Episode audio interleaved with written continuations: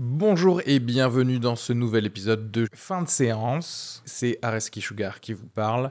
Pour vous dire que je suis en spectacle actuellement au théâtre Beau Saint-Martin à Paris. Donc si vous voulez venir voir une superbe heure de stand-up, n'hésitez pas à prendre vos places. Il reste des places pour les trois dernières représentations de la saison. Le 15 juin, 28 juin et 12 juillet. N'hésitez pas à aller sur Bireduc ou suivre les liens depuis la description du podcast ou aller sur sugarfree.com. Merci à tous, profitez bien de cet épisode. Bisous.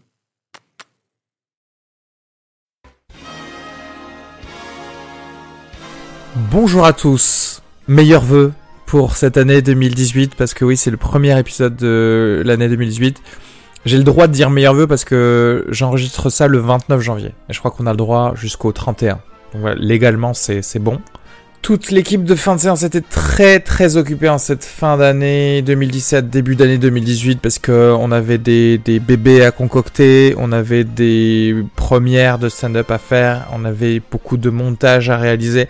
Donc euh, on a mis du temps avant de monter justement cet épisode et les prochains épisodes qui vont pas tarder à, à sortir, notamment Three Billboards et puis euh, celui avec euh, Pentagon Papers.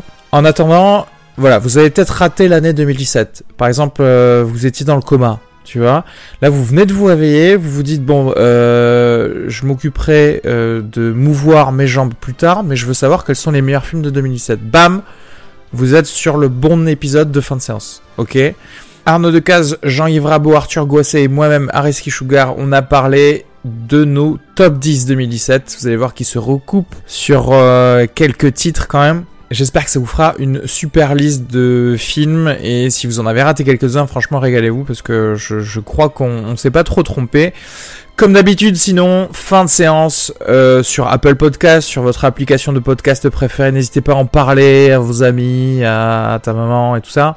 Va aussi sur iTunes pour nous laisser des commentaires et 5 étoiles. Parce qu'en fait, on a réalisé qu'avec simplement deux commentaires de plus, euh, sur iTunes. On, a eu genre 100 écoutes de plus, donc euh, voilà, n'hésite pas, comme ça on va créer un petit euh, culte. Et ça a toujours été mon rêve en fait d'avoir une secte, donc franchement, voilà, réalisez le rêve de quelqu'un s'il vous plaît. De même, on est sur Facebook, Instagram, Twitter. Donc voilà, abonnez-vous à tout. Envoyez-nous des messages par Facebook, Twitter et Instagram, comme je le dis, mais aussi sur euh, le mail fin de séance at gmail.com. Voilà, n'hésitez pas. On lira ce que vous avez à nous dire et on vous répondra chacun euh, en essayant de pas trop euh, voilà vous insulter, spécialement si ce sont des critiques. En attendant, je vous souhaite un très bon épisode et euh, un très bon début d'année 2018. Allez gros, bisous à tous.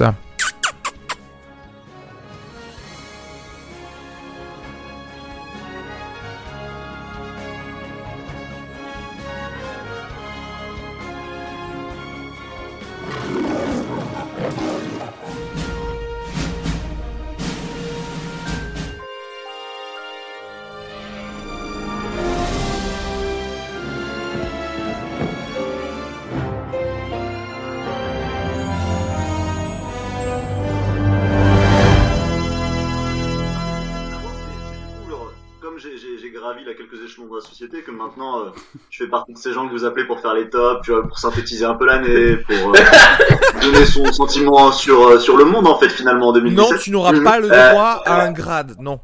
non mais surtout j'aimerais savoir qui a été dégradé en fait. Mais non, mais pas dégradé. On avait aussi invité Yann. Et Yann, en fait, n'a pas répondu jusqu'à ce matin pour dire bon courage les gars. Pour ah d'accord, ok. Vous voulez dire qu'en fait, il, il, il, a dit allez c'est bon, moi cette communauté j'en peux plus. J'en peux je, plus. Je veux je pense que c'est, en fait, je veux plus être parmi vous. Je pense que c'est je... ton inclusion qui l'a fait fuir. Voilà. Ah c'est Euh, possible, je pense. Non, mais- Il s'est dit bah alors si on l'invite même lui maintenant, j'en sais plus ce que c'est. Qu'on soit clair, si Yann avait dit je participe, si Arthur ne participe pas, on aurait choisi Yann. hein. Attention. Soyons bien clairs là-dessus. Vous êtes des saloperies. vous êtes des saloperies. Vous le regretterez. C'est bon. Est-ce que tout le monde a, a ses tops sous la main? Tout va, tout va bien? Ah ouais, et je peux vous dire que je vais démonter les vôtres. hein. Attention. Ah, c'est ça les règles. Il faut, faut qu'on établisse le truc d'avant. Ah Oui, putain. Alors bon. Alors déjà. Ok. Dans quelle mesure on a le droit de critiquer les choix des autres? Ah mais oui, bien sûr. Bien sûr. Particulièrement d'ailleurs si dans son flop, on a un truc qui est dans un top d'un autre. Alors là, là, faut y aller. Vu le niveau des flops de cette année, ça m'étonnerait qu'il y ait quelqu'un qui ait mis un film de Ah, top. euh, préparez-vous, j'ai une petite surprise pour vous, les amis. C'est possible, c'est possible. C'est possible. Alors, et maintenant, le cri- les critères d'inclusion. Bon, bien entendu, en premier lieu, un film sorti et exploité en France dans les salles de cinéma. Bon, ça c'est normal, dans l'année 2017. D'accord? Ok. Ça, Normal. obviously. J'attends la suite. Long métrage. Oh, oui, long métrage. Euh, secondo, bah justement, et c'est là, euh, c'était la question de, de Jean-Yves, et je pense que euh, avec le, le monde changeant quelque part, c'est une question totalement légitime et il faut les, les inclure. C'est les longs métrages sortis en 2017, mais qui n'ont pas été exploités euh, au cinéma, mais qui sont intégrés dans, euh, dans on va dire, les trucs de streaming, euh, tout ce qui est Netflix, tout ce qui est euh, Amazon Prime euh, et compagnie. Donc voilà. Ce Et qui là, fait que, en, app- en apprenant ça hier, je me suis dépêché de regarder Jim and Andy, le documentaire dont on m'avait beaucoup parlé pour, pour passer à côté. Et, et oui, parce que parce que effectivement, ces films sont faits par des cinéastes euh, reconnus, mais et c'est voulu, ne sont pas exploités. Donc euh, quelque part, c'est du travail cinématographique. Donc tout le monde est d'accord sur euh, sur le second clan d'inclusion. Euh, ouais, aussi long métrage, parce qu'aussi on, a, on en avait parlé. Long métrage aussi, donné, oui, bien je suis d'accord. On, on, on avait dit que on mettait pas les séries télé, Oui, oui, oui. et pour une pour une raison simple, et je suis d'accord avec ça. Que c'est la porte ouverte à l'anarchie, tout simplement. Non, mais c'est la porte ouverte, mais du coup, si tu commences à inclure des séries télé, ça veut dire que pour avoir l'honnêteté d'avoir inclus des séries télé, faut en avoir vu pas mal quand même aussi. Oui, ça c'est vrai. Et euh, ce qui personnellement n'était pas mon cas. Bah, t'aurais été malhonnête, c'est tout. Mais parce qu'il y, a eu- il y a eu un grand débat euh, là sur, sur, sur, sur la fin d'année, et du coup sur les tops qui sont un peu ouais, parce partout dans les magazines, a- sur Twin Peaks. Il y avait un truc compliqué, c'est parce que bon, un des gros chefs-d'œuvre de cette année, c'était Twin Peaks, C'est vrai. Et euh, Non mais, euh, enfin, je suis désolé de vous dire ça, mais je vois, je vois pas en quoi, quoi. Je vois pas en quoi, d'un coup, tu vas changer les règles des top 10 des films pour te dire, tiens, on va prendre une série. Après, je comprends le truc, euh, on va me dire, oui, mais c'est David Lynch qui est de A à Z responsable de tout ce qui est fait, c'est euh, ça, il a, etc. fait, il a fait tous les épisodes, écrit tous les Ok, mais épisodes. c'est une euh, série. Tu vois, ce n'est pas un long métrage comme. euh, Après, moi du coup, moi, moi j'ai, j'ai, j'ai, Moi j'ai envie de te répondre à est-ce qu'il seul un site est aussi absolutiste, hein, mais euh, Ah, oui, oui, mais moi j'ai envie de te dire, si on part dans cette euh, direction-là, et tu sais que je vais le faire, et je vais rechercher toutes les publicités possibles du monde pour sélectionner une que j'adore, et je vais dire, oui, la pub de Ketchup Heinz, sortie en février 2017, vietnamienne, est en top 3. Mais alors, sinon que, j'ai- cru comprendre, mais je suis pas allé du tout lire ces articles et tout, parce que comme moi j'ai pas vu la troisième saison de Twin Peaks, je voulais pas me faire spoiler d'aucune manière. Donc, euh, donc, euh, donc, je, sais pas exactement quel est le détail de ces réflexions, mais, euh, mais au-delà de la question de c'est David Lynch qui a tout écrit et et qui a tout réalisé, euh, j'ai l'impression que, que, que ces, les articles qui défendent en tout cas l'idée que Twin Peaks pourrait figurer dans des top ciné, Ouais. euh, euh, euh, défendent l'idée que euh, euh, Twin Peaks entretient des rapports euh, très étroits avec le cinéma et finalement un objet assez hybride entre une forme sérielle euh, classique, disons, euh, et, euh, et une forme cinématographique, quoi. Ouais, et, que, et, que, et que du coup, ça en fait une sorte de drôle d'objet que l'on pourrait inclure dans des tops différents. c'est-à-dire Lynch considère que c'est un film de 18 heures. euh, là. Voilà, c'est ça. Ouais, mais ce serait valable pour, euh, enfin, on pourrait argumenter la même chose pour d'autres Ouais. séries, en fait, c'est ça le problème. Genre David Simon. Parle d'un film de 60 heures pour The Wire. Voilà. Non, bien sûr. Et d'ailleurs, et d'ailleurs, et d'ailleurs, à l'époque, euh, je me souviens que dans certains tops des rédacteurs des cahiers du cinéma, il y avait The Wire, par exemple. Oui, voilà, bah à ce moment-là, euh, voilà, à ce moment-là, les mecs se, se donnent du, du mou Oh, bah, au niveau de la corde. de famille, et puis voilà, bah, c'est un film aussi, hein. Et puis ça dure plus d'une heure, hein. Exactement. Moi, j'ai fait 1h10 sur mes vacances. Hein, c'est, on se régale. Ah putain, attends, ça me fait penser. Euh, euh, la question c'est est-ce qu'on peut inclure les films de mariage ou non? Euh, Alors, j'y pense, Mais si exploité commercialement. c'est exploité commercialement, ouais, c'est ça. Je vais le mettre sur Vimeo et puis tu sais, je vais acheter moi-même genre mon propre film de mariage. tu vas le vendre sur Vimeo. Ouais, c'est ça. Si tu mets sur Vimeo et qu'effectivement il faut payer 0,99 euros pour euh, pour y accéder quelque part. euh, Non, alors, mais, non, mais je pose la question parce qu'il faut savoir que euh, les films de mariage, alors je sais pas si vous avez eu l'occasion d'en voir beaucoup euh, dans vos vies, euh, c'est mon cas. Euh, parce qu'en fait, Dit-il en pleurant. non, non, attends, mais c'est même mieux que ça. Mais un jour, ça, je vous le montrerai, c'est incroyable. Mais moi, moi, j'ai un film de mon mariage que j'ai jamais regardé en entier, il faut le savoir. Ce qui durait 16 heures. Je veux dire que j'en ai jamais regardé plus d'un dixième, peut-être.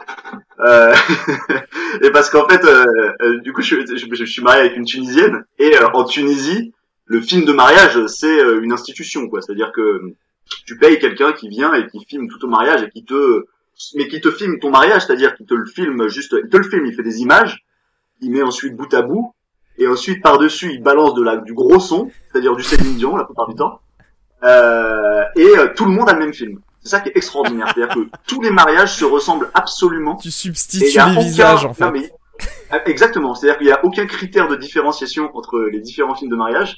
Et alors, ce qui est extraordinaire, c'est que à, à l'époque où j'allais euh, souvent en Tunisie euh, avec Cyril, quand on arrivait euh, en Tunisie, du coup, on devait faire le tour de sa famille. C'est toujours ce moment, voilà, où tu vas dire bonjour à tout le monde et tout, parce que ça fait longtemps que, que t'as pas vu les gens. Et comme tout le monde se marie là-bas, euh, et ben où que tu ailles, il y a eu un mariage dans l'année dans la famille. Ce qui fait que du coup, t'arrives et tu te poses dans un dans un canapé euh, et on te ramène du, du thé à la menthe et des gâteaux et tu te tapes un Le film de DVD de mariage qui dure euh, 1h50. Et alors ils commencent tous de la même manière, c'est très beau. C'est une sorte de, de, de, de petite animation en fait d'un livre Oh. qui s'ouvre. Ah, C'est- bah oui. dans lequel Il y a une image. du coup, iMovie Editor. Et, et tu zoomes dedans. Tu zoomes dedans et tu rentres dans le film de mariage avec une petite musique. euh, souvent c'est un peu enchanté. C'est assez formidable. Euh, je vais pas vous mentir, quand vous sortez d'une après-midi à- après avoir vu trois ou quatre mariage, vous êtes euh, Ok. vous êtes mal. Non, vous êtes Arthur, pas bien. Arthur, Arthur, tu, tu as été torturé. Il faut, il faut que tu le comprennes. Il faut C'est ça. que tu reviennes vers nous. D'aucuns pourraient dire que c'est une expérience, une expérimentale. Mais je pense que Arnaud et Jean-Yves vont être d'accord avec moi. Euh, non, Arthur, les films Non. de mariage ne sont pas comptés dans Ok. le top 10. ok, ok, ok, ok.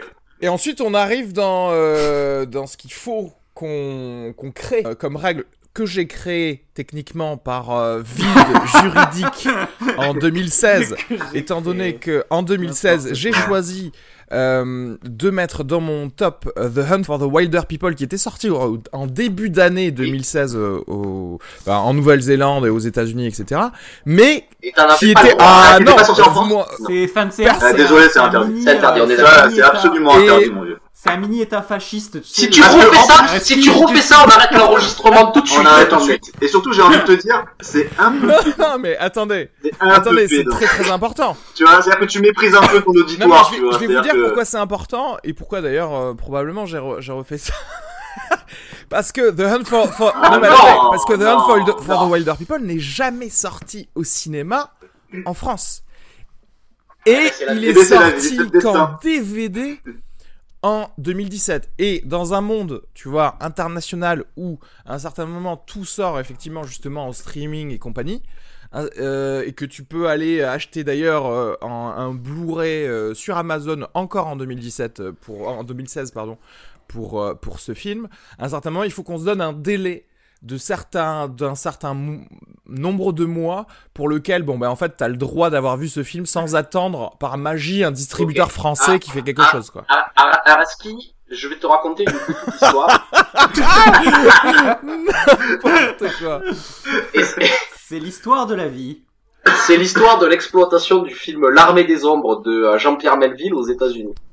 En fait, L'armée des ombres, donc c'est un film qui doit dater de quoi? 71, 72, quelque Ouais, chose ça comme ça, ou- ça. en France, et qui n'était pas sorti aux États-Unis, qui n'est sorti aux États-Unis qu'en 2011, et qui a été inclus dans beaucoup de top de critiques Ah, américaines génial, ça, je savais en pas, ça. 2011 pour ce film Alors. de, so- de so- Donc, Non non tu non. prends ton non. mal à patience, t'attends que le film soit exploité en France, Et que dans et 40 ans, 30 ans plus Je tard, vais t'expliquer pourquoi 40 pourquoi ces tops l'ont mis. Ces tops l'ont mis parce qu'ils ils l'avaient déjà vu ce film. Mais ces tops l'ont mis parce qu'ils se sont dit ah ça fera rayonner le film parce que peu de- d'Américains le, le connaissent et qu'en plus mon top va du coup sortir un petit peu de l'ordinaire par rapport aux autres tops et du coup mon journal euh, ou mon magazine va mieux se vendre. C'est simplement des gens qui Bah, respectent les règles des tops. c'est- Non, parce que et c'est pareil. Tu peux le mettre en mention spéciale, hein, ça, voilà. Et puis comme ça, on, évi- on évacue le problème, quoi. hein, les, les films Ouais, mention spéciale, euh, ça tendancieux. Ouais, mention euh, spéciale, on mention l'accorder. spéciale. Euh, oui, mais à ce moment-là, regarde, qu'est-ce qu'on fait si dans la même année, euh, bah du coup le film sort en DVD en France, mais pas en, euh, mais pas dans le cinéma. Tu vois ce que je veux dire? Ben, mention un spéciale. France, c'est même règle, c'est même règle que Netflix, du coup. S'il sort directement en DVD. Ah oui, s'il sort en DVD en France pendant l'année, oui, d'accord, ça c'est le même règle que Donc Netflix, ça ne posera pas de problème à ce moment-là pour euh, les choses que j'ai dans, dans, dans mon dans mon dans mon top. T'as vu, il fait son intéressant à skier avec ses tops un peu. Ah je, bah ouais, je c'est vais clair. refuser des trucs comme, euh, enfin, je suis désolé, Upstream Color, il, qui est sorti cette année en France. Excuse-moi, je l'ai vu, je l'ai vu il y a 4 ans. Il a, il a- C'est fi- il ça y est. Il a vu mon top. Alors, je suis désolé, le film est- a été exploité en France que cette année, donc il est top 10. Il est top, il est top Ah mais 10. moi je pense que c'est. Il est top Je suis totalement d'accord avec Arnaud. Bah ouais, mais moi je, moi, Et il vient de spoiler mon top là. hein. moi à ce moment-là, je, Non, je, je- re- je requiers, je- Ça c'est ça c'est aussi c'est aussi c'est aussi. moi ouais, je ouais. mon passeport top 10 et de pouvoir mettre deux fois les films dans les top 10. Il y en a un qui sort en 2013. S'il est dans mon top 10 Mais 2013. le mec, il Il ressort en France. Voilà, il ressort en Malaisie en 2018, bam, il est re dans mon top 10. Terminé. Non parce que du coup la règle c'est date de sortie sur le territoire français, bien sûr. Parce qu'on est un peu chauvin. Donc là, on, on vient d'avoir une discussion uniquement sur les règles. hein. C'est sur, très important. sur les règles des temps. Il fallait se mettre sur la même page. Bien sûr. Il fallait arrêter comme ça le, la dictature tyrannique d'Areski et de ses c'est, euh, Ouais, c'est ça, c'est ça. Franchement, on n'en peut plus de ça. On prépare un petit coup d'état d'ailleurs là. On n'en peut plus, c'est ça. J'en profite juste pour vous dire que euh, très rapidement là que je suis allé voir euh, euh, le film de Ridley Scott là, Tout l'argent du monde. Très et c'était bon c'est c'est un film très très banal hein, en fait hein, que tu as l'impression d'avoir vu plein de fois dans sa style de, de grosse production mais ah, par contre il y a un truc pour lequel c'est vachement intéressant et c'est en fait de moi j'ai été stupéfait de d'assister à ce film et dans le sens où tu te dis mais comment ce mec a re-shooté tout ça en 10 jours? Parce c'est que énorme, euh, c'est tu sais Ah ouais, c'est vrai. Ah, et en c'est fait, énorme. et en fait, et en fait, ce qui est fou, c'est que tu te dis, c'est pas comme si, euh, genre, le mec, il était dans deux trois plans, quoi. C'est-à-dire que euh, tu te dis, mais attends, mais il est quasiment tout le temps présent, le mec, tu vois. Oui. Ah et ouais. euh, et je pense que, enfin, moi, je, je, je pense pas être assez euh, connaisseur en la matière, mais je, je suis prêt à dire que ça pourrait presque être un cas d'école de, euh, tu sais, en de production en urgence, Ah ouais, quoi, parce ouais, que en termes de euh, logistique et parce tout que ça. vraiment, c'est c'est d'un c'est professionnalisme euh, hors pair, quoi. Vraiment Ça, euh, impressionnant. Ça, c'est un, euh, c'est vrai. Mais après aussi, il y a autre chose, c'est, il doit être présent, je pense, dans une euh, quarantaine de minutes du film, quelque chose comme ça. Le Ouais. film fait deux heures et demie à peu près, il est présent dans 40 minutes, je pense, quelque chose comme ça. C'est Mais, énorme. ce qui est énorme. Mais on a l'impression aussi qu'il est beaucoup plus présent que ça parce que c'est la partie la plus réussie du film, en fait, finalement. Mm. Et Ouais, c'est ouais, ça qui est fou aussi, ouais. c'est qu'il a retourné, Ouais. c'est Ouais, ça qui est le plus réussi. Ça, veut, ça aussi dire que tu peux réussir à faire 40 minutes de film en 10 jours, quoi. Donc, est-ce que quelque part, ça veut Ouais. pas dire que tu fais pas gonfler tes prix de, production de films d'habitude Tu vois ce que je veux dire? Mais alors, mais surtout, j'ai une question longueur. du coup. Est-ce que, est-ce que, est-ce que, est-ce qu'il y a des, est-ce qu'il y a certaines scènes du coup dans les 40 minutes où c'est simplement euh, des pick-up qui sont shootés euh, sur. Plumeur Ah ouais, il y a beaucoup de plans plans larges. tout le temps. Genre, il a pas fait de, de- il a, il, il a pas transigé sur la mise en scène. Ouais. Il a fait revenir les autres acteurs pour jouer Ouais, avec ouais, lui. Et euh, Est-ce que découpe, il découpe plutôt large pendant tout le film et il change pas dans ces scènes-là. Mais vous croyez pas qu'il y a de l'incruste ou des trucs comme ça? Parce que c'est impossible. Ils ont pas retourné a- 40 minutes de fiction en a 10 quelques jours. C'est pas coup. possible. En, en fait, en fait, si tu veux, je vais pas te mentir, je crois que des incrustes, il y en a une. Je crois que le plan où il est en euh, Arabie Saoudite pour négocier les prix du pétrole, tu sais, j'ai j'ai eu l'impression en le regardant que c'était une incruste. Ok. C'est bien fait, hein, mais euh, j'ai eu l'impression qu'il y avait une incruste. Et le reste du temps, sans mentir, je pense pas, je pense qu'il y en a pas une. Ok. À noter, euh, petit scandale sur les reshoots, parce que euh, Mark Wahlberg a été payé 1,5 million de dollars pour les Eh oui. reshoots pendant des jours, et Michelle Williams, 1000 Ouais, ce qui est ce qui est scandaleux parce que franchement, il est il est il est Ouais. enfin, il est pas nul quoi, mais il est euh, pff, il est totalement banal quoi. Enfin, il Et est, euh, contrairement à Michelle, à Michelle Williams, qui est très très bonne et qui a été payée 1000 dollars, ouais. mais suite du coup euh, à, à cette Le révélation là, Ouais. il a il a filé euh, toutes ses thunes euh, à l'association euh, Times Up, à la fondation Times Ah, Up. Ah, il est filou, ouais. Et les filous, il est Ah, là. il est coquin. Ah, il est coquin. Il est coquin. Et ça, il le déduit de ses impôts. Là, il a réagi, il a réagi au quart de tour et il s'est dit bon, à 1 million 5, j'en ai touché 30 de tout Ah oui, c'est clair. Et ça, Peut-être que ça vaut le coup, genre pour pas que je passe pour un gros Mais connard. faut, mais faut dire que c'est vrai que c'est une méthode de connard ce qu'il a fait parce que c'est- c'était le truc, c'est- c'est c'est du genre, il savait qu'il avait un pouvoir de négociation, du genre, il pouvait pas faire les reshoots Eh ben oui. s'il donnait pas son accord, et du coup il en a profité pour négocier comme un petit salaud quand même. Hein, mais, euh, Ouais. bah, Après, après, en même temps, non mais après, euh, pour oui, être honnête, c'est pas, travail. c'est- pas scandaleux en Oui. tant que comédien de négocier des reshoots. Ouais. La question c'est, euh, c'est, Ouais, mais est-ce- tu, tu non, vois, mais la question ah, c'est est-ce qu'il était producteur aussi sur le projet, que du coup il était au courant que Michelle Williams elle ne touchait rien? Enfin, c'est, c'est, c'est là que c'est. je crois pas, mais compliqué. si tu veux, c'est là où tu vois la différence, c'est-à-dire que apparemment euh, d'abord Ridley Scott a appelé les acteurs pour voir s'ils pouvaient, et Michelle Williams a dit oui je le refais et je reviens pour pour euh, le tarif syndical quoi. Oui, Oui, et alors, Tu vois ce que je veux dire, donc oui. tu vois une différence. Oui, parce que Michelle Williams, quelque part, est-ce qu'elle a pas besoin, enfin, tu vois, enfin, elle se dit, oui, j'aime bien ce film, etc. Mark Wahlberg, il en a rien à branler. Il, il a fait Transformers, il a Non mais eu 40 surtout, millions surtout, de dollars. je, crois que Mi- Michelle Williams a dit, il me semble, hein, euh, euh, mais peut-être que je dis une bêtise, mais si c'est le cas, alors arrêtez-moi. Mais je crois avoir lu un truc où elle disait en fait qu'elle avait accepté de venir tourner les reshoots pour rien, Ouais. parce qu'en fait, elle, elle, elle, elle était Elle absolument euh, partisane euh, que y ait ce changement d'acteur euh, qui soit opéré, euh, parce Ah qu'elle oui, trouvait que c'était hyper important en fait.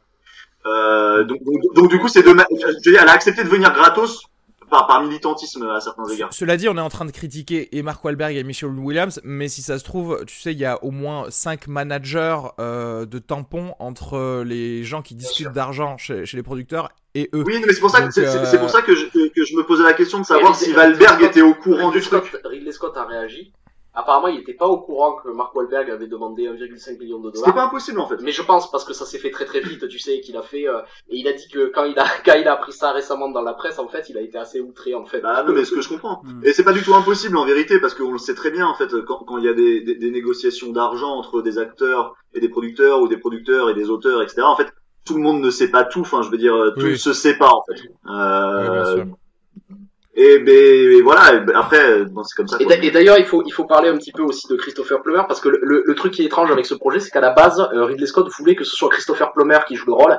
Oui. Il avait préparé avec lui un peu et les studios lui avaient dit non, Christopher Plummer, il est pas énorme, assez, connu. Il faut qu'on on va grimer un acteur plus célèbre, Ouais. on va prendre Kevin Spacey. Et euh, Ridley Scott l'a fait à contre-cœur. Et quand il y a eu ce scandale, il a sauté dessus en se disant ben je vais prendre en fait l'acteur que je Je voulais vraiment. Et en fait, ça se voit, si tu veux, que c'est un rôle qu'ils avaient préparé avant tous les deux, Ouais. parce que c'est Mhm. pas un rôle que t'improvises en 10 jours en fait. D'accord. C'est, euh, tu Alors, sens qu'il y a pas vraiment si- du travail qui a été. Euh, qui a, Je sais pas s'il est honnête ou pas, mais euh, Ridley Scott est, enfin, admet qu'il préfère les, le reshoot avec Plummer que euh, Ouais. les anciens. Il, il, il dit que ça a amélioré son film en fait, d'une certaine façon.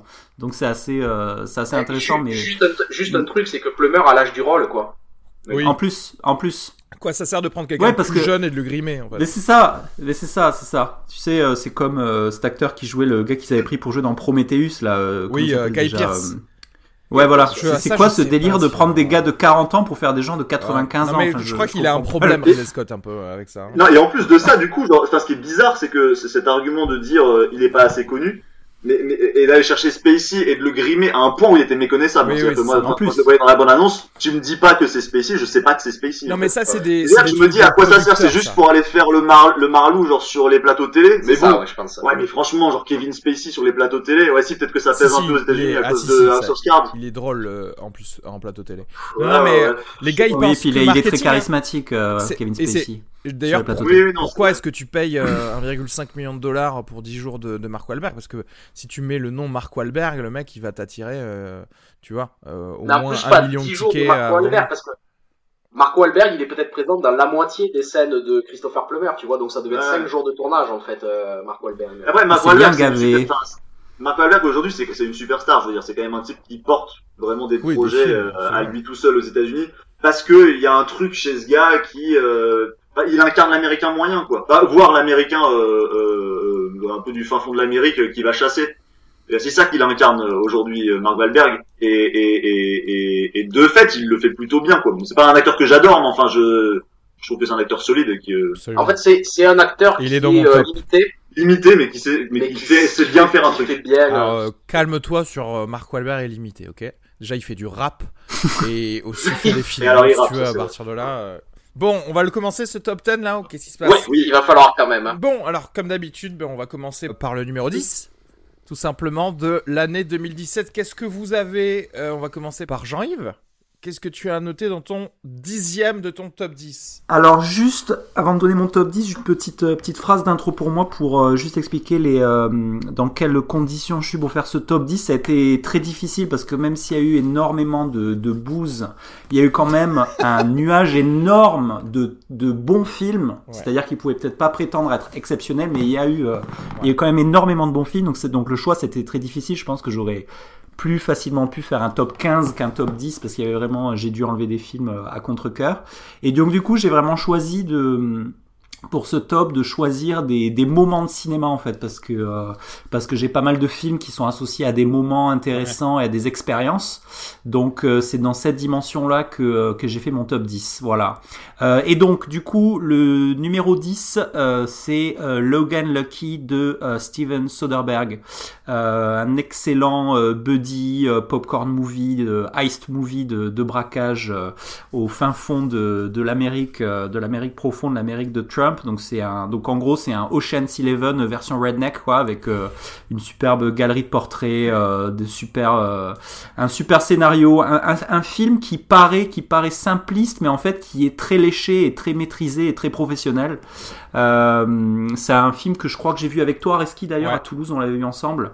Et franchement, c'est et là c'est vraiment c'est le moment buddy movie, c'est-à-dire que vraiment le samedi fin d'après-midi buddy popcorn movie, c'était vraiment un, un film parfait. C'est une belle lettre d'amour à, à, à, une autre Amérique en fait. Euh, c'est une, une, Amérique un petit peu oubliée. C'est un bon retour gagnant de cette de cette troisième semi-retraite de euh, Steven Soderbergh. Euh, donc vraiment, c'est un super moment. Donc c'est un des, un des, une des belles surprises de cette année 2017 euh, pour moi. D'accord. C'est je, je, je, suis d'accord avec toi. Moi, c'est pour, pour, moi, ça a été, je crois, la plus belle surprise de cette année, dans le sens où le film avait eu un accueil critique un peu tiède et donc j'en attendais pas grand chose. Et quand je suis allé le voir, en fait, je me suis rendu compte, euh, euh bon, que Soderbergh est jamais parti. Il y a toujours la même maîtrise. Euh, euh de l'image, etc. On, on, en a beaucoup parlé déjà dans ce podcast, mais ce que j'ai beaucoup aimé, c'est que je trouve qu'il a trouvé en fait la, la belle formule pour traiter d'un sujet social et pour faire en sorte en fait que ce que ce que ce film s'adresse au sujet euh, qu'il traite en fait. Ouais. Et il y a quelque chose d'assez beau sur ça, c'est-à-dire d'adapter le discours à. Euh... C'est ça c'est un vrai popcorn movie. C'est un vrai, contrairement où généralement, si tu veux, en France, quand on va faire un film social, ça va être un film d'auteur qui va être vu, tu vois, par euh, quelques clampins à Paris euh, sur ça, tandis que là, c'est vraiment un film populaire qui s'adresse à tout le monde, qui, qui est un vrai film socialiste, un vrai film politique.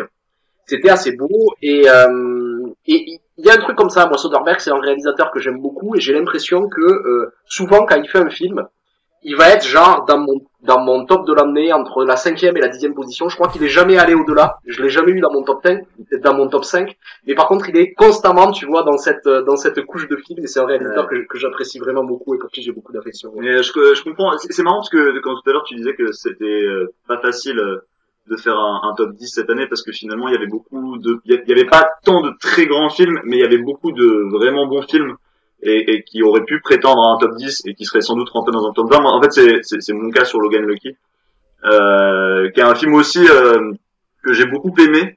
Euh, même si je mettrais un bémol, c'est la raison pour laquelle je l'ai pas mis dans mon top 10, c'est que je, je, pense que c'est que la faiblesse du film, d'une certaine manière, c'est que c'est un film qui est bicéphale. C'est-à-dire que euh, c'est un film qui, euh, d'un côté, et c'est le côté moi que je préfère, euh, est une sorte de film absolument classique et qui s'inscrit presque dans une grande forme euh, euh, qui est voilà enfin, l'histoire euh, d'un père qui va se bastonner pour euh, pour, pour, pour s'enrichir et pour donner une vie meilleure à sa fille. Et ça je trouve ça très très beau et, et, et, et c'est ce qui ouvre le film. J'adore la première scène du film où il est en train de réparer sa voiture et où sa petite fille qui est à côté et tout ça prend son temps. Je trouve ça hyper élégant euh, et, j'adore ça. J'adore toute la fin du film aussi c'est à dire que tout l'épilogue je le trouve vraiment absolument magnifique sur ça et je veux dire, enfin, il y a un truc ici, genre, euh, qui, qui s'inscrit vraiment dans une grande forme américaine, qui a, qui a, du souffle, qui prend son temps, qui fait des travelling magnifiques, etc. Tu vois, ce qui, ce est beau même sur le fond dans cette fin, c'est que euh, généralement, quand on va voir un film comme ça, la conclusion, ça va être que euh, la, la, solution pour les personnages en fait pour sortir de la merde dans laquelle ils sont, c'est-à-dire que ce sont des personnages pauvres, tu vois, qui ça va être de changer de classe sociale. Oui, c'est vrai. Et ici c'est pas le cas. C'est pas du tout dans le, le film. Non, non, C'est-à-dire que leur ambition c'est pas de changer de classe sociale, c'est juste d'avoir leur dû en fait. Exactement. Il y a quelque chose de très beau et, et, et qui, qui, fait que c'est c'est un vrai film qui travaille son fond politique. Non mais complètement, vois, quelque chose complètement. Et, et, et, du coup ça c'est la partie du film que que j'adore. Mais vraiment je l'adore. Je pense que c'est formidable et que c'est parmi les plus belles choses que j'ai vues cette année. Euh, le truc, c'est que je trouve que le, film est bicéphale et, et, et, disons que l'autre partie du cerveau du film, euh, je l'aime un peu moins. C'est euh, c'est celle d'une euh, comédie euh, d'action un peu postmoderne et qui, qui, qui, pourrait s'inscrire à certains égards dans une filiation qui serait celle des frères Cohen. Et, je trouve que que, que, que, que, que ces deux films-là cohabitent pas toujours de manière si harmonieuse que ça. Et, et, et, et, voilà, et c'est ce qui fait que, que, que, que le film rentre pas dans mon top 10. Après, j'ai pris beaucoup de plaisir à le voir, et c'est un film que je défends quand j'en parle la plupart du temps, c'est juste que là j'ai une nuance juste pour expliquer pourquoi il est pas dans mon top. Ok. Euh, oui, moi, de toute façon, j'ai euh, dit ce que j'avais à dire lors de l'épisode Logan Lucky, donc n'hésitez pas à, aller l'écouter. On avait parlé aussi de, de, The Square. Comme pour toi, Arthur, moi, effectivement, ce serait très facilement dans mon top 20 parce que justement je me je, je, l'avais écrit en tout cas. Euh, voilà peut-être en même en 12e donc assez proche. Quelque chose qui m'avait euh, qui m'avait surpris par euh, oui par les thèmes abordés parce que je n'avais pas spécialement l'habitude de la part de de Soderbergh. Et, et en même temps c'était un film très très plaisant. Donc donc vraiment à, à regarder. Bah, à vous les deux les deux autres parisiens là qui votre dixième. Alors moi en numéro 10, j'ai mis The Lost City of Z de James Gray. Et voilà, en fait, c'est, c'est, comme d'habitude avec Gray, il, il, a envie de faire un cinéma hollywoodien classique. Là, ça rappelle les grands films épiques, en fait, des années, euh, des années 50 et 60, avec euh, euh, un petit peu la, la, valeur ajoutée du regard contemporain sur ça. C'est-à-dire que euh, il, il, parle d'un film d'exploration qui se passe au début du XXe siècle et euh, on, on, sent qu'il veut euh, apporter ce, ce, regard un peu euh, anticolonialiste qui, qui, qui existe qui existe aujourd'hui. Mais au-delà de ça je trouve que dans, dans la forme en fait il a, il a su trouver quelque chose de tellement beau. C'est-à-dire que dès le début il y a cette scène de chasse à cour et moi je suis chez, chez David Lean c'est ce que j'allais dire. Il y a du David Lean dans ce film et moi David Lean qui est un des plus grands cinéastes au monde pour moi euh, et je suis assez d'accord avec toi, je trouve j'ai trouvé le film très beau. En fait, le film est onzième de, de mon top, c'est terrible. Et du coup, je suis un peu honteux parce que j'aurais aimé le mettre dedans et finalement, je l'ai pas mis. Euh, mais je suis d'accord avec toi, le film est hyper intéressant. Euh, il est d'une ampleur formelle qui est quand même assez assez vertigineuse. Euh, et voilà, c'est un film magnifique sur euh, sur l'obsession quoi, d'un homme qui a besoin de donner du, du, sens à sa vie et qui a besoin de d'accomplir de, quelque chose de grand.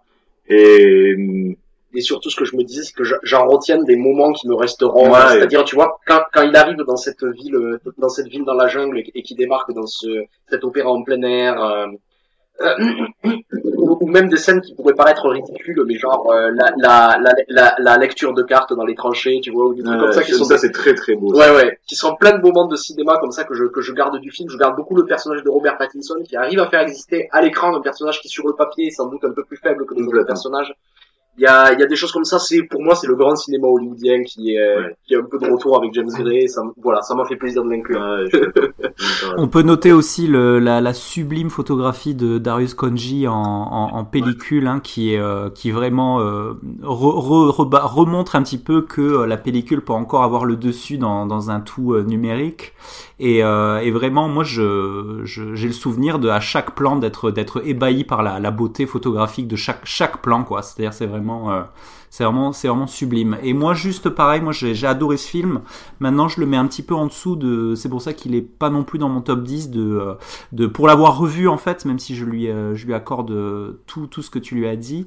Euh, je vais avoir beaucoup plus de facilité à, à me refaire des, des, films de sa, de sa trilogie new-yorkaise, par exemple, où je suis capable de revoir plein de fois des, euh, des We Own the Night, des The Yards, mais tu vois, sur The Lost City of Z, il y avait, il y avait peut-être pas cette dernière petite étincelle en plus, tu vois. Euh, ah, je suis d'accord que c'est pas, euh, pour moi c'est pas mon film préféré de James Gray, hein, mais voilà. reste solide de quoi. C'est très très solide, ouais, effectivement.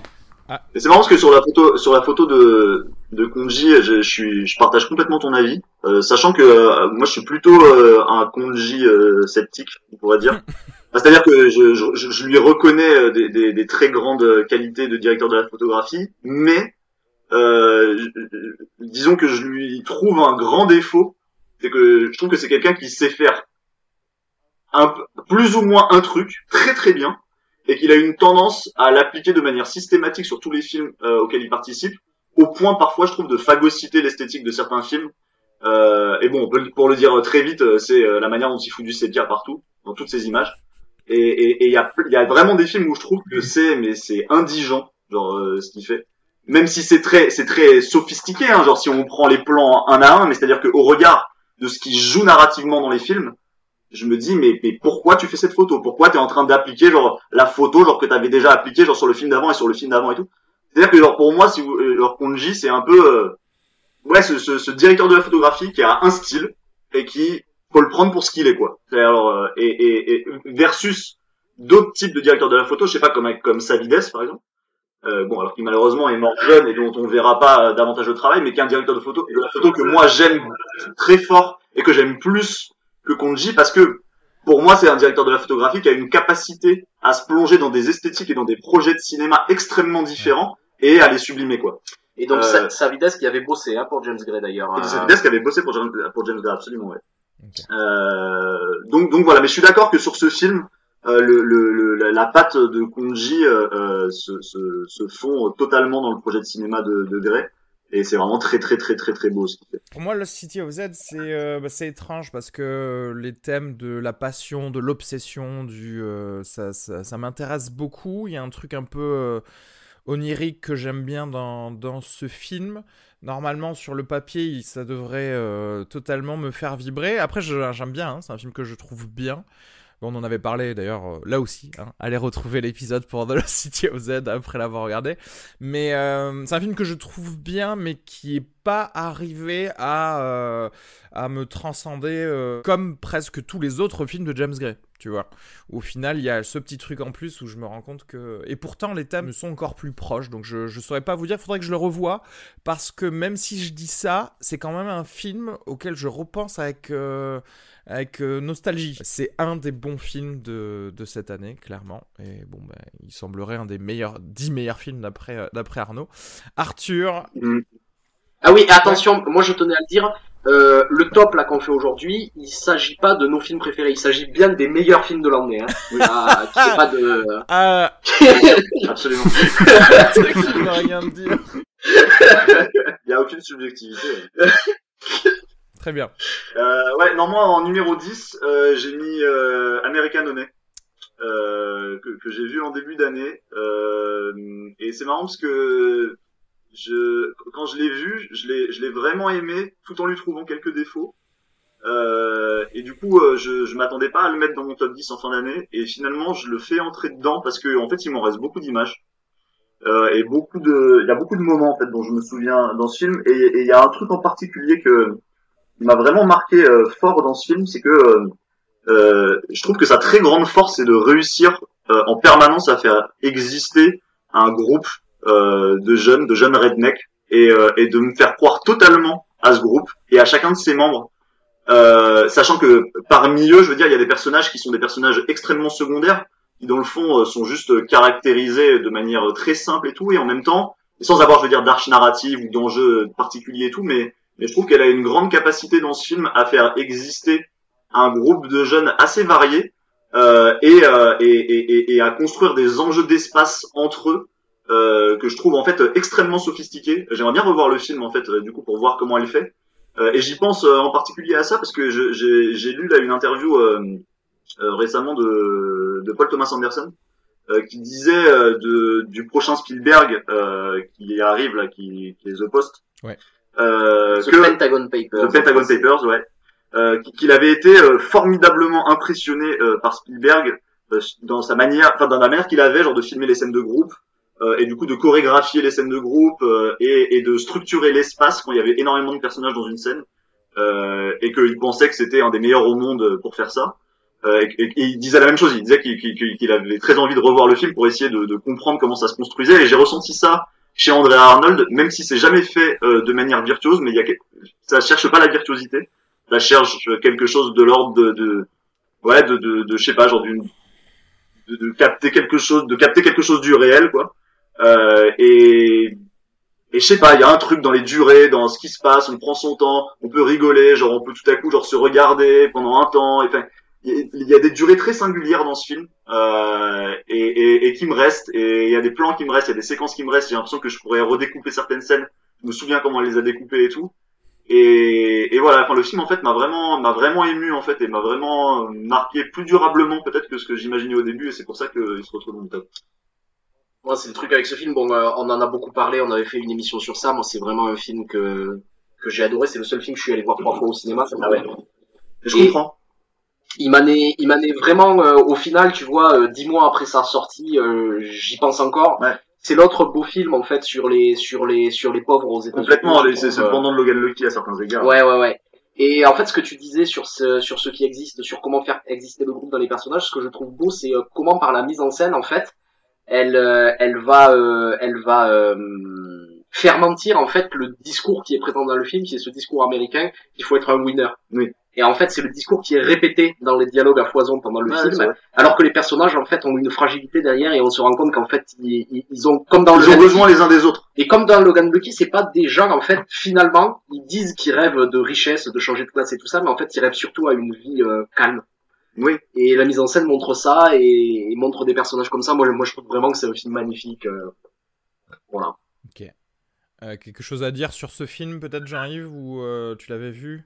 Moi, moi j'ai, beaucoup aimé, hein. j'aime beaucoup euh, Andrea Arnold, je partage ce qui a été dit, je lui reconnais ce, ce talent rare à pouvoir, à pouvoir capter la, la poésie en fait, c'est-à-dire que c'est quelque chose qui est très difficile à faire et j'ai pareil beaucoup de, de souvenirs de plans où où on se laisse un peu égarer, on va, on va parcourir l'image. Il y a beaucoup de, beaucoup de plans de, de, coucher de soleil ou de lever de soleil qui me restent. Euh, elle a vraiment un, talent inouï pour, euh, pour capter, capter des toutes petites choses qui, qui sont très très poétiques, je trouve. Ça va être un peu comme pour Logan Lucky. Moi, j'aime beaucoup les films qui font des analyses sociétales, mais à l'échelle individuelle. Et, et, ça, c'est pas mal pour voir un peu la culture du Sud aux États-Unis. Et après, euh, oui, de manière générale, euh, voilà, j'aurais enlevé 25 minutes au film, mais je, je le trouve, je trouve très bien. euh, ok, alors moi, juste avant de donner mon, mon, numéro 10, il faut que je dise que le top 10 de cette année, pour moi, il y a genre 3-4 films qui méritent d'être dans un top 10. Et en fait, euh, les autres, ils sont là parce qu'il n'y a pas d'assez bons films euh, pour, tu sais, prendre la place des top 10. C'est pas comme en 2016 où vraiment on avait des choses puissantes euh, qu'il fallait essayer de faire rentrer dans le, de, voilà, dans, dans ce top 10. C'est un peu comme tu sais dans Battlestar Galactica quand ils ont perdu trop de pilotes et qui commencent à demander genre aux mécanos et tout de venir faire leur classe. c'est un peu pareil. Vas-y, genre, le gars il a un CAP euh, avionique et il va venir ouais viens faire pilote. C'est pareil. C'est la même chose. Du coup, moi, numéro 10, ça commence par Logan, mais ça finit par Logan parce que moi, j'ai envie de parler de, de ce... J'ai l'impression que c'est le seul bon film de super-héros, je crois. Euh, hormis peut-être les Nolan, mais, mais c'est même pas un super-héros euh, pour les, les bananes, mais Logan, cette année, m'a montré qu'en fait, il y avait une possibilité de faire un film de super-héros qui était pour une fois une vraie histoire, parce qu'il y avait des personnages, et il se passait des choses entre ces personnages. C'était aussi un peu un plaisir de revoir euh, le fait que James Mangold peut faire un bon film, parce que bah, comme il avait réalisé les autres Wolverine qui étaient vraiment de la merde... Il a pas réalisé le premier. C'est le, second, c'est ça. Alors oui, voilà. Moi, j'aime bien le premier, mais j'aime, mais j'aime moins le second, même si ça a quelques qualités. ouais. Et, euh, et, du coup, voilà, ça faisait plaisir de le revoir euh, faire quelque chose de, bah, en fait, de, de, de, sérieux et bien, et auquel il croyait, j'ai l'impression. Donc, euh, donc voilà. Alors, alors sur Logan, moi, il y a un truc que je trouve particulièrement réussi dans le film et que j'aime beaucoup, c'est la relation entre le professeur Charles Xavier et Wolverine. Que c'est quelque, c'est quelque chose que j'ai vraiment trouvé très touchant, qu'il y avait quelque chose qu'on ne voit pas dans les films de super-héros ici, en fait, qui est un vrai truc. Euh, et en revanche, euh, moi j'ai pas pu le mettre parce que euh, ce qui est à côté, je le trouve un peu plus faible et, et personnellement la dernière la dernière demi-heure du film, je la trouve complètement ratée en fait. Ouais, je suis ouais, ouais, c'est ça, je suis d'accord. Je suis d'accord. Je suis totalement d'accord et j'ajouterais, euh, moi en fait c'est marrant parce que le Logan, j'étais bouillantissime après avoir vu la bande annonce. Bon en plus qui nous balançait sur du Johnny Cash et tout, donc bon évidemment genre j'étais chaud. Euh, et, et, pour être tout à fait honnête, même si euh, je reconnais certaines qualités au film et que vous venez d'évoquer, euh, je vois aussi quand même pas mal de défauts. Alors la dernière demi-heure, euh, laisse tomber, genre ne, ne revenons pas là-dessus. Euh, mais, mais, par ailleurs, je trouve qu'il y a d'autres problèmes. En fait, à mon avis, il y a quatre problèmes assez importants pour moi, en tout cas dans le film. le premier, c'est que je trouve que l'adversaire est, est, est, sans intérêt. C'est quand même un problème, mine de rien, dans un film de super-héros, dans le but du, bien contre le mal, tout ça. Quand, quand, quand, quand, le... Ce qui arrive souvent. Hein, ce, qui, mais ce qui arrive souvent et ce qui est souvent assez rédhibitoire pour, pour, pour aimer fort, pour moi en tout cas, un film de super-héros. Euh, la deuxième, c'est que en fait, je trouve qu'il y a quand même pas mal de scènes d'action qui sont pas très bien découpées. Euh, et alors, et d'ailleurs, ça, ça, ça, ça, concerne pas mal euh, le, le, la dernière demi-heure du film. Euh, mais j'avoue que j'ai été plutôt déçu, euh, disons, par le savoir-faire de technicien de Mongol, qui est normalement quand même un technicien assez assez solide. Et j'ai trouvé que franchement, il sortait pas des masses les doigts du cul, genre sur un paquet de scènes d'action que je trouvais franchement pas très bien découpé. Euh, la troisième, la, troisième chose, c'est que je trouve qu'il y a, y, a, y, a, y a une faiblesse dans l'iconisation dans le film qui me saisit tout le temps. C'est-à-dire que genre, par exemple, il y a, y a, quasiment aucun plan dont je me souviens du film. Aucun. Il y a rien qui me reste en fait. De plans vraiment forts où tout à coup, je vois un héros émerger quelque chose. Enfin, tu vois, genre, c'est quand même assez platement filmé dans l'ensemble. Euh, et, et la dernière chose euh, qui m'a quand même beaucoup déçu, c'est que je trouve que le world building euh, de, de, du film est extrêmement faible. Et, et, sachant que genre que, que je m'attendais à quelque chose d'assez cool parce que quand j'avais vu la bande annonce et tout, tu sais, t'as ce moment où tu vois ce gars genre avec ses jumelles et puis une sorte de masque et tout dans un truc un peu post-apo et tout, je me suis dit ah ok d'accord, on va aller sur ce terrain-là et ça va être cool. Et en fait ça c'est c'est euh, supposément le, le, contexte dans lequel se passe le film, mais alors c'est zéro en termes de d'invention visuelle et de construction euh, visuelle euh, de, dans le film quoi. Et du coup je sais pas, je, je, imaginairement en fait je trouve que le film est très faible. Euh, et, et, et, et, ça m'a vraiment déçu quoi. Et je le dis sachant que moi j'aime bien le personnage de Wolverine, je suis un gros fan de Hugh Jackman et tout, que je suis plutôt un défenseur de Mangold même si je le trouve très inégal d'un film à l'autre. Euh, et franchement j'étais quand même assez déçu par le film euh, au regard des promesses qu'il me faisait quoi. Euh, D'ailleurs, je joins tout le monde à écouter l'épisode qu'on a fait. D'ailleurs, c'est un des rares épisodes où on a fait euh, tout en live, euh, enfin ensemble, sans Skype, parce qu'en fait, on a eu des idées où on a amélioré le film. j'avais ça du coup, ils auraient dû faire ça, mais mais voilà, bien sûr, personne nous appelle avant de faire leur film. Voilà. C'est bien dommage. c'est bien dommage. Après, il y a, y, a, y a, quand même quelques trucs cool. Je, moi, j'ai ah ouais. quand même quelques souvenirs. C'est vrai que c'est très. Là où je rejoins Arnaud, c'est qu'il y a vraiment. Euh, moi, justement, quand j'ai fait mon top 10, je pensais à Logan et je, me, et je me rappelle de la fin avec les enfants qui tiennent un peu la main au coucher du soleil. À la fin, ça m'a. Je me suis dit, ah non, c'est vraiment pas possible, quoi. Mais il euh, y a deux, trois trucs sympas. Je, moi, ce que je retiens, c'est la, la scène d'intro où il dort dans sa voiture. En fait, et il se fait, il se fait voler ses jantes par des, des Mexicains. Ouais. elle est, elle est, elle est d'un cru, cette scène. Elle est, elle est vraiment super. Et, et du coup, je me suis dit, voilà, si c'est ça pendant deux heures, ça va vraiment être du lourd. En fait, c'est pas le cas. Et il y a deux trois trucs sympas. Moi, ce que je me rappelle de très cool, c'est le ce qu'ils ont fait au niveau de.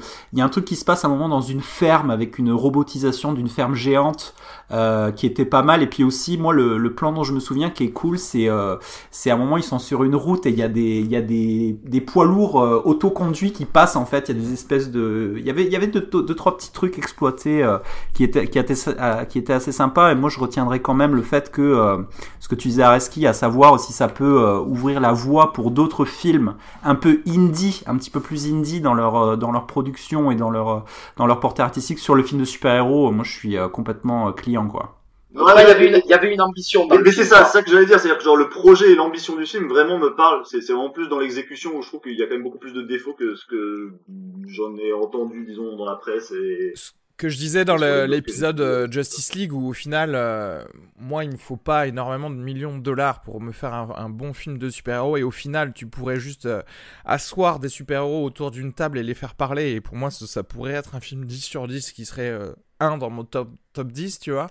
Et celui-là il commence à, à il commençait à s'approcher effectivement de, de, de ça parce que parce que des scènes où il va y avoir euh, le professeur X dans, dans la voiture en train de parler à, à Logan, les scènes de la Après, ferme. Le sujet s'y prête aussi. Hein. Oui, le sujet. Parce, oui, que parce que c'est un, un, peu le Rocky Balboa de, de, de, de, de Wolverine. Ah, donc, donc, euh, donc le mais... sujet s'y prête vraiment, c'est-à-dire d'être un, un film de super-héros, mais qui n'a pas besoin d'investir de manière très importante le spectacle, mais euh, puisque c'est pas la question. En vrai, il y a des BD où il y a des gens, euh, où il y a des super-héros qui sont comme Superman auxquels tu t'attendrais à avoir au moins une planète à écraser euh, par, par planche, où ça ne se passe que euh, à Smallville, euh, assis sur un Porsche et euh, avec, des, avec du, du maïs, et c'est les meilleurs BD qui existent de Superman.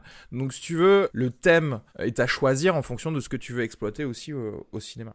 oui, bien sûr. C'est à voir. C'est vrai parce que c'est vrai que le, le comics c'est assez varié en termes d'écriture, c'est-à-dire on va avoir le grand spectacle, tu vois, avec des des auteurs comme euh, je sais pas c'est euh, c'est c'est c'est Romita je crois qui fait des, des planches avec des centaines de super héros dessus ouais, ou euh, des choses ouais. comme ça Ouais, et, euh, et après, euh, au contraire, tu, tu vas avoir une écriture plus intimiste. Tu vas, tu peux avoir quelqu'un comme euh, comme Straczynski qui va vraiment euh, chercher la métaphysique du super héros ou des choses comme ça. Et c'est vrai qu'en euh, en adaptation en film, on a, j'ai l'impression qu'on a que du Romita et, et pas trop du reste en fait. C'est Mm. pas très varié en fait Ouais. souvent. Et là, c'était un peu différent de ce dont on a l'habitude. Bah, numéro 9. Numéro 9, on va euh, continuer. Bon, on va garder cet ordre-là. Jean-Yves, tu nous, tu Ouais. nous fais ton... Ah oui, bah oui. Oui, ah, voilà Bon, alors du coup là, euh, peut-être un petit peu de, un petit peu de chauvin. Je suis un peu chauvin parce que j'ai j'ai vraiment voulu mettre des films français dans, dans mon top 10 cette année aussi.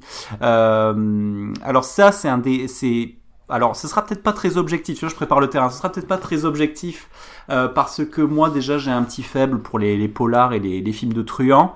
Euh, Ah oui. Donc c'est un film français. C'est un film qui s'appelle Carbone de Olivier Marchal euh, que j'ai beaucoup aimé parce que l'histoire qu'elle raconte c'est quelque chose que j'avais suivi avec beaucoup de passion dans la presse euh, qui reprend. euh, c'est euh, l'escroquerie au quota carbone. Je sais pas si vous avez entendu parler de cette histoire. C'est des gens qui ont les quotas carbone ont été instaurés. Euh, par l'Europe en fait où en gros si une entreprise polluait pas euh, on lui reversait euh, des quotas carbone parce qu'elle n'avait pas pollué. Et puis des entreprises pouvaient aussi en contrepartie acheter leur droit à polluer. Et en fait c'est euh, c'est une bande de c'est une bande de, de voyous en fait qui ont monté tout un scheme pour euh, pour s'enrichir à hauteur de c'est un préjudice estimé à plusieurs milliards d'euros en Europe. Enfin c'est un truc assez fou. Je vous invite d'ailleurs à aller voir les les articles qui ont été écrits là-dessus. C'est vraiment passionnant. Si j'ai j'ai beaucoup aimé parce que je l'ai trouvé euh, j'aime bien en général les films d'Olivier Marchal je les trouve très euh, très propres très soignés très sobres. Euh, j'aime beaucoup le, le rôle de Benoît Gimel dans ce film je trouve qu'il amène une, épaisseur assez intéressante au, au personnage je trouve je trouve assez intense.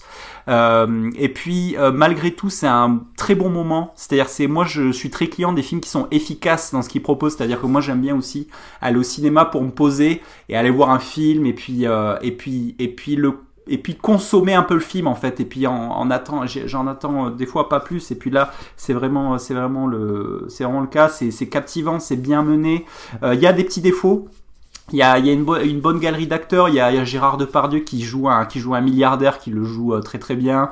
Euh, il y a un petit rôle de Laura Smet aussi qui, qui est bien, qui joue. Il y a une scène d'une, c'est un truc qui me reste, une scène d'une violence inouïe, un espèce de catfight entre des filles avec Laura Smet qui est vraiment, euh, qui fait froid dans le dos.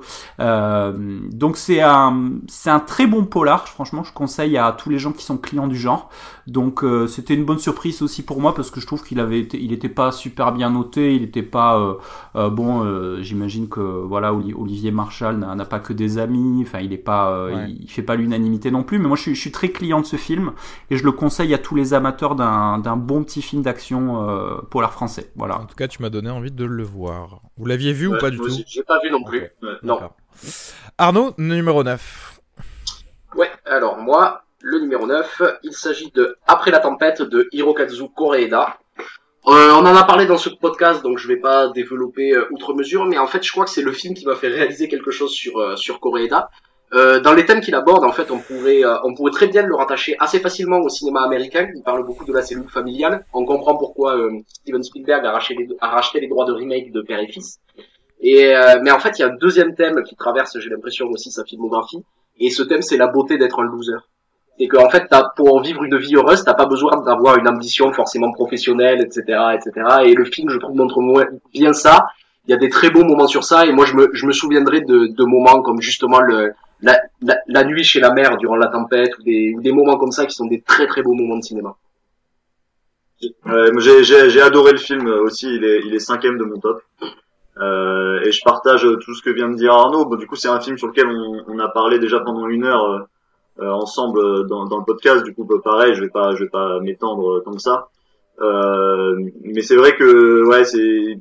Je pense que Koreeda aujourd'hui, je sais pas, c'est, quelqu'un qui, me touche assez profondément en fait. Euh, c'est-à-dire que je sais pas si ça vous arrive euh, aussi vous parfois, genre d'avoir cette sensation avec certains auteurs, mais mais mais quand je regarde un film qui est mis en scène par Koreeda, c'est-à-dire que j'ai toujours l'impression d'être exactement où je dois être dans la scène pour la regarder, que la scène dure exactement le temps qu'elle doit durer pour me toucher moi et pour être en phase avec ce que j'éprouve vis-à-vis des personnages.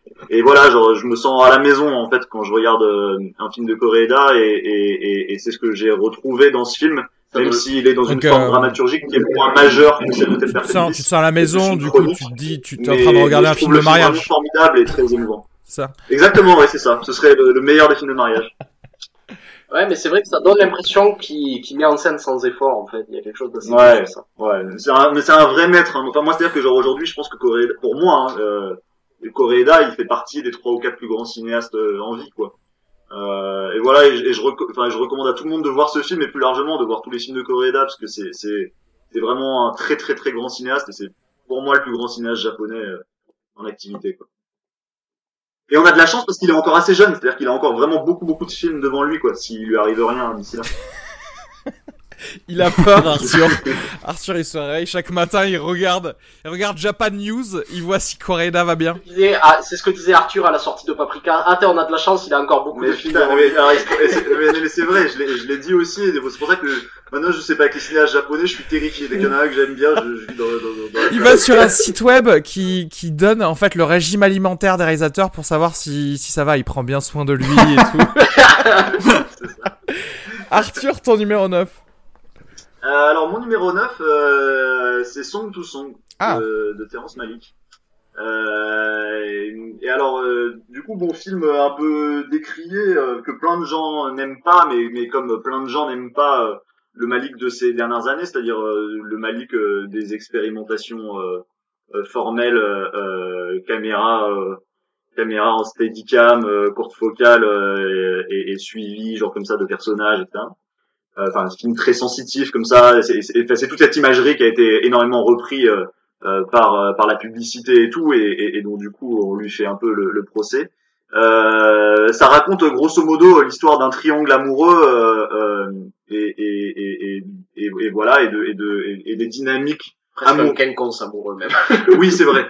Euh, et, des, et des dynamiques amoureuses euh, à l'œuvre du coup entre ces personnages-là, sachant que c'est des personnages en fait qui sont tous euh, ambitieux à leur manière, certains qui sont déjà euh, accomplis dans leur vie professionnelle, d'autres euh, qui euh, aimeraient réussir à s'élever et où du coup euh, l'amour est aussi souvent euh, teinté de de- de- d'opportunité et d'opportunisme à certains égards.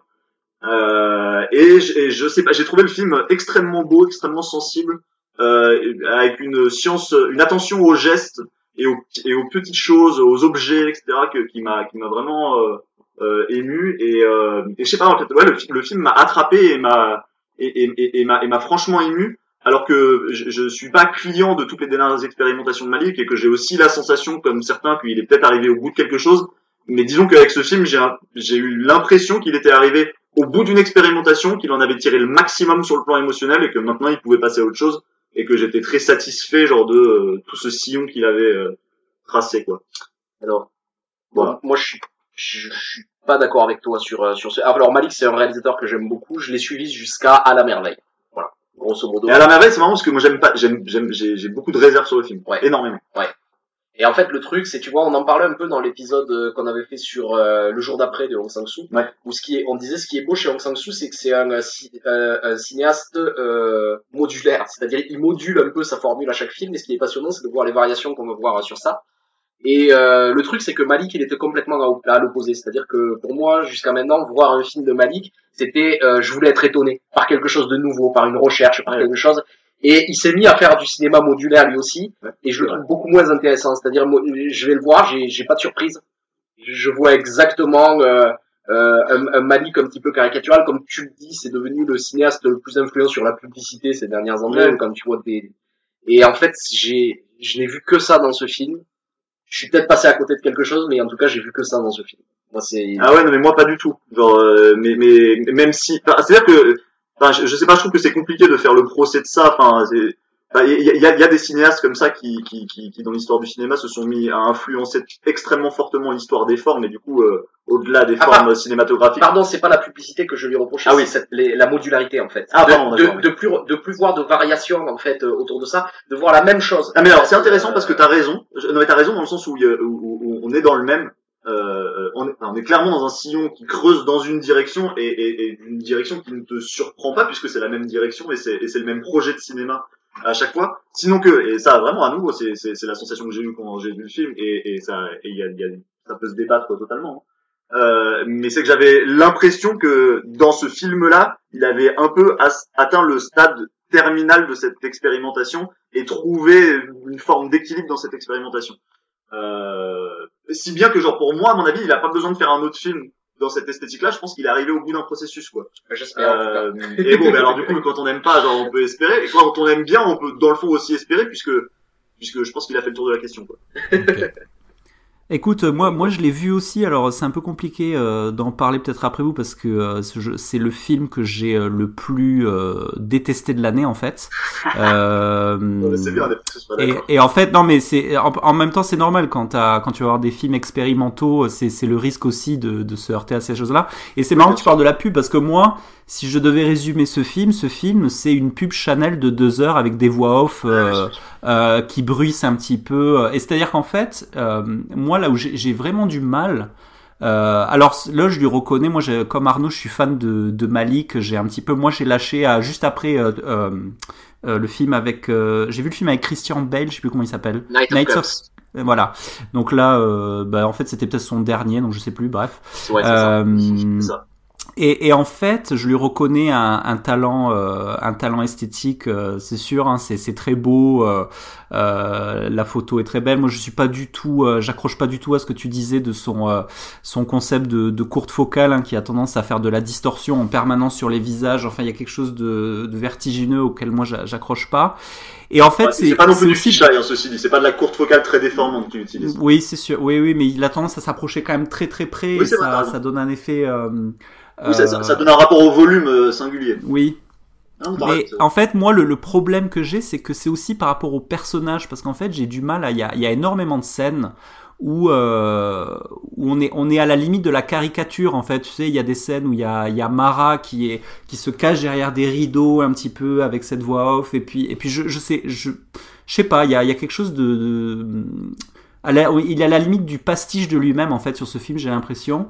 Et, euh, et les personnages, moi j'ai plus l'impression de voir euh, des stars qui sont un peu dans un délire mondain que qu'une vraie recherche artistique. On va dire que même dans le jeu d'acteur, je les trouve assez, euh, je les trouve inintéressants en fait. C'est-à-dire que même si Fassbender il joue à la perfection le, connard égocentrique, ça y a, y a pas de, y a aucun problème. Je, trouve ce film, je l'ai trouvé très long quoi. C'est-à-dire il aurait fait un très bon court métrage de 15 minutes.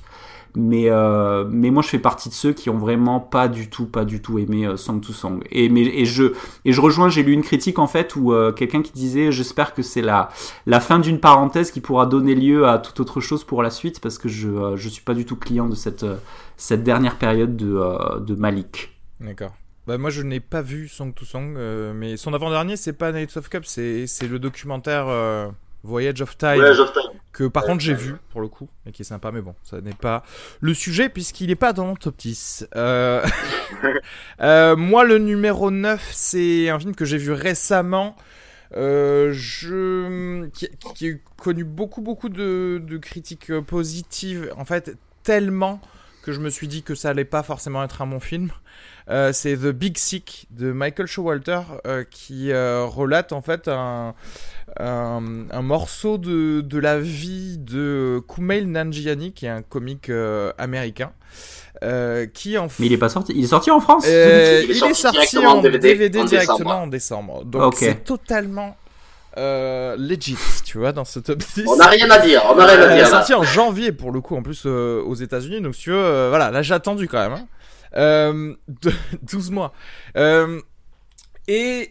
Et en fait, je m'att- je je m'attendais à avoir, euh, tu sais, une petite comédie euh, romantique américaine sympa. Et, euh, et j'ai eu un peu plus que ça parce que il y avait plusieurs dans, tout ce film. En fait, si vous voulez, le, pitch, c'est euh, un jeune euh, comique américain qui euh, voilà s'éprend d'une fille. Il se passe un petit peu des, choses qui, les éloignent concernant ben, sa, sa culture familiale qui est pakistanaise. Et au moment de cette espèce d'éloignement, cette, cette fille va tomber malade, très gravement malade, et va rentrer dans le coma. Et ça, c'est la vraie histoire de Kumail Nanjiani et de sa femme actuellement. Donc désolé, je vous spoil un peu parce que voilà. Histoire que je connaissais un petit peu via via les podcasts que j'écoute où, où Komel Nanjiani participe assez assez souvent d'ailleurs.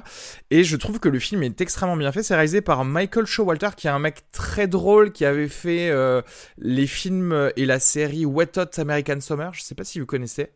Ah et, euh, et aussi la, la, qui réalise la série Search Party, qui est une série excellente, avec euh, la meuf qui jouait Maybe dans euh, Arrested Development. Ah oui, avec Alia Shockwat. Et c'est un film où clairement en fait je suis tombé amoureux des deux personnes. Ça a réussi à me faire ressentir ça. Bah, je m'y attendais pas beaucoup, mais bon, je, je vais prêcher pour ma paroisse. C'est que c'est que ça parle assez bien, je trouve. C'est un des rares films qui, qui parle assez bien de euh, des jeunes comiques et de l'expérience euh, de, de stand-up dans des euh, espèces de scènes ouvertes ou de plateaux d'humoristes. Alors bien sûr, c'est aux États-Unis, mais je trouve que que l'univers est plutôt pas mal décrit, même si c'est pas du tout le, le centre le centre du film. Donc voilà, entrée entrée fracassante et fulgurante pour moi dans mon top 10 en, ah, ça donne envie de voir.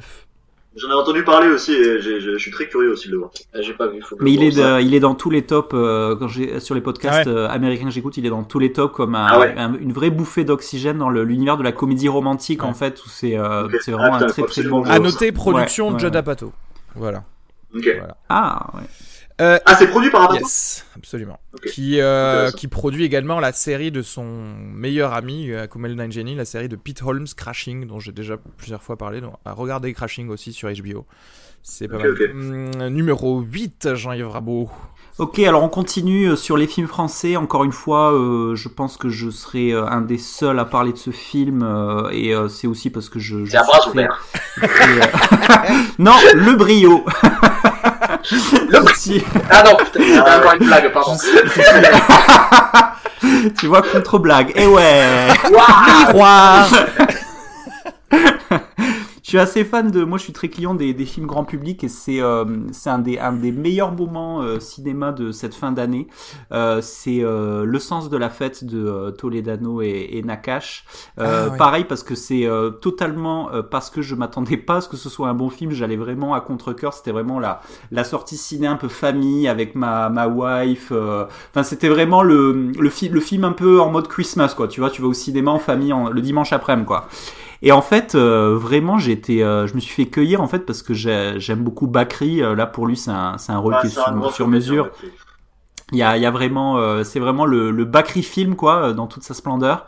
Euh, il y a une galerie de. En fait, le film, euh, il y a énormément de gens qui ont, qui ont dû le voir, donc je vais, je vais pas m'étaler là-dessus. Mais en gros, tu suis un mariage depuis sa coulisse, quoi. Donc en gros, c'est euh, les backstage et les petites mains qui s'activent pour les traiteurs, les, les, les musiciens, tout ça qui s'activent pour faire vivre un mariage, un très gros mariage.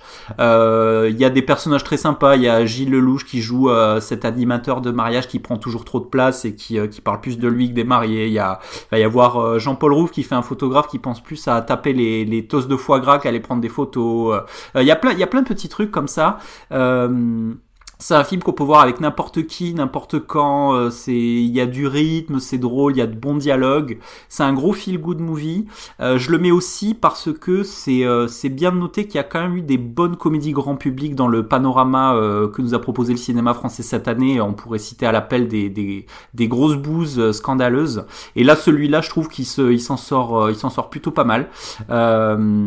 c'est c'est une belle bouffée d'oxygène. C'est c'est c'est un très bon moment. Donc c'est c'est aussi pour ça que moi j'aime bien le cinéma. Euh, bien rigoler, passer un bon moment pendant deux heures et puis, euh, puis en parler. C'est un film qu'on a envie de, faire voir à, ses proches. Voilà. Oui, et puis en plus, c'est des mecs qui ont un vrai sens de la mise en scène, je veux dire, euh, mm Nakash et Toledano, et, et, et, qui ont, envie de, trouver de l'ampleur dans et de, et de mm. propulser des émotions par des idées de cinéma, quoi. Et moi, c'est vrai que ça, c'est un truc que je trouve toujours intéressant chez eux et qui en fait des cinéastes à suivre, quoi. Euh, et je partage ton avis euh, sur, sur, sur, le film. Oui, je trouve que c'est un film charmant aussi, euh, qui est... ouais.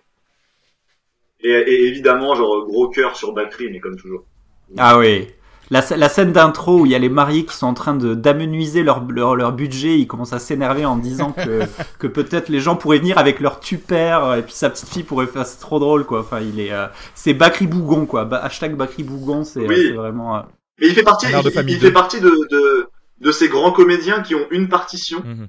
et qui la rejouent à chaque fois en trouvant des variations dessus et, et, et, et qui t'émeut genre à chaque fois et que tu prends plaisir à voir évoluer dans le temps en fait. Et, je dis ça parce que y a, y a, y a, souvent ce qu'on entend par grand comédien, c'est les comédiens qui savent tout faire et qui sont des, des, des qui ont une capacité à la composition euh, très élevée. Bakri lui c'est c'est c'est l'anti-composition, je veux dire, c'est un type tu le prends pour euh, qu'il est capable de te donner, ce qu'il est capable Ca- de te donner, c'est de jouer le bougon sceptique, euh, genre euh, qui regarde le monde un peu à distance et, et en étant un peu désolé de ce qui s'y passe. C'est un, pour moi, c'est un film qui a failli euh, subir le, bah, les problèmes de bande-annonce euh, qu'il y a actuellement, où euh, j'ai vraiment cru avoir vu tout le film euh, dans la bande-annonce. J'ai pas non plus été euh, surpris par euh, l'histoire même, euh, même du film, mais c'est vrai que c'était euh, quelque chose de, de très plaisant. Tout, tout me dictait à ne pas le voir, mais c'est justement parce que toi, Jean-Yves, tu m'as dit que finalement c'était bien que, que je suis allé le, me régaler. Et c'est vrai que comédie, euh, une comédie très sympathique euh, de l'année. Euh, numéro 8, Arnaud euh, de Caz. Bah écoute, moi mon numéro 8 c'est Logan Lucky de Steven Soderbergh. On en a déjà parlé donc je vais pas m'étaler dessus. Ok, Ouais. numéro 8. Euh, bah, moi mon mon numéro 8 c'est Jeune femme de Léonore Serrail du coup pour euh, euh, faire rentrer aussi du film français euh, dans mon top et, et parce que mine de rien il y a quand même eu des choses en effet intéressantes qui ont été faites en France euh, cette année. Euh, voilà, c'est un premier film euh, dont on a parlé dans le podcast. Je sais plus si j'étais là. Non, Non, en fait, non. on en a pas Non, parlé parce que justement, bon, alors il faut dire que sur ce film, moi et Arthur, on a un gros biais puisqu'on connaît la réalisatrice. Ouais, c'est vrai. Il y a pas, il y a pas que Euh, ça. Il y a le gros biais aussi, c'est Arnaud Decazes joue dans ce film. Absolument. Et, et, et, et lié, et lié d'ailleurs, excellent, vraiment. Excellent. Euh, Il y a un plan mais non, mais- fixe mais sur lui dit- pendant 45 Mais minutes. ceci dit, non mais parce que il y, a- il y a un truc euh, important à dire, c'est que le, le, enfin, je sais pas, en tout cas moi mon biais sur le film est pas si important que ça. Non mais je suis d'accord, moi aussi. Euh, et, que- et alors, et mais je vais, mais, mais même pour le dire euh, très simplement, parce que euh, la réalisatrice euh, Léonore Serrail, du coup, c'était c'était une fille qui était dans notre promotion euh, en scénario, donc euh, du coup, euh, Arnaud connaît beaucoup mieux que moi. Mais moi, par exemple, je, je l'ai pas tant fréquenté que ça. C'est quelqu'un avec qui j'ai pris plaisir à discuter à chaque fois que j'ai eu l'occasion de discuter avec elle. Mais enfin, je veux dire, c'est pas du tout quelqu'un qui est dans mon cercle d'amis proches. Euh, do- donc euh, attention, genre, je veux dire, pe- peut-être que je serais pas venu ici pour défoncer son film euh, si je l'avais pas aimé, euh, mais je veux dire, euh, je, je suis allé le regarder comme un spectateur et aller voir ce film euh, normalement juste par intérêt pour voilà quelqu'un que, que, que qui, est, qui est dans mon entourage, disons. Euh, et euh, et je trouve le film en fait vraiment formidable. C'est-à-dire que c'est un film qui est fait avec rien, il y a zéro argent. Euh, et, euh, et qui raconte euh, grosso modo l'histoire d'une femme qui, qui qui se retrouve euh, à Paris euh, alors que son mec vient de la quitter et que euh, on, on comprend assez vite que pendant toutes les dernières années de sa vie en fait elle avait vécu à travers cet homme parce qu'elle était sa muse en fait.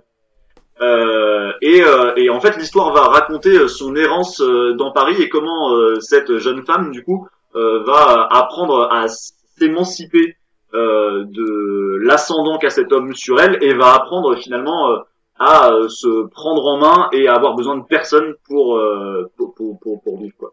Et, et en fait le film est tout à la fois hyper juste sur ça, très très drôle. C'est c'est à dire que c'est c'est un film qui a, qui a énormément de fantaisie, qui a une capacité à construire des personnages secondaires et à les caractériser avec une précision qui franchement euh, est vraiment très impressionnante pour un premier film.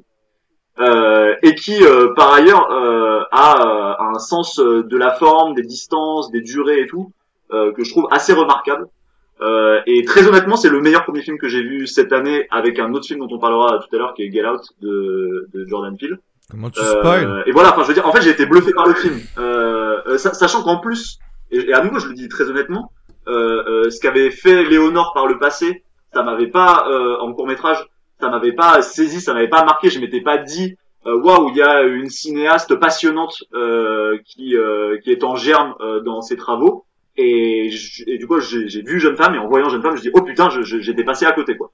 Non. Euh, et, en fait, ça, euh, parce qu'il y a et quelque voilà. chose, on savait qu'elle savait écrire. Oui ça bien que- sûr. Que quand tu vois, et Mais quand tu vois, quand tu vois beaucoup de critiques, il y en a qui parlent d'improvisation dans ce film, il n'y a pas une seconde d'impro dans ce film. Non mais et, et les dialogues sont Les ciselés. dialogues sont ciselés vraiment au, au cordeau. Mais ce qui est impressionnant, en fait, c'est comment elle se sert de la mise en scène pour, en fait, très très vite nous euh, faire comprendre les personnages.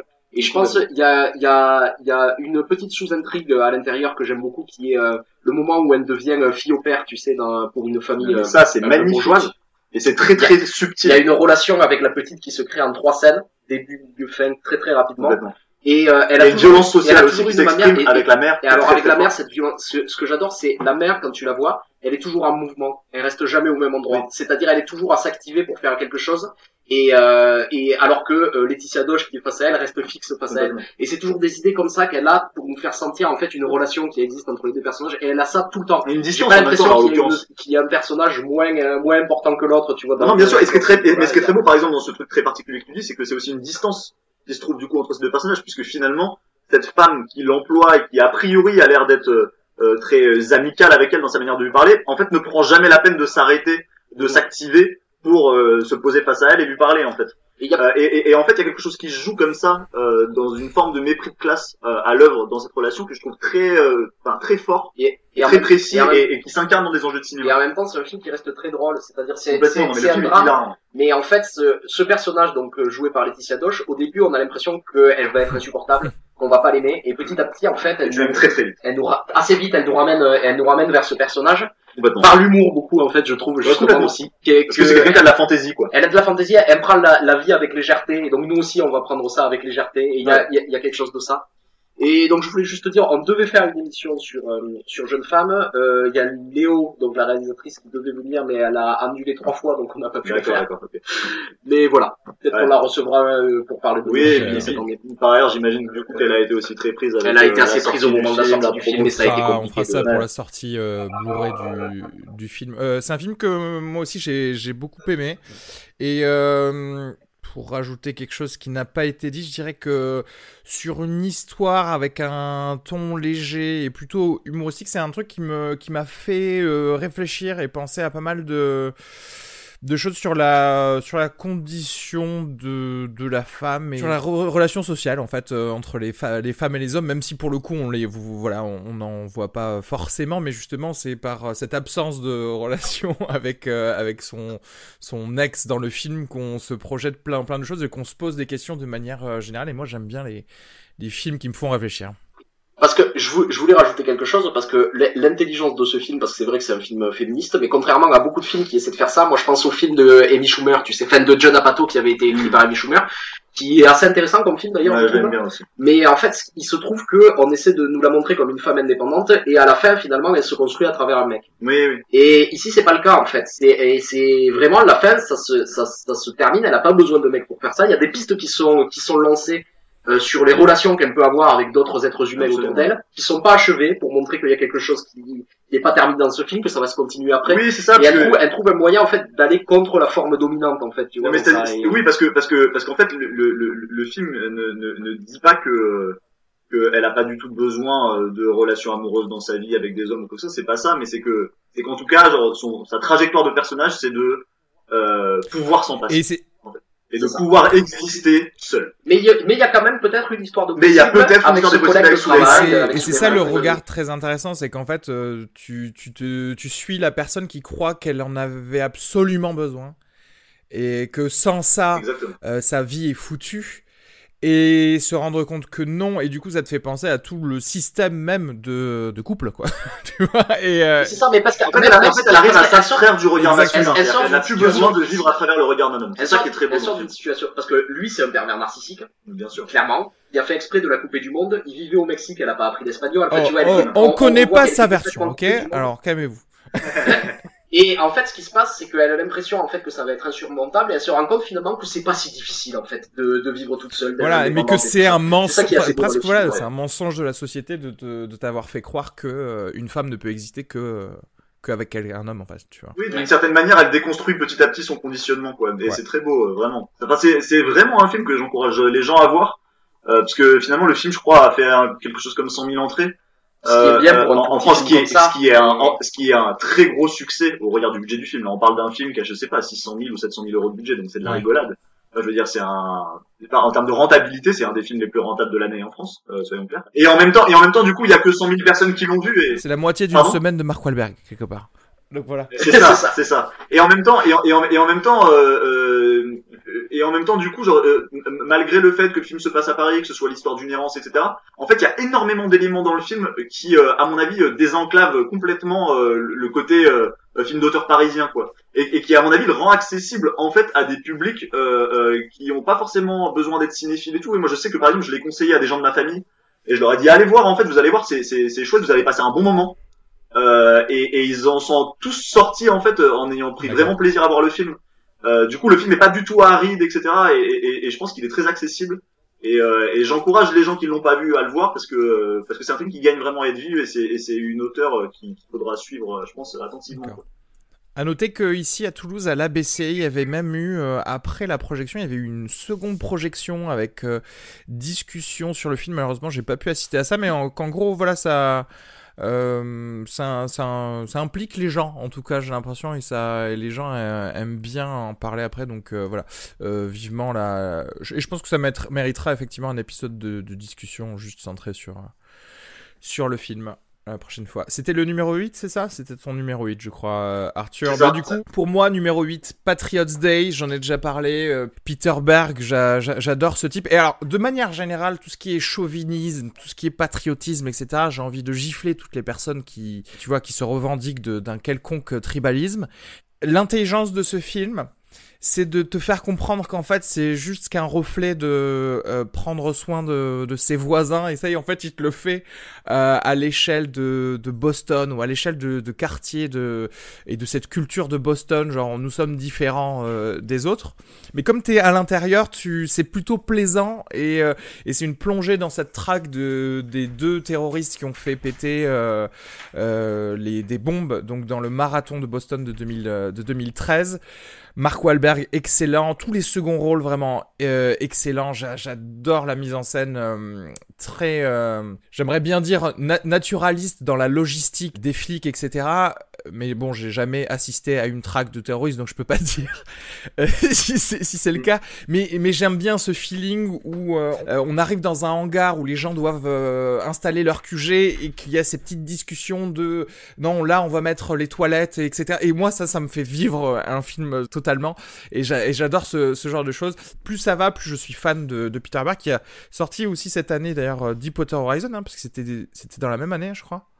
En tout cas en France. Ouais. Et puis, Peter Berg qui, pour moi, est, euh, enfin, était le créateur et le showrunner d'une, à mon avis, des plus Friday Night Lights. séries de l'histoire de la série, qui est Friday Night Lights, qui est euh, une série pour moi genre absolument sublime et bouleversante sur l'Amérique profonde euh, et sur les dynamiques, enfin les dynamiques sociétales à l'œuvre dans cette Amérique euh, profonde et qui est euh, très très très très à, à noter que voilà c'est pas il n'est pas non plus euh, son sa spécialité c'est pas non plus le enfin voilà les, les rednecks ou le, ou le patriotisme hein, c'est quand même un gars alors même si euh, tu vois c'est aussi le producteur et ou, ou, ou showrunner de Ballers ou des trucs comme ça très américains c'est quand même quelqu'un qui a réalisé des euh, des épisodes de Leftovers où tu vois on a des on a, on a des plongées dans des dans des choses très métaphysiques. Je trouve qu'il a un large spectre dans tout ce qu'il arrive à, à faire. Quelqu'un d'autre l'a vu peut-être je sais pas si non euh, non, moi je l'ai pas vu, mais il faudrait peut-être que je redonne une chance à Peter Berg parce que moi je m'étais arrêté à Battleship, The, Kingdom, euh, Battleship. J'avais vu The Kingdom, Battleship en coq et je trouvais. Euh, ouais, c'est vraiment autre chose. Même, même, pas que je le trouvais nul, en fait, je le trouvais, je me fais chier devant ces. Ah, là pour le coup, c'est vraiment. J'ai arrêté, d'aller voir les films de Peter Berg parce que c'est juste un cinéaste bah, qui me fait chier en fait. euh, non mais c'est ouais, c'est vraiment trois films bizarres presque de sa filmographie. En tout cas par rapport à ce qu'il fait maintenant. Voilà, bah, on en revient au numéro 7 de Jean-Yves. Ok, alors moi numéro 7, euh, un film espagnol de Rodrigo Sorogoyen qui s'appelle Que Dios nos perdone. Ah oui. Un thriller, euh, thriller slash polar euh, très très très cru qui se passe à Madrid au début des années 2000. donc ça raconte l'histoire d'une traque par par deux deux cops, par deux par deux flics d'un d'un tueur en série qui est Andalous dans Madrid et qui c'est très très glauque en fait puisque le le principe c'est que c'est un gars qui va qui tue des personnes âgées Euh, c'est un des un des meilleurs moments pareil euh, niveau cinéma euh, cette année parce que aussi euh, de façon peu objective parce que moi je suis très client de, de ce genre là donc c'est assez intéressant parce que du coup on sent qu'il y a une forte influence finchérienne. Il y a d'ailleurs un, un, clin d'œil assez assez marqué un moment à Zodiac dans le film. C'est c'est très cru c'est très glauque c'est c'est très professionnel. Euh, c'est un film qui va jamais céder euh, à toutes les facilités euh, attendues du genre, qui va vraiment prendre le temps. Il y a vraiment une excellente exploitation des personnages. il y a, c'est quelque chose que j'aime bien, c'est que même si on sent, comme beaucoup de films de ce, de ce style-là, qu'il y a malgré tout une influence américaine. Euh, c'est quelqu'un qui va pas se laisser aller euh, à, oublier son pays et donc du coup le, film va aussi marcher comme un comme une vision, enfin comme une étude sociétale euh, espagnole de ces années de crise, années 2000. Donc il va y avoir une vraie toile de fond derrière. Donc ça c'est à noter. C'est un film qu'on pourrait totalement opposer à, certaines tentatives de Guillaume Canet dans l'envie qu'il avait quand il faisait ses, ses polars de ressembler vraiment à un film américain en fait et à vraiment laisser de côté tout ce que ça, tout ce que tout, tout élément français. Euh, c'est un film que je vais euh, que je vais euh, recommander à toutes les personnes qui aiment les les films de qui sont fans de Seven, qui, qui vont aimer les ambiances un peu suffocantes, les films oppressants, les films d'ambiance. C'est un film qui est très prenant, très très prenant. Et, et, moi, je pense voir beaucoup, beaucoup de films de ce genre. Et il m'a, il m'a totalement surpris. Il n'y a pas de, pas de facilité de scénario. C'est euh, jusqu'au bout. On va, on va le regarder avec plaisir. Donc c'est un, c'est un, une belle surprise. C'était un petit film que, voilà, qui, que j'ai vu dans pas mal de, qui a, qui a, été quand même assez, assez bien noté. Donc je recommande à, tous les fans du genre. Voilà. Alors, je vais, je vais devoir euh, confesser ici euh, ma petite dose de, de, de, racisme. Je viens je suis pas allé voir ce film au cinéma parce que j'étais persuadé que c'était un film du même réalisateur que euh, le type qui avait fait La Isla Minima. Ah. ah. oui. Qui était un film, un polar espagnol qui était sorti il y a deux ans et que j'avais détesté. Et du coup, j'y suis pas allé à cause de ça. Et là, je viens de me rendre compte, j'ai cru ça juste parce que c'était un polar espagnol, en fait. et voilà, ouais, on, on, est réduit à ça. Hein. Tous les réalisateurs espagnols se, se ressemblent les Sud-Américains, ils se ressemblent un peu tous. non, mais le, le duo, ça, le, le, duo de flics, en fait, il y a, y a, une vraie, il y a une vraie analyse, il y a une vraie, vraie introspection sur ces deux personnages qui, que, que tout oppose, en fait, avec un, un, un, des deux flics qui est à la limite de la, de la sociopathie, en fait, chez, qui reste chez lui, qui est très, très chelou, et l'autre qui est un espèce de, de roublard espagnol, un peu, un peu beauf sur les bords, qui a envie d'en découdre en permanence, et ça, ça crée un, il y a une osmose assez, assez intéressante, et c'est, non, c'est, c'est vraiment un film très, très sympa. Ok intéressant. Bah ouais. C'est clair, Jean-Yves nous donne envie de voir des films. C'est cool. Ouais, c'est vrai. c'est vrai. 7, euh, Arnaud. Alors, 7 pour moi, il s'agit de Upstream Color de Shane Carruth. Ah, n'importe quoi. Alors, c'est... c'est dans les règles, non. Donc, euh, 2013, euh, top 2013, top 2017. Il s'agit d'un film de 2013, mais qui n'est sorti en France que cet été. Félicite. Du coup, c'est licite. Et euh... Ah, je crois, mais voilà, mais l'année prochaine, il sort, il sort à, à, aux Philippines. Voilà, c'est bon. non, mais en plus, je trouve que c'est un film, que c'est un film vraiment beau en fait. Euh, c'est, ça raconte, bon, j'ai, je vais pas trop ah spoiler, mais hein. il s'agit d'un, d'un film de, de science-fiction qui parle de, euh, euh, de, de de, de types qui inséminent des vers dans des, euh, dans, chez, chez des personnes dans le but de, de les voler et de détruire leur vie. Et euh, les types qui ont été les hôtes de ces vers se rendent compte qu'ils ont des, des, des, connexions un peu étranges. Ils se mettent à, à se souvenir de choses que d'autres personnes qui ont porté ces vers se, se souviennent. Et c'est un film euh, qui, qui est un peu dans la veine des films de Terrence Malick finalement, mais qui qui essaie aussi de euh, de parler de la de la société actuelle mais de manière euh, de manière sensorielle plutôt que euh, que purement par l'intrigue. Il continue un peu dans la veine. Donc Shane Carruth, c'est le type qui avait fait le Primer, qui est un des meilleurs films de voyage dans le temps. Le meilleur, le meilleur.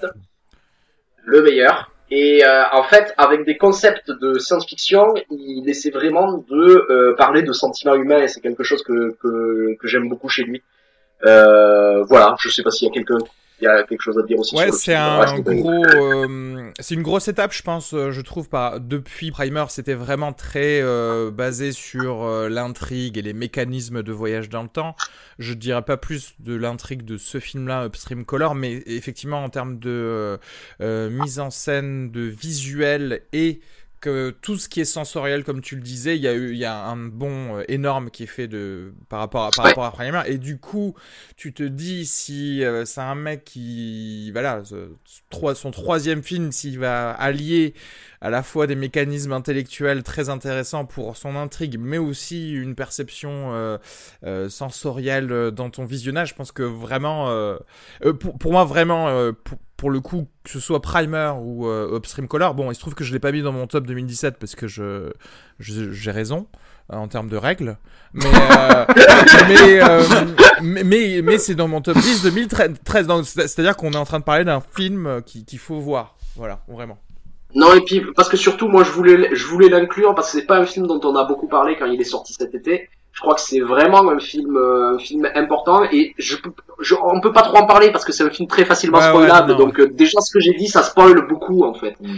Et euh, donc c'est juste un film, un film différent en fait. C'est vraiment, je pense, c'est un truc que t'as que que, que, tu que tu vois pas beaucoup ailleurs et ça vaut le coup d'aller d'aller découvrir ce que fait ce que fait ce réalisateur quoi. Arthur. Moi mon numéro 7 c'est Split de Shyamalan qui est, qui est un des films cette année genre qui m'a rendu très très heureux. Euh, parce que euh, non mais parce que genre vraiment Shyamalan c'est un cinéaste que que, que j'ai aimé euh, très très très très fort. C'est-à-dire que comme beaucoup de gens je veux dire c'est pas original du tout hein, mais euh, mais au début des années 2000 j'ai vraiment euh, pensé que que Shyamalan était un des cinéastes les, les plus importants américains euh, je pense qu'il il a, il a quand même enchaîné des films formidables euh, avec une précision d'horloger euh, sur la première partie de sa carrière. Euh, c'est-à-dire qu'il enchaîne quand même des films comme Sixième Sens, comme Incassable, comme The Village, enfin des films de, de cette trempe-là, quoi. qui étaient des films, voilà, où tout à coup il y avait un cinéaste assez renversant à l'œuvre. Euh, et je le dis sans mauvais jeu de mots sur le fait que c'était devenu le spécialiste du twist, hein, euh, mais mais euh, mais vraiment c'était quelqu'un que, que m'avait beaucoup impressionné quoi. Alors en particulier du coup sur Incassable puisque Incassable était un film de super-héros mais qui comme tu en parlais tout à l'heure Areski du coup était un film de super-héros sans spectacle et qui s'intéressait en fait de manière presque expérimentale en fait à à comment un super-héros euh, prend conscience qu'il en est un et, et, accepte euh, sa condition de super-héros. Ce qui, en fait, dans un film de super-héros, euh, serait le premier acte d'un film. Euh, donc, donc, en fait, c'était un film comme ça, assez formidable, qui euh, prenait la décision narrative et osait d'étendre sur une heure et demie quelque chose qui, dans n'importe quel film de super-héros, durait 20 ou 25 minutes. Euh... Mais, ce qui est fort avec ça, en fait, c'est que pour moi, c'est le vraiment sans doute le seul à avoir adapté euh, le mythe du super-héros à la forme cinématographique en fait. Non, mais c'est que ça devient un film en fait. Dans, euh, on, dirait que le super-héros est né du cinéma quand on regarde Incassable. Tu vois ce que je veux dire? Il reprend pas en fait les clichés de la bande dessinée non, as raison. qui existe bien en bande dessinée qui souvent en fait transpose très mal au cinéma. Non, non, mais t'as raison. C'est c'est c'est c'est c'est c'est étonnant. C'est presque un film qui pourrait être séminal de l'émergence du super-héros et qui en même temps vient après évidemment toute une culture du super-héros très dense. Euh, bref, et, euh, et du coup, et du coup, et du coup, bon, et Shyamalan, c'est un type qui s'est vraiment perdu euh, à la fin des années 2000, notamment parce que, et c'est intéressant sur la question euh, des super-héros, parce qu'il a eu envie de faire des blockbusters. Euh, et du coup de raconter en fait des histoires de super-héros. Euh, alors ça a été d'abord euh, avec euh, Avatar, l'adaptation d'Avatar, le dernier maître de l'air, qui est euh, soit dit en passant une série d'animation absolument géniale et une des plus grandes séries live et animation confondues de l'histoire. Enfin, c'est fabuleux. Si vous avez l'occasion de regarder ça, c'est vraiment génialissime. Et alors en plus de ça, non seulement vous avez trois saisons d'Avatar, le dernier maître de l'air, euh, en série animée qui claque de ouf, mais en plus de ça, vous avez ensuite euh, euh, une autre série qui est la suite en fait 100 ans après, non ou 50 ans après de, de cette histoire qui s'appelle La légende de Korra et qui est pas aussi bien qu'Avatar le dernier de l'air, mais franchement de très très très haute facture. bref, et du coup, euh, Shyamalan est arrivé dans le monde comme ça du blockbuster, sachant que jusque-là, il avait jamais fait un film à plus de 50 millions de dollars. Euh, donc c'est-à-dire qu'il évoluait en tant qu'auteur dans cet espace où euh, aujourd'hui il est difficile d'évoluer, c'est-à-dire c'est les films du milieu aux États-Unis, c'est-à-dire euh, pas des films indépendants qui ont euh, moins de 10 millions de dollars, mais pas non plus des blockbusters hollywoodiens de plus de 100 millions, quoi, pour le dire un peu vite. C'est un peu cet espace dans lequel évoluent des types comme, je sais pas, Zemeckis, ce genre de, de, de cinéaste. et, et le truc, c'est qu'il a eu envie de se frotter à au, au, très grand public, du coup, peut-être, et puis, à, puis aussi à plus de moyens. Et euh, il s'est heurté à un énorme problème, c'est que euh, en fait c'est pas du tout euh, quelqu'un qui a une grande capacité d'abstraction. Or, pour être capable de, de, mettre en scène des blockbusters hollywoodiens, eh ben il faut être capable de mettre en scène avec des fonds verts. C'est-à-dire de, de, de, de, ne pas voir la matière qu'on est en train de filmer au moment où on la filme. En plus, ce qui est fou dans ces films, c'est que c'est pas seulement les scènes à effets spéciaux qui sont ratées, on dirait qu'il sait plus filmer une conversation. Non, mais, oui, mais, mais, mais, mais, mais, pour une raison, à mon avis, qui est qu'il n'y a plus de décor, où il n'y a plus que des bouts de décor. Et il et, et, y a quelque chose qui, qui avec, avec euh, Shyamalan qui est très particulier, c'est que je crois que c'est quelqu'un qui n'arrive pas du tout à mettre en scène dès lors que, que les éléments ne sont pas parfaitement concrets euh, sous ses yeux. Euh, et, et, à certains égards, du coup, ça fait de lui un cinéaste assez primitif en fait. Euh, euh, euh et c'est ce que j'adore chez lui. Et, et c'est ce qui fait que c'est un terrible cinéaste de, de blockbuster. Et il a fait, à mon avis, deux énormes bousins. Euh, que son Avatar, donc le dernier maître de l'air, qui est nul, mais de bout en bout. Euh, c'est une catastrophe, enfin je veux dire, c'est une vraie catastrophe industrielle, comme on en voit assez rarement, c'est-à-dire c'est un ratage cosmique. Euh, et ensuite, il a quand même enchaîné avec un énorme ratage aussi, qui était After Earth, avec euh, Will Smith et Jalen Smith. Euh, ce qui est intéressant d'ailleurs, puisque genre à l'origine, en fait, c'était c'était une histoire euh, a priori beaucoup plus dans ses cordes, puisque genre le point de départ de l'histoire, au tout départ, pour rappeler donc After Earth, c'est l'histoire d'un père et son fils euh, qui se retrouve euh, donc on est dans c'est dans un, un, futur euh, hypothétique dans lequel donc on se balade en vaisseau spatial dans l'univers et tout et et en gros ils ont un accident de vaisseau et ils se retrouvent bloqués sur une planète qui est en fait la Terre qu'ils ont quitté depuis longtemps machin ça. Euh, et le père est blessé et c'est comment le fils doit réussir à traverser ce monde dangereux et sauvage pour permettre de sauver son père. Sauf que du coup, ça s'inscrit dans une grande forme avec du coup plein de bêtes euh, chelous, etc. Euh, et en fait, à l'origine, je crois que le, pitch de cette histoire, c'était euh, l'histoire d'un père et son fils qui voyagent en voiture à travers les États-Unis, qui ont un accident en plein milieu d'une forêt, et le père est bloqué genre dans la voiture et, et en danger de mort, et c'est le fils qui doit traverser la forêt pour réussir à aller chercher de l'aide. Et donc c'est marrant parce qu'on voit comment au départ il y avait une histoire qui a priori était très primitive et très dans ses cordes et qui s'est transformée ensuite parce que Hollywood est rentré là-dedans et qu'il y a eu des impératifs économiques euh, importants, est devenu un truc énorme et dans lequel il n'était pas du tout à l'aise et, qu'il n'était pas capable de, mettre en scène quoi. Et donc bref, voilà, Shyamalan c'est un type qui s'est quand même paumé et qui s'est paumé du coup en allant quand même vers euh, une forme plus euh, classique du film de super-héros euh, et qui à mon avis avec Split fait son grand comeback quoi. Euh, et, et, alors, et par exemple, genre, moi, j'encourage bien sûr les gens à aller voir Split, mais, mais, mais ce qui est très beau dans Split, c'est qu'en fait, euh, et c'est là que c'est dingue, c'est que, c'est que, en fait, Shyamalan est en train de construire une sorte d'univers de, super-héros alternatif à celui euh, de Marvel. Je veux pas en dire plus euh, pour pas spoiler, mais, mais, mais, mais rien que ça, je trouve que c'est passionnant. et en plus de ça, je veux dire, c'est un film dans lequel il y a des morceaux de mise en scène il y a des morceaux d'iconisation, genre de personnages. Par exemple, on parlait tout à l'heure, genre, je parlais tout à l'heure de, de, à mon avis, de la faiblesse de l'iconisation dans Logan, mais dans Split, quand tout à coup, genre, on filme le mal, mais c'est fabuleux en termes formels, c'est-à-dire que tout à coup, il n'y a pas besoin, genre, de mettre des dialogues, il y a juste besoin, genre, de mettre sa caméra au bon endroit, d'avoir le bon mouvement de caméra, d'avoir le bon contre-jour, genre, pour, pour, pour, pour, iconiser une silhouette, etc. Et c'est, euh, moi, c'est du grand cinéma, quoi. James McAvoy qui a un sourire et qui a une seconde faire ce sourire. Et alors, c'est une performance d'acteur formidable. Alors là, pour le coup, genre très différent. On parlait de Bakri tout à l'heure qui joue tout le temps la même chose. Là, McAvoy, lui, s'inscrit se, dans la filiation inverse qui est celle des grands acteurs de composition puisqu'il joue du coup un personnage aux personnalités multiples et qui change de personnalité comme ça, genre d'une seconde à l'autre. Euh, et sa performance est renversante, vraiment, c'est euh, spectaculaire ce qu'il fait. Alors entendons-nous, hein, c'est euh, le mec, il a une Ferrari, hein, je veux dire, pour exprimer ses qualités de, de, de, de, de composition. Mais c'est très très fort ce qu'il fait. Et voilà, je trouve que le film euh, est très bien écrit, c'est assez admirable en termes de mise en scène, et il y a une très grande performance d'acteur. Pour moi, c'est le comeback de Shyamalan, et j'ai très très très très hâte de voir euh, la suite, qui est en fait la suite d'Incassable. qui s'appelle Monsieur Glace et qui devrait sortir, je sais pas trop quand, j'imagine peut-être d'ici la fin. Il vient de finir le 2018. tournage. Ouais, donc ouais, peut-être en 2019, fin 2018, début 2019. Il y a quelque chose à propos de ce film, c'est euh, quand il est sorti en début d'année, euh, on avait décidé de pas faire d'émission dessus parce qu'il nous semblait que ça allait pas être forcément un film euh, très intéressant parce que tu dis qu'il s'est paumé mais c'est plus que ça, c'est il a explosé en vol. Ah, mais c'est un truc dingue, C'était euh, fou furieux c'est une donc- disparition des radars, euh, Shyamalan. et vraiment j'y suis allé un peu par par nostalgie du temps d'avant mais j'en attendais rien du moi Et quand, aussi. et quand je suis sorti j'avais eu de patates. T'imagines même pas de, de voir un cinéaste que j'aimais qui revient. Ouais. Et ça a été le cas un peu de nous tous, puisque finalement on en a parlé trois fois dans ce podcast, dans les films en vrac, où on a où on a petit à petit découvert le film les, les, les, les uns après les autres, et on en a on en a parlé à chaque fois.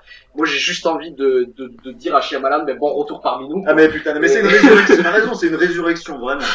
Moi, je crois qu'il a, mani il a manigancé son, son explosion en plein vol pour que pour faire oublier les, les gens Pour ce pourquoi il était connu pour nous défoncer à partir C'est clair.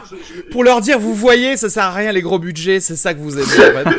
Mais, moi, mais l'angoisse que j'ai eue en fait avec Shyamalan, c'est cette angoisse que, mais, mais à mon avis qui est légitime, c'est c'est cette idée de se dire que, en- moi, c'est un truc auquel je, je- je crois jusqu'à un certain point, mais mais, mais mais je crois que certains cinéastes ont en eux un certain nombre de films et, et, que, et que passer ce nombre de films, en fait, ils ont des difficultés genre à, à, à, à produire du neuf, euh, avec même avec du vieux, il n'y a pas de souci parce que produire du neuf avec du vieux, ça peut être super.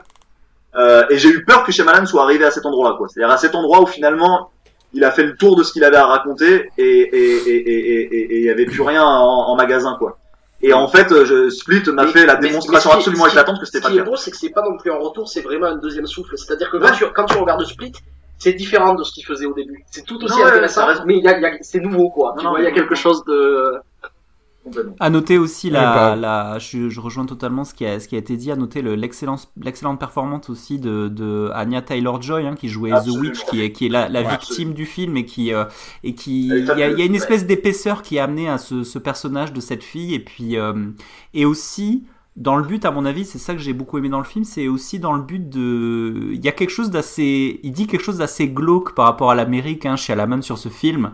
Il y a des scènes, moi, qui, qui me marquent très très dur, euh, sans faire aucun spoil aucun. Il y a, il y a une scène, un moment où quelqu'un dit, il y a ton oncle qui est venu te chercher, et ça c'est assez, euh, par rapport à, il y a, il il y a, il y a tout un, il y a, il y a vraiment, euh, euh, dans la construction de ce personnage, il y a des trucs qui se passent dans le scénario vers la fin du film qui justifient totalement euh, euh, l'histoire de ce personnage de victime. Et c'est vraiment euh, parce que c'est vrai, euh, et beaucoup de gens n'ont parlé euh, que de la performance de James McAvoy, mais il y a aussi d'autres trucs très intéressants euh, que j'avais beaucoup aimé dans le dans le film The Visit aussi, qui était un petit film un peu glauque, un peu sympa, euh, qui qui amenait un Il petit. préparait son retour avec The Voilà. C'était le film des. Il, il s'essayait à ça, c'est vrai. Il euh, voilà, c'est ça. Et pour dire aussi à quel point euh, After Earth et euh, Avatar c'était de la merde, c'est que moi, pour aller voir Split au cinéma, il a fallu que Arnaud et Jean-Yves le voient. Ouais. Et après, j'ai vu, après j'ai vu The Visit pour me dire bon, peut-être que en fait c'est pas mal, c'est bien, c'est bien The Visit. Du coup peut-être qu'en fait là il revient. Et ensuite je, je suis allé au Mais- cinéma pour euh, voir. Mais c'est pour dire le truc, l'effort Euh, surhumain qu'a fait Shyamalan ici, c'est-à-dire qu'il nous avait perdu hein, comme spectateur, Ah vraiment, et il est venu nous chercher un à un par la main, comme ça. Et, euh, Reviens, c'est bien ce que je fais. Et je ressouligne aussi le truc un peu, un peu méta du film, euh, qui est qu'il parle de lui-même euh, dans ce film avec le cette croyance qu'a le personnage principal de dire il faut avoir euh, souffert pour connaître son épanouissement total en fait, tu vois, et revenir encore plus fort.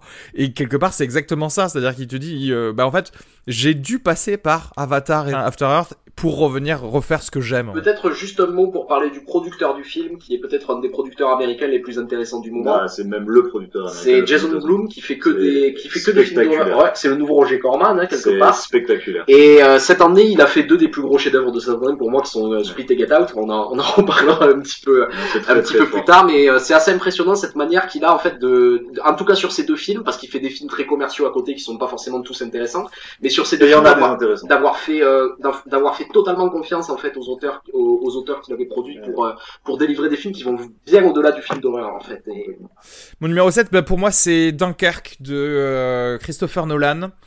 Euh, ce ce n'est pas un, un Nolan euh, incroyable, extraordinaire, mais euh, je, l'ai revu, c'est quand même un très bon film. Ce que je, crois que j'adore dans, ce film, c'est le montage en fait. Je sais pas si vous vous souvenez du troisième acte de The Dark Knight Rises, où en gros c'est que un montage avec de la tension qui monte, tu vois, petit à petit. Mais en fait, c'est tout le film de Dunkirk.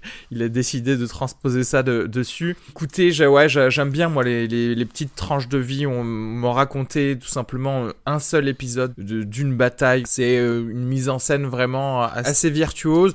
Il manque certaines choses. On avait pu en parler, je, je sais plus dans quel épisode, je crois qu'on avait parlé de plusieurs films il manque certaines choses peut-être émotionnelles, etc. Mais, mais moi, j'aime bien avoir une espèce de, de petite vue avec euh, du recul comme ça. J'ai dû réfléchir quand même à me dire, est-ce que c'est ça vaut le coup quand même de le mettre dans, dans le top 10 J'ai des images encore dans la tête de ce film, que ce soit... Euh, euh, cette fin avec l'avion de Tom Hardy qui arrive sur la sur la plage, que ce soit cette flopée de bateaux britanniques qui arrivent pour repêcher les militaires. Donc voilà, pour moi ça ça a sa place dans, dans ce top 10 je, je comprends, j'en avais déjà parlé, moi c'est un film que j'aime pas du tout. Mais euh, je comprends pourquoi le met, je reconnais les qualités de mise en scène, c'est juste que j'aime pas trop les films de guerre, et là c'est une bataille pendant tout le film, et juste ça me fait chier quoi. Et, euh, et ensuite l'autre chose aussi, comme tu le soulignais, c'est euh, Nolan dans sa carrière, il y a plusieurs formes qui l'intéressent particulièrement, et l'une d'entre elles, et ça fait plusieurs films qu'il essaie de la travailler, je crois depuis Inception, c'est le même depuis Following, son premier film, je vais dire, c'est euh, le montage parallèle. Et en fait, je trouve que c'est, euh, en fait, pour moi, c'est en tout cas parmi tous ceux qui essayent de travailler, c'est le truc le moins intéressant, je trouve. Mm. Et du coup, ce film n'est que ça. Il a repris juste cette forme, et là, pareil, pour moi, c'est tombé à côté. C'est un réalisateur que j'aime beaucoup, mais ce film, j'ai pas accroché. Euh, ouais, moi j'aimerais quand même ajouter un truc parce que je me suis posé une question. Moi je me suis posé la question de le mettre aussi dans le top 10 parce que c'est c'est une grosse expérience euh, ciné cette année. Moi je suis euh, très un grand défenseur de, de Nolan dans sa donc je j'apprécie beaucoup sa qualité d'amener un petit peu de subtilité dans dans le, le panorama blockbuster américain. Et euh, aussi par rapport à l'expérience cinéma aussi de justifier le fait que c'est un film que qui doit être vu dans une salle de cinéma, tu dois te faire défoncer par le son, tu dois te faire défoncer par l'IMAX, enfin il y a tout ça rentre en jeu. Et, et, en, et mais en même temps, le revers de la médaille, c'est que je me suis dit, euh, parce que moi je je suis pas puriste de la salle de cinéma, dans le sens où je me dis que j'aime aussi le home cinéma et j'ai envie qu'un film me suive chez moi aussi par la suite, tu vois. Et donc je me suis dit que, parce que je l'ai revu du coup, et je me suis dit que, euh, est-ce que dans la mesure où ce film ne survit pas l'expérience télé, euh, est-ce que du coup ça, ça, tu vois ce que je veux dire? C'est-à-dire que ça me posait cette question-là aussi, c'est-à-dire que euh, il n'existe que dans la salle de cinéma. Il, il va pas exister ailleurs dans sa, dans sa, dans sa grandiloquence et dans, dans tout, tout ce qu'il peut, mmh. peut vouloir faire passer. Euh, après, il faut peut-être rajouter du son sur ton 5 points. Voilà, c'est ça. Non, mais en fait, t'as as raison de dire ça parce que ça s'y. Mais, je, mais non, mais je comprends parce qu'en fait, c'est vrai qu'il y a un décalage. Tu peux apprécier ce film qu'avec un bon home cinéma, c'est sûr, quoi. Tu vois ça sur une, une petite télé, ça n'a aucun intérêt, quoi. Aucun. Ah, mais je comprends en quoi, c'est vrai que voilà, au revisionnage j'étais quand même pris, mais c'est vrai que par rapport à l'expérience ciné, euh, c'était c'était autre chose, tu vois, d'avoir les ces espèces de, de basses qui te prennent au trip quand t'es dans une grande salle, mm. c'est autre chose, ouais. Euh, numéro 6 alors numéro 6, euh, une des c'est l'expérience en termes d'émotion, je crois euh, que c'est l'expérience la, plus forte euh, que j'ai vécue cette année au cinéma. C'est un film de Andrei Ziaginstev qui s'appelle Faute d'amour, un film glacial, petit film film russe en fait qui raconte c'est un, un, drame familial en fait qui raconte qui s'ouvre sur sur un couple qui se déteste euh, qui se détestent au point de se, de se rejeter la garde de leur enfant l'un sur l'autre. Et donc du coup ça, ça va laisser lieu à des, euh, à, un film euh, un film très froid un film bouleversant un film très sombre il faut ajouter pour, pour le détail, c'est pour ça que voilà, j'insistais vraiment au début sur euh, sur l'expérience cinéma, les, les conditions dans lesquelles tu vas voir un film, les, moments dans, ta vie où tu vas peut-être aller euh, voir un film parce que tu veux te changer les idées, tu, tu recherches quelque chose en particulier. Et ce film-là, moi, je l'ai vu euh, dans un moment où j'étais très, j'étais pas du tout bien. j'avais, je, traversais un moment difficile et j'avais appris la veille que j'allais être père en fait. donc, donc à ce niveau-là, j'ai vraiment pris le film dans la gueule parce que j'ai j'étais encore dans cette espèce de, de vertige euh, de paternité euh, un petit peu par rapport à une situation difficile et prendre ce film là dans ces conditions là ça donne un cocktail assez explosif parce que malgré tout c'est un film d'une très d'une très grande qualité. Euh, J'avais beaucoup aimé Léviathan, le, le, film. Je sais pas si c'était le film qu'il avait fait avant ou encore un cran avant. Mais voilà, je, je reconnais, il y a, y a vraiment cette capacité à dresser un portrait euh, sociologique de la Russie qui est effroyable, euh, qui est qui est sans pitié, qui est vraiment c'est c'est dramatique, c'est euh, c'est euh, voilà c'est bon c'est un film qui gâche un peu l'ambiance. Hein. Si vous vous matez ça un dimanche après-midi, vous allez pas forcément passer une bonne soirée, surtout en couple. donc voilà, c'est un film qui mérite le détour c'est je crois le je sais plus si c'est le prix de la il y a eu un prix à Cannes je sais plus lequel je sais plus si c'était le scénario ou la, mise en scène je crois qu'il a eu un prix euh, donc c'est un film que je conseille chaudement, chaudement ou froidement, euh, voilà, à prendre. voilà. Euh, prix du jury, prix du jury à Cannes. Euh, cette Moi, année, je suis, ouais. je suis assez d'accord avec Jean-Yves parce que ce que j'aime bien dans ce film, en fait, c'est que euh, il essaie de faire tout un film sur des personnages détestables, quoi. Ouais, c'est ça. Ouais. Il fait tout un film sur des, des personnages qu'il aime pas, sur des sur sur des situations comme ça, et euh, il y a des très beaux moments. Moi, j'aime beaucoup, notamment, je trouve que le, le meilleur du film, c'est la première demi-heure là où il y a encore l'enfant, où il y a quelque chose d'assez intéressant sur cette manière de filmer l'enfant, qui est le seul euh, qui échappe à ça. Et d'ailleurs, il va le faire disparaître parce qu'au bout d'un moment, en fait, il a juste envie de de, de, de, de montrer avec cynisme un petit peu le, le, le monde contemporain. Et après, je trouve, je trouve, je trouve, je trouve que ça, ça perd un petit peu euh, à partir du moment où le film disparaît, mais, mais ça reste, ça reste un beau film. Et ouais, je suis d'accord avec toi. Pour moi, ça a été un, un beau film de cette année. Il y a, il y a aussi, ah, tu détestes le film. Euh, juste, je, je te, flop je flop un année. Bon, ça va faire le, l'effet miroir alors sur Song to Song, alors tu vas pourrir le, le, le film. Et, et juste, j'ajouterais aussi que le, le truc que j'ai trouvé intéressant, c'était sa, la réussite qu'il a à filmer euh, l'obsession capitaliste de réussite en Russie, quoi. Parce que c'est vraiment, euh, il y a quelque chose de, d'ultra cynique sur ce, euh, sur ce, sur ce, euh, sur quoi sont après les, les personnages sont à la poursuite, tu vois. Et j'ai trouvé ça assez euh, effroyable. Donc voilà, c'est voilà. Non, mais c'est intéressant parce que je, je, déteste le film exactement pour, pour toutes les raisons qui, qui font que vous l'aimez quoi. C'est-à-dire que le, le, cynisme du film me débecte genre euh, euh, au dernier degré. Euh, je quand tu disais tout à l'heure que par exemple c'était un portrait sociologique euh, de la Russie, euh, moi je pense euh, tout l'inverse. C'est-à-dire que genre euh, je, je, je, pense que ce film ne raconte absolument rien de la Russie, que c'est une absolue caricature de, de, de, de ce monde comme ça genre capitaliste et sombre et individualiste que serait la Russie. Je crois jamais une seule seconde que ces personnages existent. Vraiment. C'est-à-dire que genre qu'ils ont une quelconque réalité. Je veux pas croire.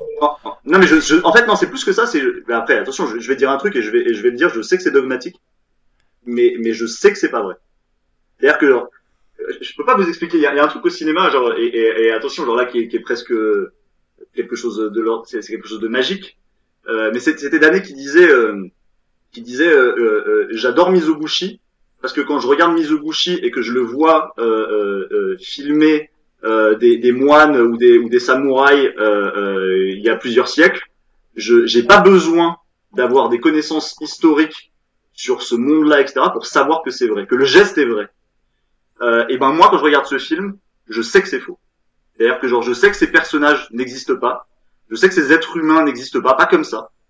Et, et si vous voulez, genre moi cet empilement de, de, de portraits monstrueux, euh, je, je, je, ne sais pas à quoi référence, je sais pas à quoi il fait référence, euh, je sais pas ce qu'il me raconte de l'humanité, je pense pas grand chose, euh, et, et, et, du coup genre je passe mon temps face à ce film à me dire c'est le regard surplombant d'un réalisateur qui veut faire le malin et qui regarde ses personnages de haut, qui leur donne jamais la moindre chance de s'en sortir, jamais. C'est-à-dire que les personnages n'ont jamais la moindre chance de s'en sortir, mais, mais pas une fraction de seconde.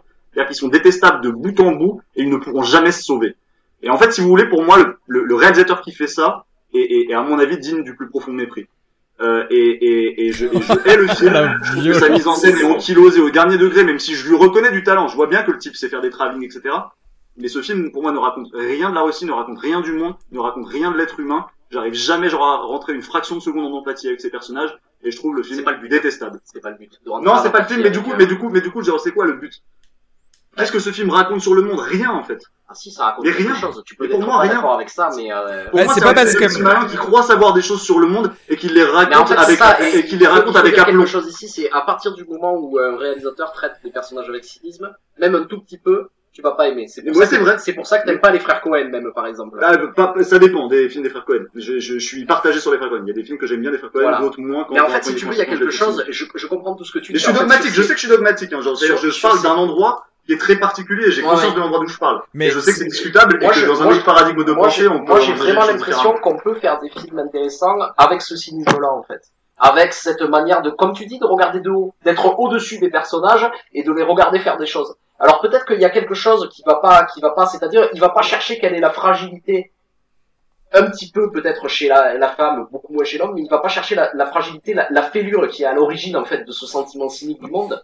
Mais en tout cas, il va montrer ce sentiment. Ok, alors, cynique, alors, alors, euh, alors je vais, je vais, je vais, je vais dire, je vais dire, euh, euh, je vais, en fait, je vais prendre un contre-exemple pour dire, euh, par exemple, un film qui, à, qui à mon avis s'intéresse à des personnages qui, qui, qui portent du, du, du mal entre eux, vraiment, genre quelque chose de maléfique en eux, mais, mais, mais qui réussit à mon avis sur toute la ligne, ce que ce film-là genre euh, euh, rate.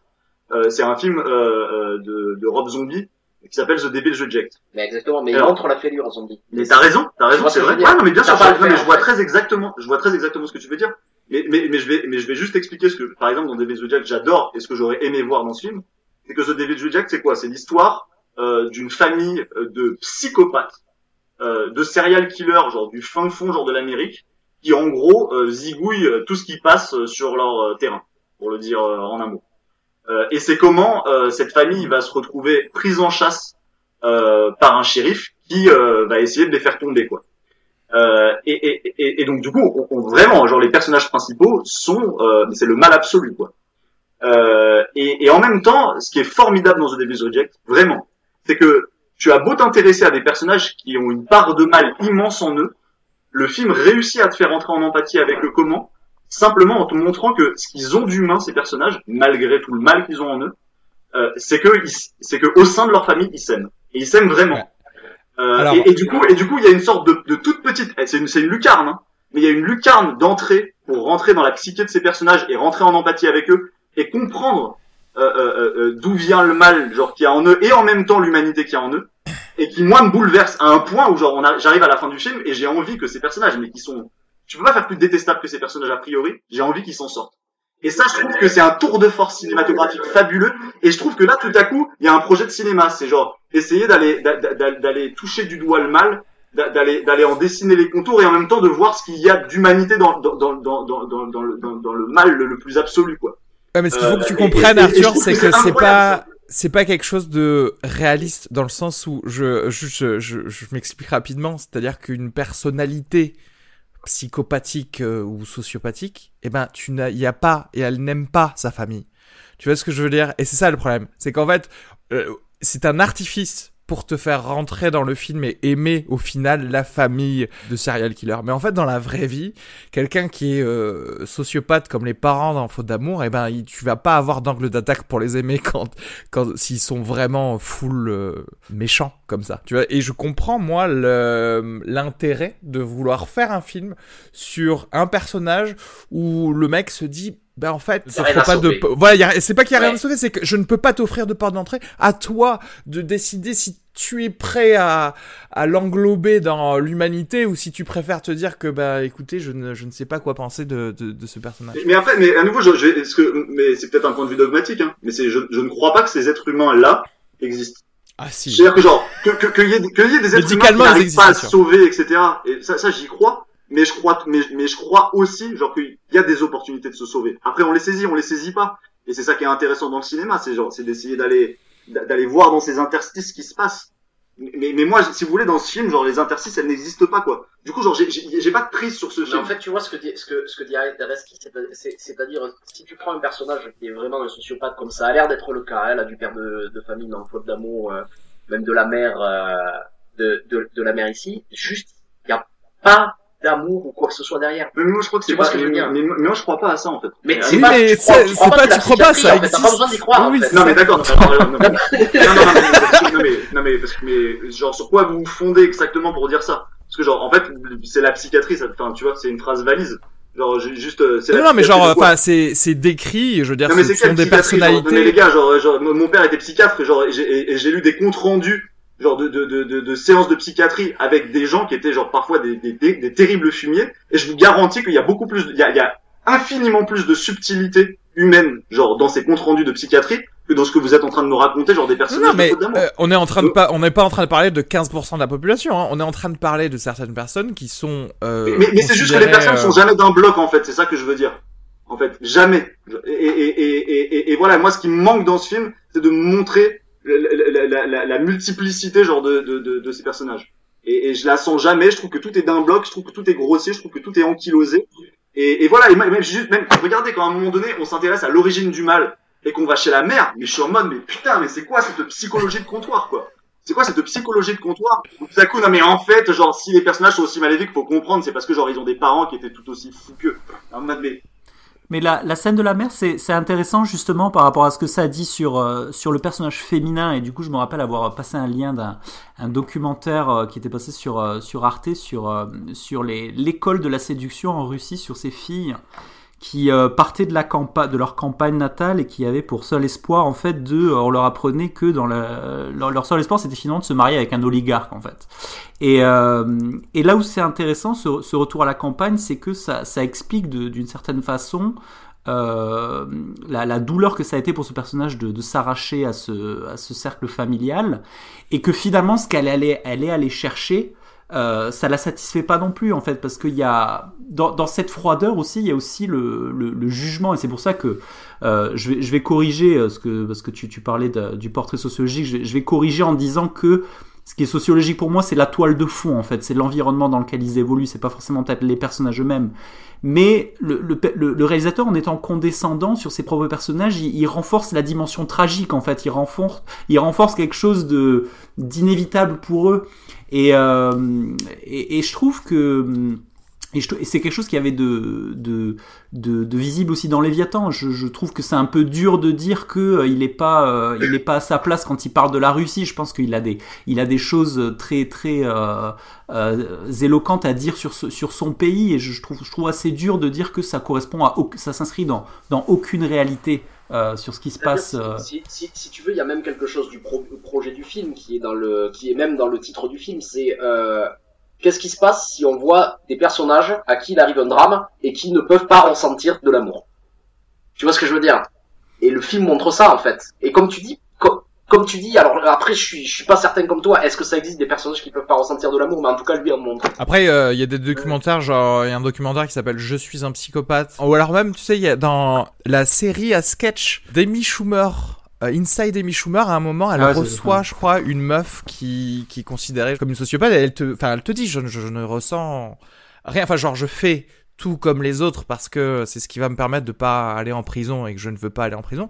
Mais que. Ah, c'est une sociopathe, non? C'est pas le, là où elle reçoit une sociopathe C'est pas ça le truc Oui, c'est ça, c'est ça. rien? Si, si, ouais, oui, c'est c'est ça, ça. ouais. ouais, ouais. Et, euh, et du coup, voilà, c'est, c'est, en fait, c'est, euh, par rapport à alors, ce que tu dis, c'est, juste ça ne fonctionne pas. je- J'entends ce parce que je- j'entends ce que tu dis. Alors ok, je vais dire les choses différemment. Euh, en fait, il y a, il y, a, il y a un truc qui me dérange dans le film euh, et quelque chose, quelque chose, pardon, quelque chose, un concept, je pense, euh, qu'on peut retrouver en fait dans un certain nombre de films, dans un certain nombre de circonstances qui n'ont rien à voir avec la question du mal ou quoi que ce soit, qui est la question de la norme et de la marge. Euh, C'est-à-dire que euh, pour moi, genre euh, un film pour fonctionner et pour faire fonctionner une marge, c'est-à-dire genre un personnage qui se qui dévie de la normalité, etc.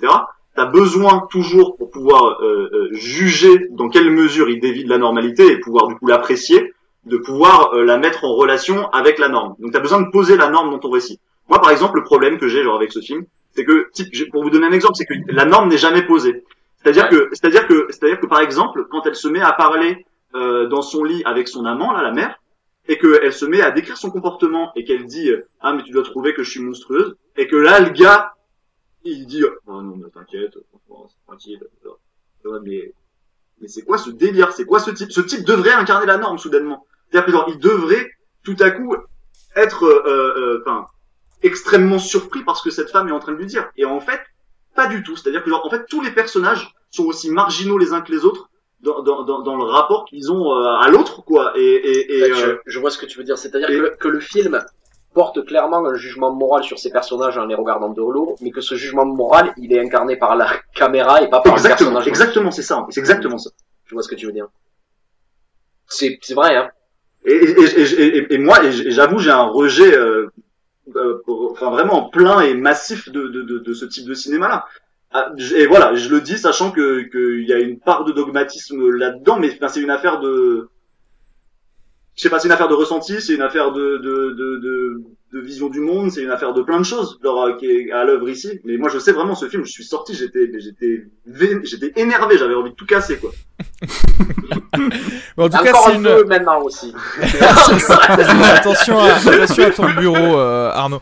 Mais euh, en tout cas, je pense que c'est une, euh, c'est une discussion qui va faire plaisir à quelqu'un, à Adrien qui nous a envoyé un top 10 et effectivement euh, qui note faute d'amour en, en numéro 2 et c'est vrai qu'on en avait parlé que, que succinctement, je crois, dans le euh, dans le podcast. Donc voilà, comme ça, on a eu euh, vraiment les. Non, mais de toute façon, il y a, y a rien de plus opposés. intéressant que les, que les films clivants, de toute façon. Hein. Moi, j'ai Ouais. j'ai tout- j'ai beaucoup plus envie de voir des films sur lesquels personne ne sont d'accord que des films fades. Hein. Ça, c'est clair que Elise, c'est voilà. Du coup, c'est le 6 de Darnaud là maintenant. Voilà, c'est ça.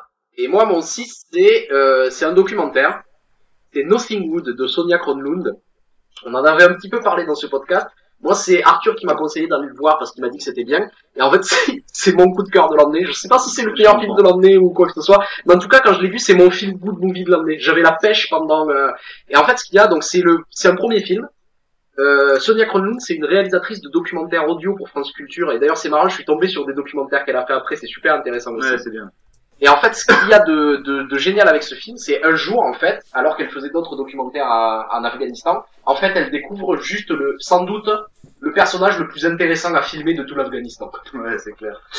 Elle le trouve et elle se dit, je vais faire un film dessus. Et ce que j'adore, c'est que euh, il y a une vraie lutte entre les deux, c'est- c'est-à-dire, il, il est là, il essaie de prendre le film en même, mais elle, elle, elle le fait résister un petit peu. Et elle garde cette distance pour le filmer à côté. C'est un film qui parle de cinéma, qui parle de joie au milieu de la guerre, qui parle de beaucoup de choses. Moi, c'est un film, je, je, je pense qu'il est assez populaire. En plus, il n'a pas eu le succès qu'il méritait. Et euh, Ça, ça, va, ça va bien marché. je crois pas énormément, tu vois. Ça, ça aurait pu faire plus. Ça aurait pu. J'ai l'impression qu'un fi- un film Ouais, comme ouais, ça, c'est tu vrai, vois, c'est Ça, c'est le genre de film qui pourrait passer à la télé, par exemple, et avoir une très jolie audience, je pense. ouais, Ouais, je Ouais, veux dire, parce que c'est quand même une histoire formidable. ouais. Ce type comme ça, genre, qui est, genre, dans un pays en guerre, dans lequel il n'y a absolument pas d'industrie audiovisuelle, se construit, euh, les conditions de sa propre industrie. Enfin, Ouais, quasiment. ouais, ouais. Enfin, C'est, c'est quand même assez dingue. J'ai adoré le film. Et comment le film est apprécié par la population Parce que ce qui est beau dans ce film aussi, c'est qu'en plus, tu vois, euh, même en Afghanistan, tu peux avoir accès euh, aux films américains, au grand public. Mais en fait, ils veulent voir les films de ce Mais oui. Et pas, pas forcément parce qu'ils sont bons, mais parce qu'ils parlent d'eux, en fait, Exactement, tu vois. ça. Exactement. Et C'est ça qui, en fait. porte leur voix, qui porte euh, leurs histoires, etc. Et c'est ça qui est très Et c'est c'est important, important, d'avoir... euh. Et c'est pour ça que mine de rien, enfin, c'est là où on a de la chance en, en France et tout, et que, et que, et que le, le système euh, de financement français a quand même des vertus, c'est que mine de rien, c'est un système qui fait exister des cinématographies euh, qui, sans lui, euh, n'existeraient pas ou très très très très peu quoi. Et, euh, et, quand tu vois ce film, tu comprends l'importance de ça vraiment. Et, dans, un cadre parfaitement ludique et très drôle et tout. Et putain, je regarde de pas avoir mis le film 10, je.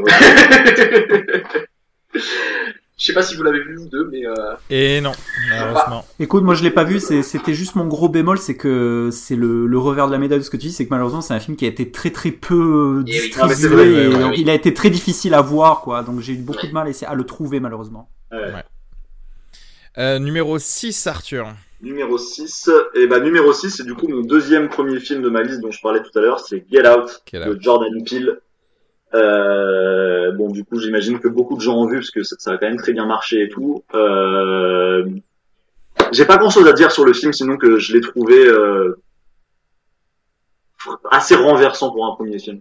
C'est-à-dire que il y, a un- niveau d'aboutissement à tous les, mais à tous les égards dans le film. C'est-à-dire que que ce soit en termes d'écriture, de précision dramaturgique, de sens de la situation, de, de direction d'acteur, euh, de, de capacité genre à faire rentrer euh, de l'incongruité et du bizarre dans son récit, mais sans jamais genre que tu sois dérouté. Euh, euh, un sens de la mise en scène euh, vraiment superbe, une capacité à découper des séquences de genre, etc. Mais hyper habilement, tu peux aller, tu peux passer de la peur au rire avec euh, avec une facilité comme ça, genre déconcertante. Enfin, c'est le film d'un petit génie, genre honnêtement. C'est-à-dire que je pense que c'est un très grand cinéaste. Euh, et j'ai pris un plaisir dingue à voir le film. Euh, en plus, c'est marrant parce que je l'ai vu dans des conditions assez euh, assez particulières en fait, parce que je j'avais un tout petit peu entendu parler du film, mais pas tant que ça, mais j'en avais entendu parler en bien. J'avais juste vu qu'il y avait quelques critiques américaines qui étaient très bonnes. Et je me suis retrouvé du coup à voir le film euh, alors qu'il y avait une avant-première euh, MK2 Bibliothèque. Euh, et en fait, ce jour-là, juste j'allais au cinéma euh, avec avec ma femme et ma mère. Et, et, et, on voulait aller voir un film, on n'avait pas déterminé lequel, et on voit du coup que l'avant-première est là, et je dis ah ça j'ai entendu parler de ça, puis il y avait des places qui restaient, du coup je dis bah venez on va voir ça, ça va être marrant.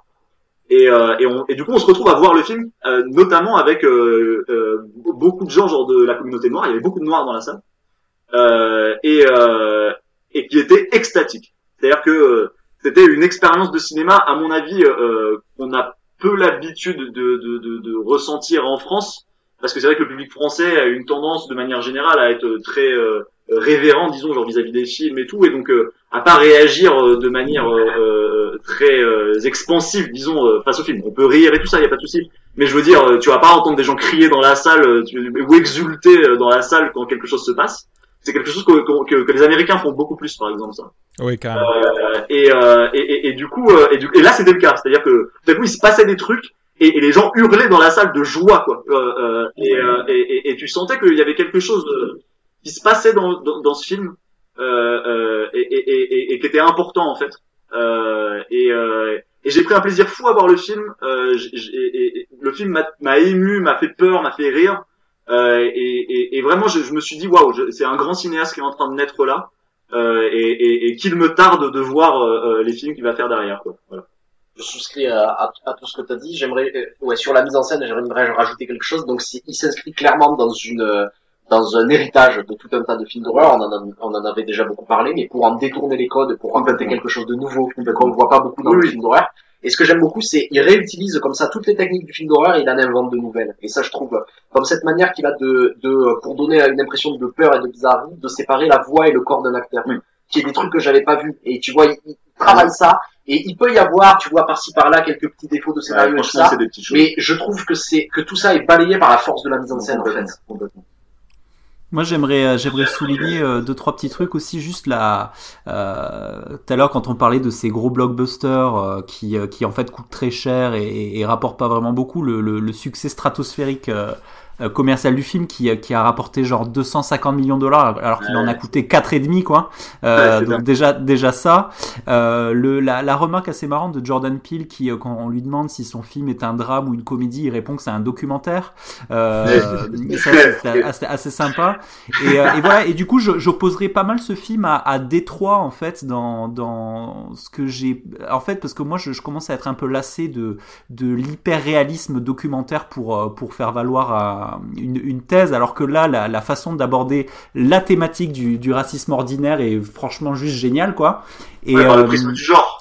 Voilà, c'est ça. tout ce que ça Voilà, c'est ça. Et, et, j'avais écouté, j'ai entendu un gars dans, dans un, podcast qui disait un truc que je trouvais assez juste. Il disait que dans, dans l'ère, dans notre ère postmoderne, en fait, c'est vraiment l'objet artistique parfait dans le sens où avec toutes ces facettes, il va, il va correspondre à toutes les gammes et toutes les sortes de publics en fait, parce que la force de ce film, c'est qu'il y a beaucoup de gens euh, qui, euh, des spectateurs qui euh, n'auront rien à voir les uns avec les autres, qui vont vraiment trouver leur compte dans ce film, puisque ça marche comme un film d'horreur, ça marche comme un drame, ça marche comme un, comme une, comme un, un espèce de, ce qu'on dit, de presque de documentaire sur, sur le, le racisme ordinaire aux, aux États-Unis. Donc par rapport à, moi c'est mon numéro un perso, hein, mais, mais, mais vraiment j'ai ah j'ai été euh, franchement si on pouvait avoir ce genre de film plus souvent je, je souscrirais. Et d'autant plus que euh, arriver à à, à, aborder ce sujet-là où nous, euh, le pays dans lequel on vit, on, on, aborde la diversité et le racisme avec euh, à bras ouverts et le brio.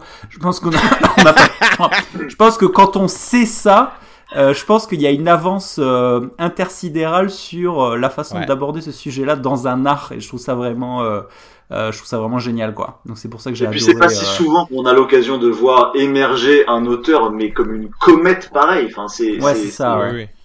Enfin je sais pas je je la dernière fois que le premier film était aussi réussi, je j'arrive pas à m'en souvenir c'était en fait. J'ai envie d'inscrire ce film dans une euh, nouvelle euh, mouvance, euh, genre les films, un peu comme Jeune Femme, peut-être Jeune Femme à une, à une, moindre mesure, mais dans les films un peu empathogènes. Alors, pas par une empathie facile qui est de je, je me mets à la place d'un protagoniste, mais l'empathie un peu plus difficile de je, je suis blanc, je crois comprendre ce que c'est d'être noir, mais en fait non, je ne comprends pas.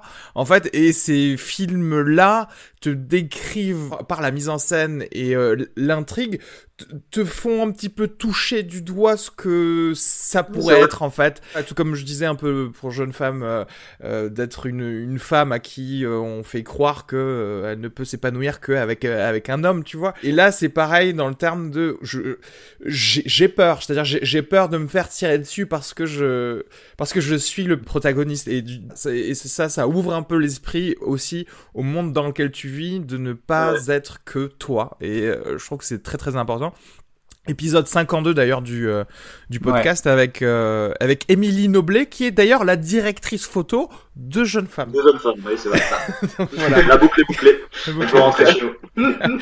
Un film qui se qui se un film qui se revoit aussi. Enfin, moi, c'est Get Out, c'est pareil, c'est un film qui se revoit ah et, et, on va, on va se régaler à aller revoir tous les petits détails. il y a un souci du détail. Il y a un souci aussi de, de la, de la, de, il y a une espèce de perfection aussi dans, dans, dans le scénario où, où, tout chaque détail va être, va être mené au cordeau et va être parfait au moment. Il y a, il y a ce, il y a un sens du payoff dans le film. Et il y a, il y a cette histoire de l'agent de la TSA qui est ce personnage qui est génial, qui jusqu'à la fin du film va être vraiment, ça va être vraiment super.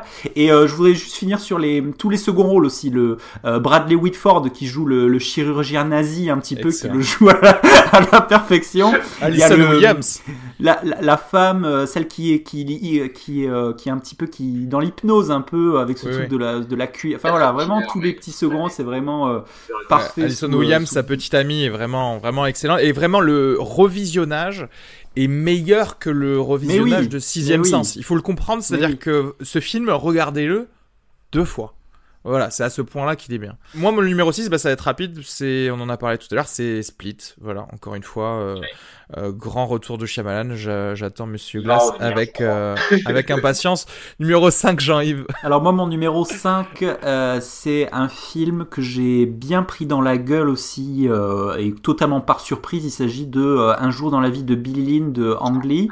mon top 2. Ah bon, ben, je crois que ce sera peut-être, je je sais pas si ce sera peut-être un des films qui sera dans le, le plus de, de, top 10 à, à, mon avis dans, dans cette je assemblée. Euh, au niveau de la de, de l'expérience, de la subjectivité, il y a quelque chose de, de sensoriel qui se passe d'assez incroyable. C'est un des un des meilleurs films que j'ai vu sur euh, traitant du thème du retour de la guerre euh, de, du prisme sous le prisme américain.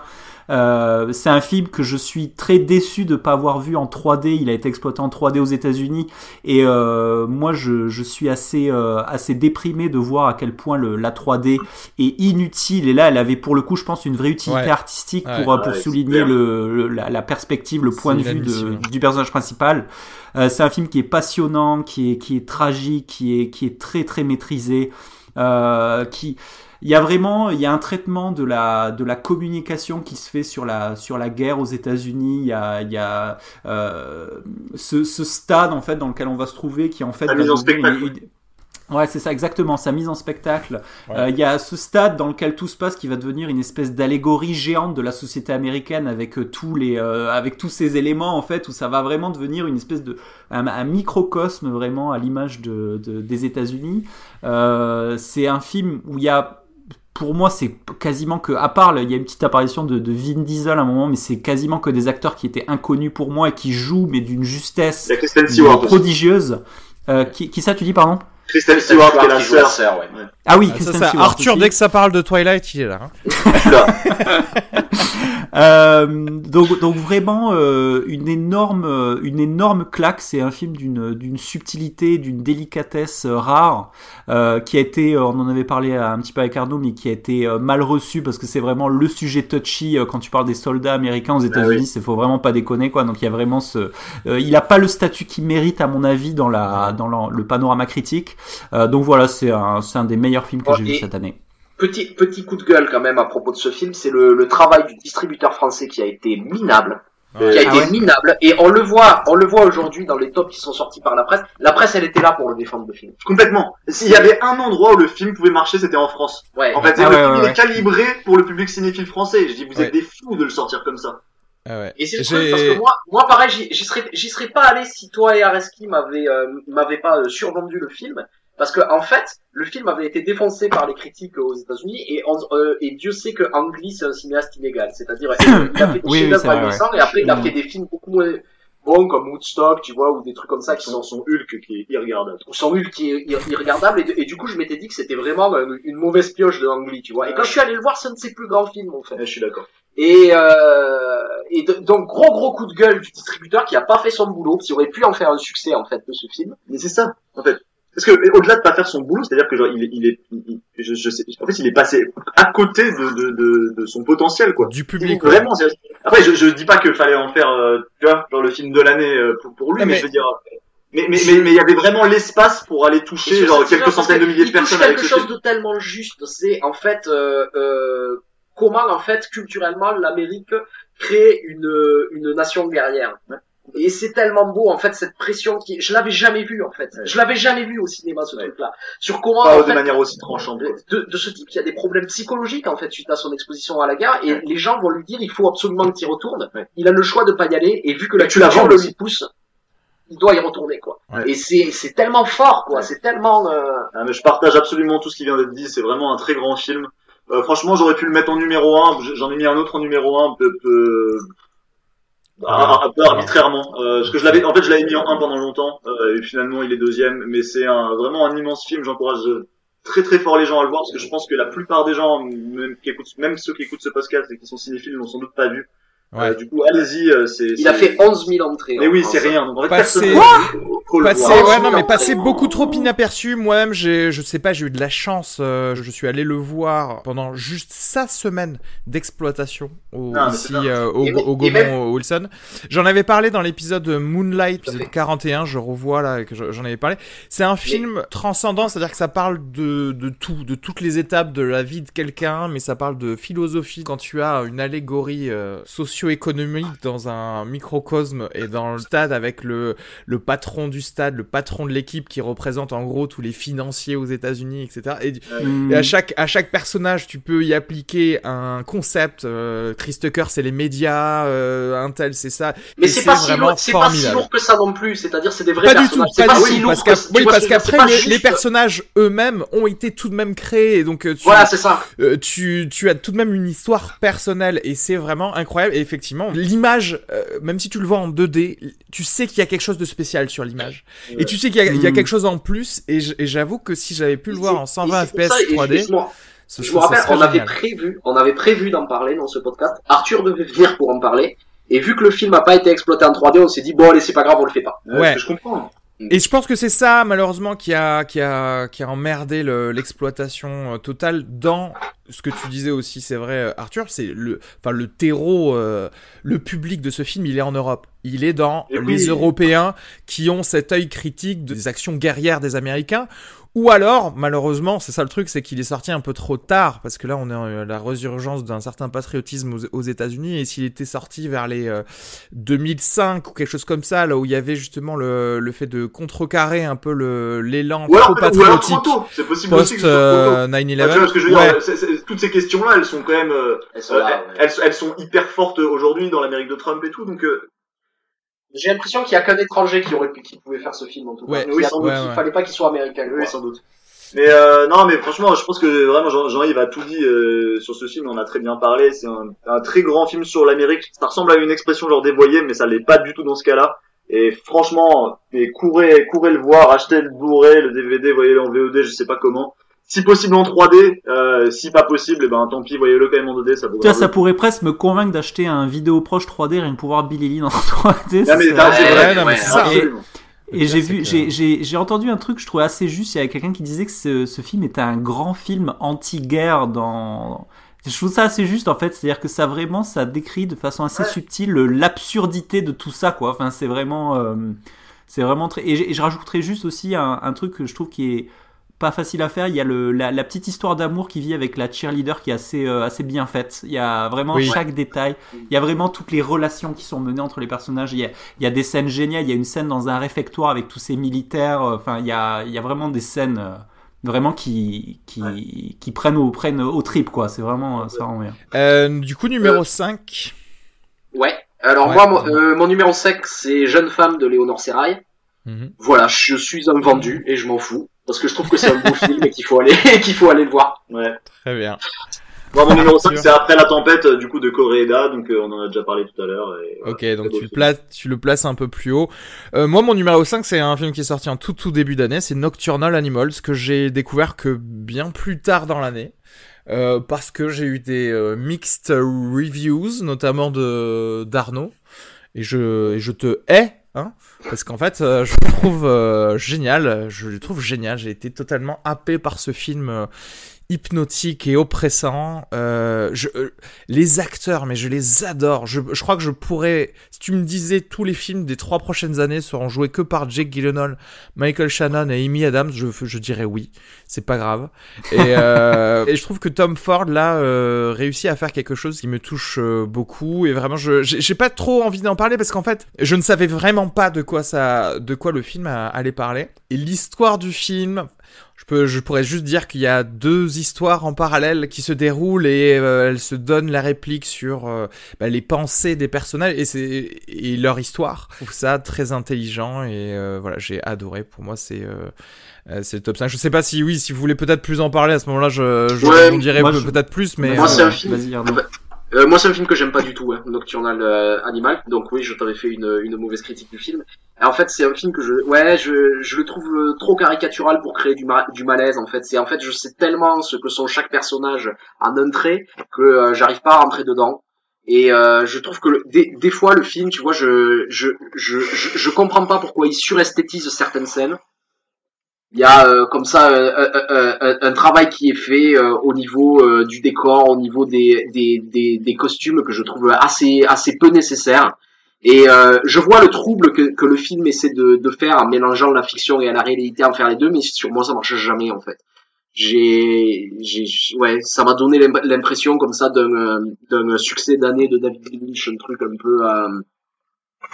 Mais mais sans la sans la, la finesse de caractérisation des personnages derrière. J'ai vraiment l'impression que c'est des personnages de roman que je vois. J'ai jamais l'impression en fait qu'ils s'incarnent devant moi. Mais ouais. Alors pour le coup, c'est un peu, c'est c'est c'est vrai, mais c'est c'est ce que j'aime en fait. J'ai vraiment l'impression de, de de lire de lire un livre en regardant ce film et euh, il y a ce ouais ce côté littéraire que que j'apprécie particulièrement justement. Euh, moi, je, vais en parler un petit peu parce que bon, c'était mon numéro. Il est un peu plus, il est numéro 4, je crois, donc je vais en profiter pour en parler tout de suite. Euh, moi, j'ai également beaucoup apprécié ce film.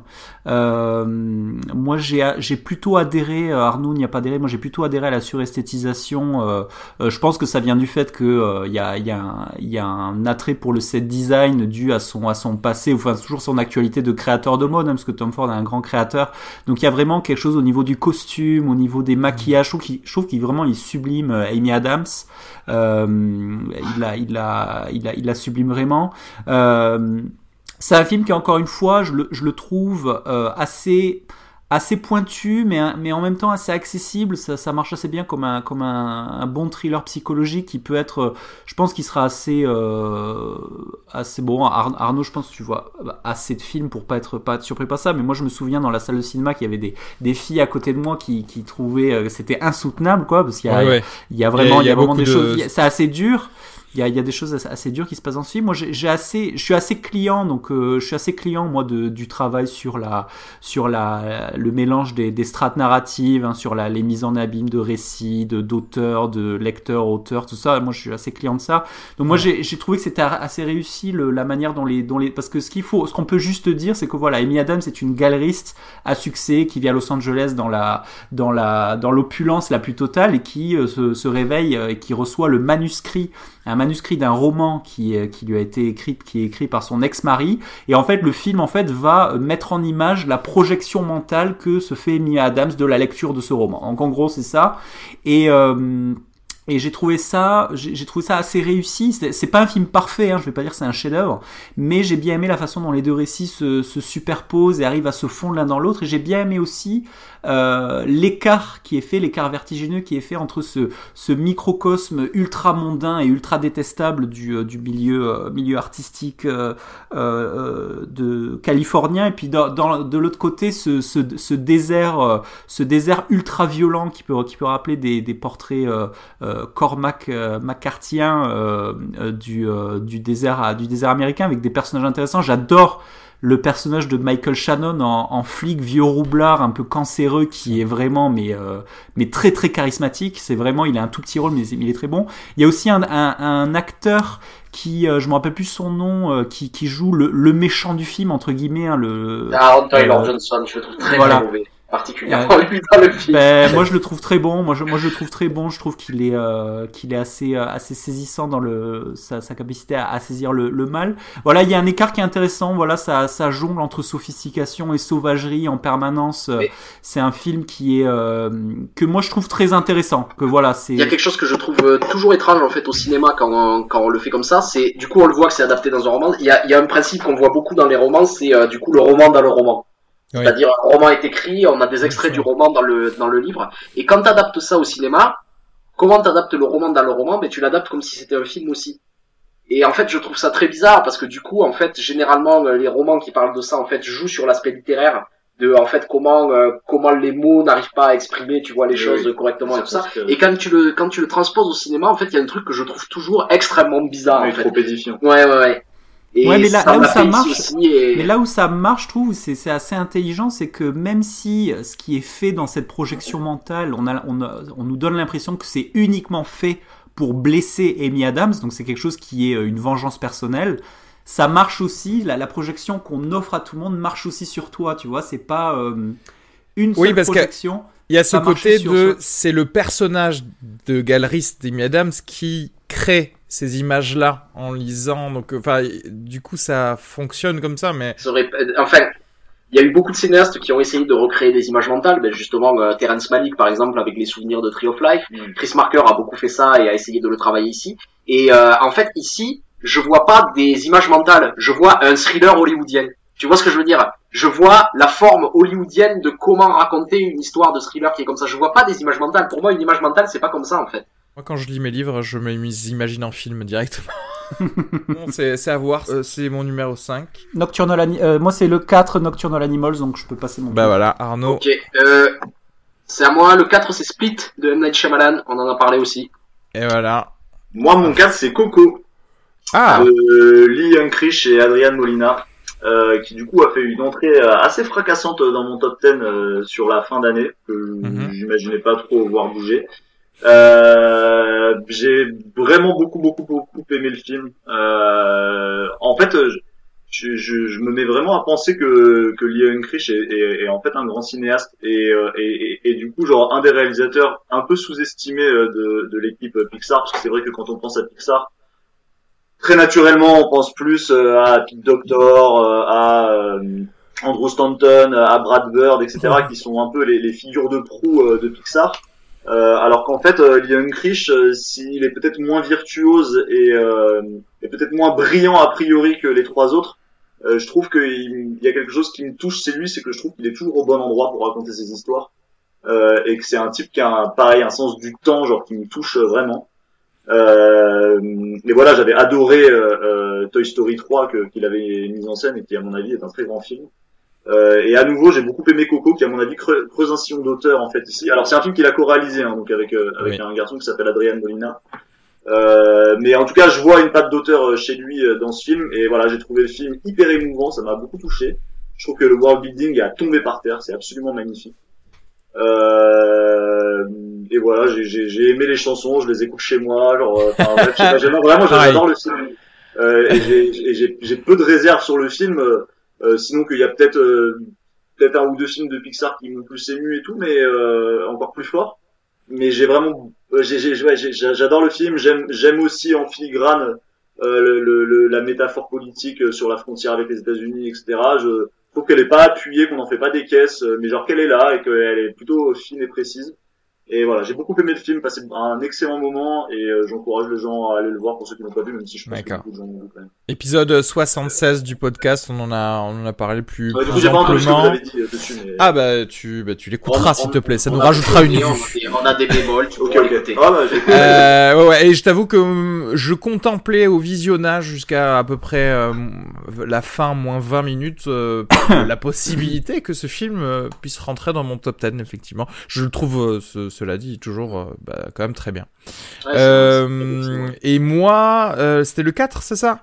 Ouais, ouais. Et moi, le 4, bah, du coup, nouveau film, mais euh, vous allez peut-être en parler. Blade Runner 2049. je- euh, bon, ça aussi, on en a parlé longuement dans son épisode à lui. J'ai euh, j'ai adoré. Je ne m'attendais pas du tout à avoir quelque chose euh, qui pourrait m'amener dans de, nouveaux thèmes. J'avais peur. J'avais peur de ce que euh, Denis Villeneuve allait, faire de, ça, et je trouve qu'il s'en est très très bien tiré. De nouveaux thèmes dans cet univers de, sci- de science-fiction une esthétique vraiment incroyable. C'était du pur cinéma pour moi. Je me suis régalé en termes d'expérience de, de cinéma. J'avoue que je ne l'ai pas encore revu. Je m'étais dit, revois-le tout de même avant de le laisser dans ton top 10. Je n'ai pas eu le temps, mais écoutez, je, voilà, je, je dis ça sous le, sous l'impulsion de, de mes deux visionnages au ciné.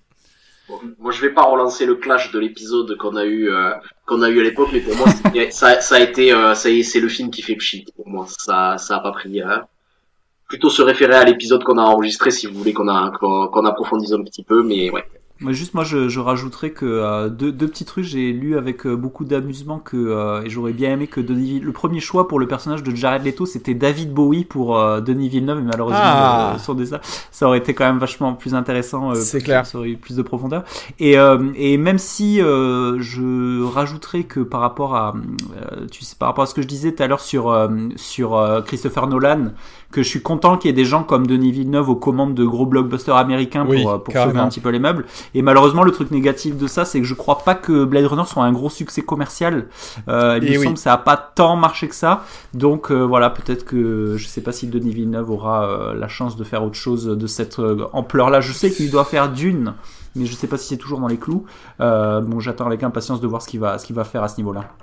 Mais je sais pas ce qui a rebuté trop les gens. Je sais pas si Blade Runner, au final, c'est une franchise si, euh, euh, enfin, si populaire parmi le peuple. Tu vois ce que je veux dire pour euh, drafter des spectateurs. En fait, est-ce que c'est pas un- quand même encore aujourd'hui un peu trop pointu pour des trop de cinéphiles? C'est-à-dire que même les gens qui connaissent Blade Runner en général, le mec lambda, ben en fait, il l'a pas vu quoi. Blade Runner, le, premier. Donc je sais pas trop si c'était quelque chose qui allait engager beaucoup de, de spectateurs et si ça valait le coup d'en faire un blockbuster pour le coup. C'était c'est ma question de manière générale. Est-ce que est-ce que parce que c'est 150 millions de dollars quand même le, le budget de ce film donc je je sais pas. Est-ce qu'il fallait en faire quelque Après, moi, chose je, petit peux peu pas répondre à cette question. Moi, je, je sais pas si euh, quand le premier Blade Runner sort, est-ce qu'il est-ce qu'il sort comme un blockbuster? Je, Ça, je sais pas. Non. Euh, donc voilà, c'est ça aussi, c'est que il a, il a transformé en blockbuster un truc qui l'était peut-être pas à l'origine. Donc il y a peut-être Ouais. ça aussi à que- prendre en compte. euh, Voilà. C'est devenu un film culte, mais je veux dire, c'est c'est c'est pas du tout une grosse licence, euh, enfin, qui rameute euh, quoi qu'il arrive une quantité de spectateurs. Enfin, il y a pas, y a pas un réservoir de spectateurs si important de Et je- base. Euh, Voilà, c'est ça. Et je trouve que du coup, il y a un décalage entre ce que les gens ont injecté euh, comme argent dans le film pour dire, bon, c'est un flop par rapport au, jeu- au, au résultat du box-office. Tu vois ce que je veux dire? C'est-à-dire que bah, Ouais. c'est- c'est ta faute. Fallait pas mettre autant d'argent dans un truc qui normalement peut-être un peu plus intime. Après, euh, j'avoue, 150 millions de dollars. Je... Enfin, c'est grandiose. Le film est grandiose, mais je sais pas si je les vois Ouais, vraiment. en, en vrai, pour être tout à fait honnête, je, je, je me souviens pas exactement des chiffres du box-office, mais euh, euh, si on regarde les chiffres mondes, ils sont pas si dégueulasses que ça. Je pense que c'est quand même un Oui. Non mais je veux dire, ils sont dégueulasses au regard du budget du film, du budget marketing, tout ça. Mais, mais, mais je crois que le film fait quand même quelque chose peut-être comme 250 millions de dollars monde. Ah oui, non, mais voilà. Alors, Et en pas- vérité, faut pas pleurer. je pense alors. pas qu'il y ait plus de public pour Blade Runner. Euh, ce qui est déjà énorme, enfin, en fait. Mais c'est juste que le film est très très cher. Quoi. Euh, numéro 3. Alors euh, le podium, donc là, euh, là je suis, je crois qu'il y a deux films sur mes trois qui vont être très très clivants, mais je vais totalement assumer mes choix. Euh, le numéro 3 euh, est un film que j'ai absolument adoré, euh, qui est une expérience euh, de cinéma euh, très particulière et, et assez euh, assez fascinante euh, et assez euh, lui aussi. Euh, c'est un, fi- un film de Power Rangers, Yorgos- Power Rangers, je le savais. un, un film de Yorgos Lantimos qui s'appelle Mise à mort du cerf sacré.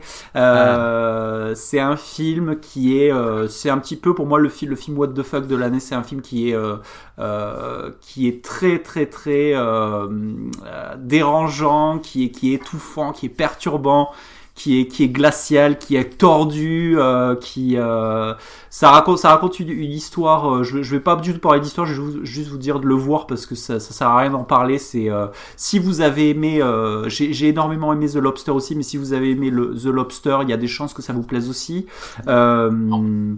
Arnaud, Arnaud non parce que je, je sais je sais pourquoi il va, certainement en parler mais je trouve que dans ce film là il, il explore une dimension politique assez assez assez intéressante Euh, il y a un message euh, qui est assez fort qui est dit sur les sur puissants sur euh, sur les relations dans le couple aussi. Il y a y a assez intéressant parce qu'Arnaud m'avait parlé de moi il y, a, beaucoup de il y a une très forte influence kubrickienne à mon avis dans, ce film. Et moi j'avais parlé de, The Shining il y a pas mal de clins d'œil et tu m'avais parlé de Ace White Shut et je l'ai revu. C'est vrai qu'il y a vraiment énormément d'Ace White Shut dans ce film. Et notamment sur sur le complot aussi sur la, la paranoïa de, que Colin Farrell va avoir à, certains moments. Euh, c'est le prix du prix du scénario cette année à Cannes. Euh, c'est un film que je trouve vraiment euh, voilà dans, dans ce qui est proposé aujourd'hui dans le, cinéma je sais pas si on peut qualifier ça de oui si, ça reste un, fi- un film d'auteur mais ça va être un film voilà si vous avez envie de vous faire une petite soirée what the fuck c'est vraiment le film à voir Ok. Euh, ouais, moi, moi c'est euh, c'est ma déception de l'année. C'est pas un film Ah. que je trouve mauvais. Hein. C'est pas un film que je trouve mauvais. C'est ma déception dans le sens où j'avais des attentes stratosphériques en fait. euh, ah ouais, pour ouais, ouais, ouais. Parce que euh, j'avais adoré The Lobster, moi justement. Et, euh, et là, j'ai pas retrouvé ce que j'avais aimé dans The Lobster. Et je m'explique pourquoi. Euh, moi, l'Antimos, je j'aime bien le comparer un petit peu à, à Goscinny dans la manière dont il parle des choses. C'est-à-dire que où il va travailler en fait comment euh, euh, l'absurdité culturelle. C'est-à-dire il va toujours prendre des personnages qui sont bloqués dans une culture qui nous va nous sembler étrange parce qu'il la décale toujours un petit peu par rapport à par rapport à la réalité. Et à partir de là, il nous montre l'absurdité de ça et des personnages en fait qui se euh, qui se euh, qui se bloquent un peu dans ces dans ces conventions culturelles là. Et c'est quelque chose que j'adore chez lui. J'adore Canine euh, et The Lobster de lui. Et ce que j'aime bien, c'est que d'habitude, il le fait avec beaucoup d'humour. Il y a un côté ricanant, en fait, tu vois, où il regarde la so- comme faisait Goscinny avec Astérix, tu vois. Et en fait, je, là, je me rends compte, qu'est-ce qui reste de ces films s'il y a plus cet humour, s'il y a plus ce ricanement. Et Pour moi, ça donne mise à mort du cerf sacré. Il y a dix petites minutes à un moment où il reprend, mais pour moi, c'est un peu trop tard, il reprend comme ça cette, euh, cette, cette- absurdité-là. Et là, je trouve que le film, du coup, est empesé dans ça et me montre ça comme quelque chose de grave, alors que j'aurais aimé le voir comme quelque chose de beaucoup plus léger. Et c'est, pour moi, c'est pour ça, ça reste un film qui est très bien réalisé, je trouve Ouais. que c'est très bien joué, je trouve que tout ça, mais c'est un film, j'ai pas pu rentrer dedans à cause de ça. Ce manque d'humour qui est la chose que j'aime chez Lantimos, en fait. Mais là où je suis pas d'accord avec ça, c'est que justement, moi, il y a, il y a un parti pris sur l'horreur qui fait que euh, l'humour doit être un petit peu laissé de côté aussi, quoi. C'est-à-dire, il y a un vrai, euh, moi, je crois qu'il y a un parti pris de style aussi sur celui-ci, où euh, il y a une, il y a une dimension euh, tragique à l'horreur qui fait que, euh, qui, ça, serait- à mon avis, ça, ça aurait été, euh, ça aurait été, je pense que sur ce film-là, sur ce qu'il veut traiter là, ça aurait été un peu malheureux de de d'avoir l'humour de The Lobster. Moi, c'est, l'impression que j'en ai. Je suis pas, je, je pense pas que ce soit antinomique, en fait, mais ouais, je sais pas. Moi, pour, Non, moi, mais c'est- moi, pour, moi, pour conclure, genre, je dirais que Lantimos euh, fait partie d'une petite équipe euh, genre qui a eu pignon sur rue cette année, qui est celle des cyniques, dans laquelle on peut mettre Osloon, dans laquelle on peut mettre Viaginsef, et dans laquelle on peut mettre Anneke, qui est évidemment le capitaine. Euh, et voilà. Du coup, genre, moi, je, le seul que je me suis infligé cette année, c'était faute d'amour, et je suis pas allé voir les autres. Capitaine cynique. Euh, et moi, je ne l'ai pas encore vu. J'ai failli le voir euh, au cinéma euh, à Berlin, mais c'est tout. Mais je ne l'ai pas fait. Mais écoute, je, moi, je le regarderai parce que du coup, l'expérience a montré que en- quand Arnaud n'aime pas un film que Jean-Yves aime, bah moi, je l'adore. Donc voilà. et du coup, c'est le, c'était, attends, ça c'était ton numéro 3. Et du coup, mon numéro 3, c'est Get Out. Donc voilà. On en a déjà parlé. Ouais. Pour moi, je le mets sur le podium. t'as- sauté, euh, nous deux, pour le numéro 3, mais Ah merde! Ah, ah Oh, mais le oui, gars, c'est vrai, c'est il a sauté, C'est c'est double C'est sautage. c'est vrai. Allez. Vas-y. Donc, Moi, mon numéro 3, c'est un jour dans la vie de Billy Lynn, on en a déjà Ah, parlé. Ok. Mais voilà. Et alors, et moi, par contre, j'ai un vrai numéro 3. Ah. on n'a pas parlé. À nouveau. Qui est le jour d'après de Hong Sang-soo. Ah, j'ai j'ai eu peur. Pas de Euh, je suis Roland Emmerich. qu'il donc. soit pas dans le top d'Arnaud. Je m'attendais à ce qu'il soit dans ton top aussi. Il a failli, Il a failli. il a failli. Et qui est un film, euh, du coup, dont on a parlé, euh, Tous les trois, ouais. depuis au mois de juin, je crois, euh, dans, dans Ouais. le podcast. Euh, et que, voilà, mais Hong Sang-soo, c'était pas un cinéaste que je connaissais très bien et tout, mais, mais je trouve que c'est un très très très grand film. sur euh, la veulerie masculine dans leur rapport aux femmes.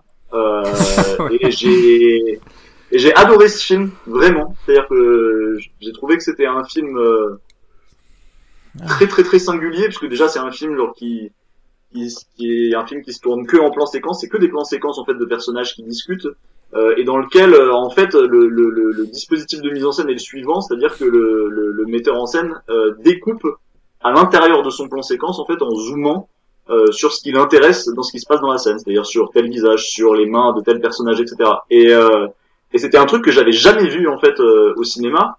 Alors, du coup, Arnaud, on avait pas mal parlé en expliquant que, que voilà, que c'était un dispositif formel qu'il avait euh, petit à petit euh, raffiné de manière à pouvoir euh, tourner dans des conditions de budget qui étaient extrêmement faibles, tout en ayant du coup genre de la richesse mine de rien en termes de découpage et, de, et de, et de, de, de, valeur de plan, etc.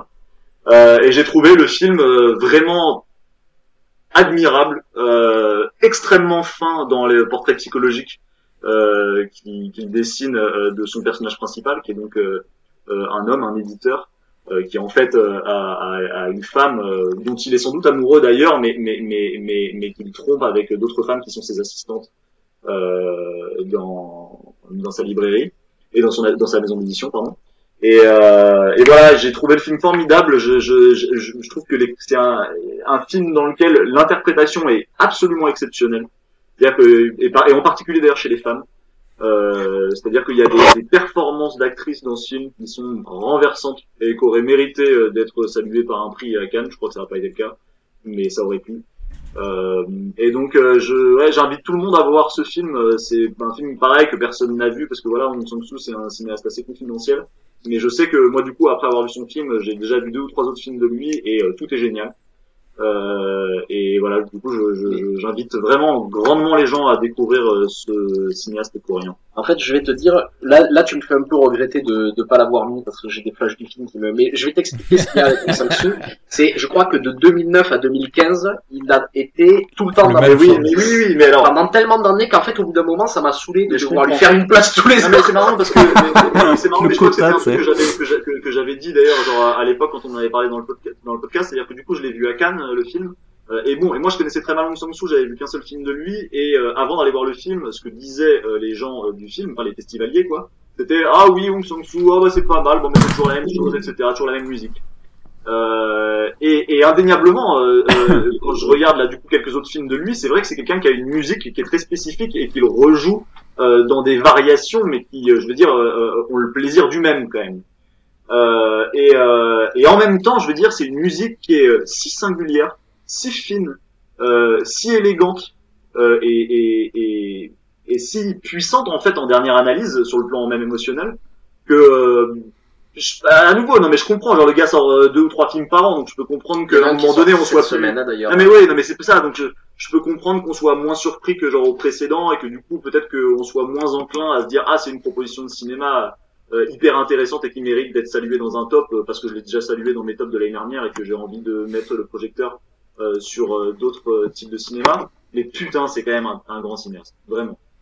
Moi, j'ajouterais que j'ai beaucoup aimé ce film. Ça fait partie de tous ces films où j'aurais bien aimé que cette année ce soit un top 15 et pas un top 10 parce que voilà, c'est un film qui, je me dis, ah oui, c'est vrai que celui-là était vraiment excellent. J'adore le travail qu'il y a dans ce film par rapport au traitement du zoom que je trouve très, très judicieux. très judicieux très judicieux et euh, c'est un film qu'il faut voir et revoir sous l'emprise de l'alcool je pense parce que j'ai rarement vu un film j'ai rarement vu un film où c'est aussi cool de voir des gens bourrés en fait où ça a vrai, une vraie utilité euh, narrative. C'est vraiment génial. Euh, et aussi souligner le, le micro budget quoi. C'est encore l'époque où on peut faire des films avec que dalle quoi. Donc euh, c'est vraiment chouette Mine de rien, ils viennent de résumer Hong Sang-soo en trois phrases. Ah ouais, c'est vrai. Des zooms, de l'alcool et des petits budgets. Absolument. Voilà. euh, L'épisode 55 du podcast euh, fin de séance. D'ailleurs, justement, on a eu une longue discussion sur le zoom. Et... Euh, ouais, bon, bon film, mais, mais voilà. Enfin, pas de top 10 pour, pour moi, mais, euh, mais voilà, il est toujours présent en tout cas dans, dans notre cœur tous les ans. non, mais c'est vrai, mais pas dans le top 10. Moi, il arrive juste après. De Jean-Yves. T'as pas dit ton 3 ici Si, Bah si, je l'ai dit tout à l'heure, du coup c'est les Get Out. Donc, Ok. voilà, on. Alors moi mon numéro Ouais, 2 euh, donc ça va être ça va être chaud pour moi, je vais mettre mon gilet pare-balles. Euh, j'ai mis ce film parce que je savais de toute façon qu'il n'y serait pas dans aucun des autres donc du coup c'est pour faire une petite place aussi. Attends, attends, laisse-moi deviner, c'est The Square. C'est un, de mes films préférés euh, de Non. cette année. C'est un, c'est un film que j'ai adoré parce que j'adore son metteur en scène parce qu'il m'avait, il m'avait enchanté dans son film précédent.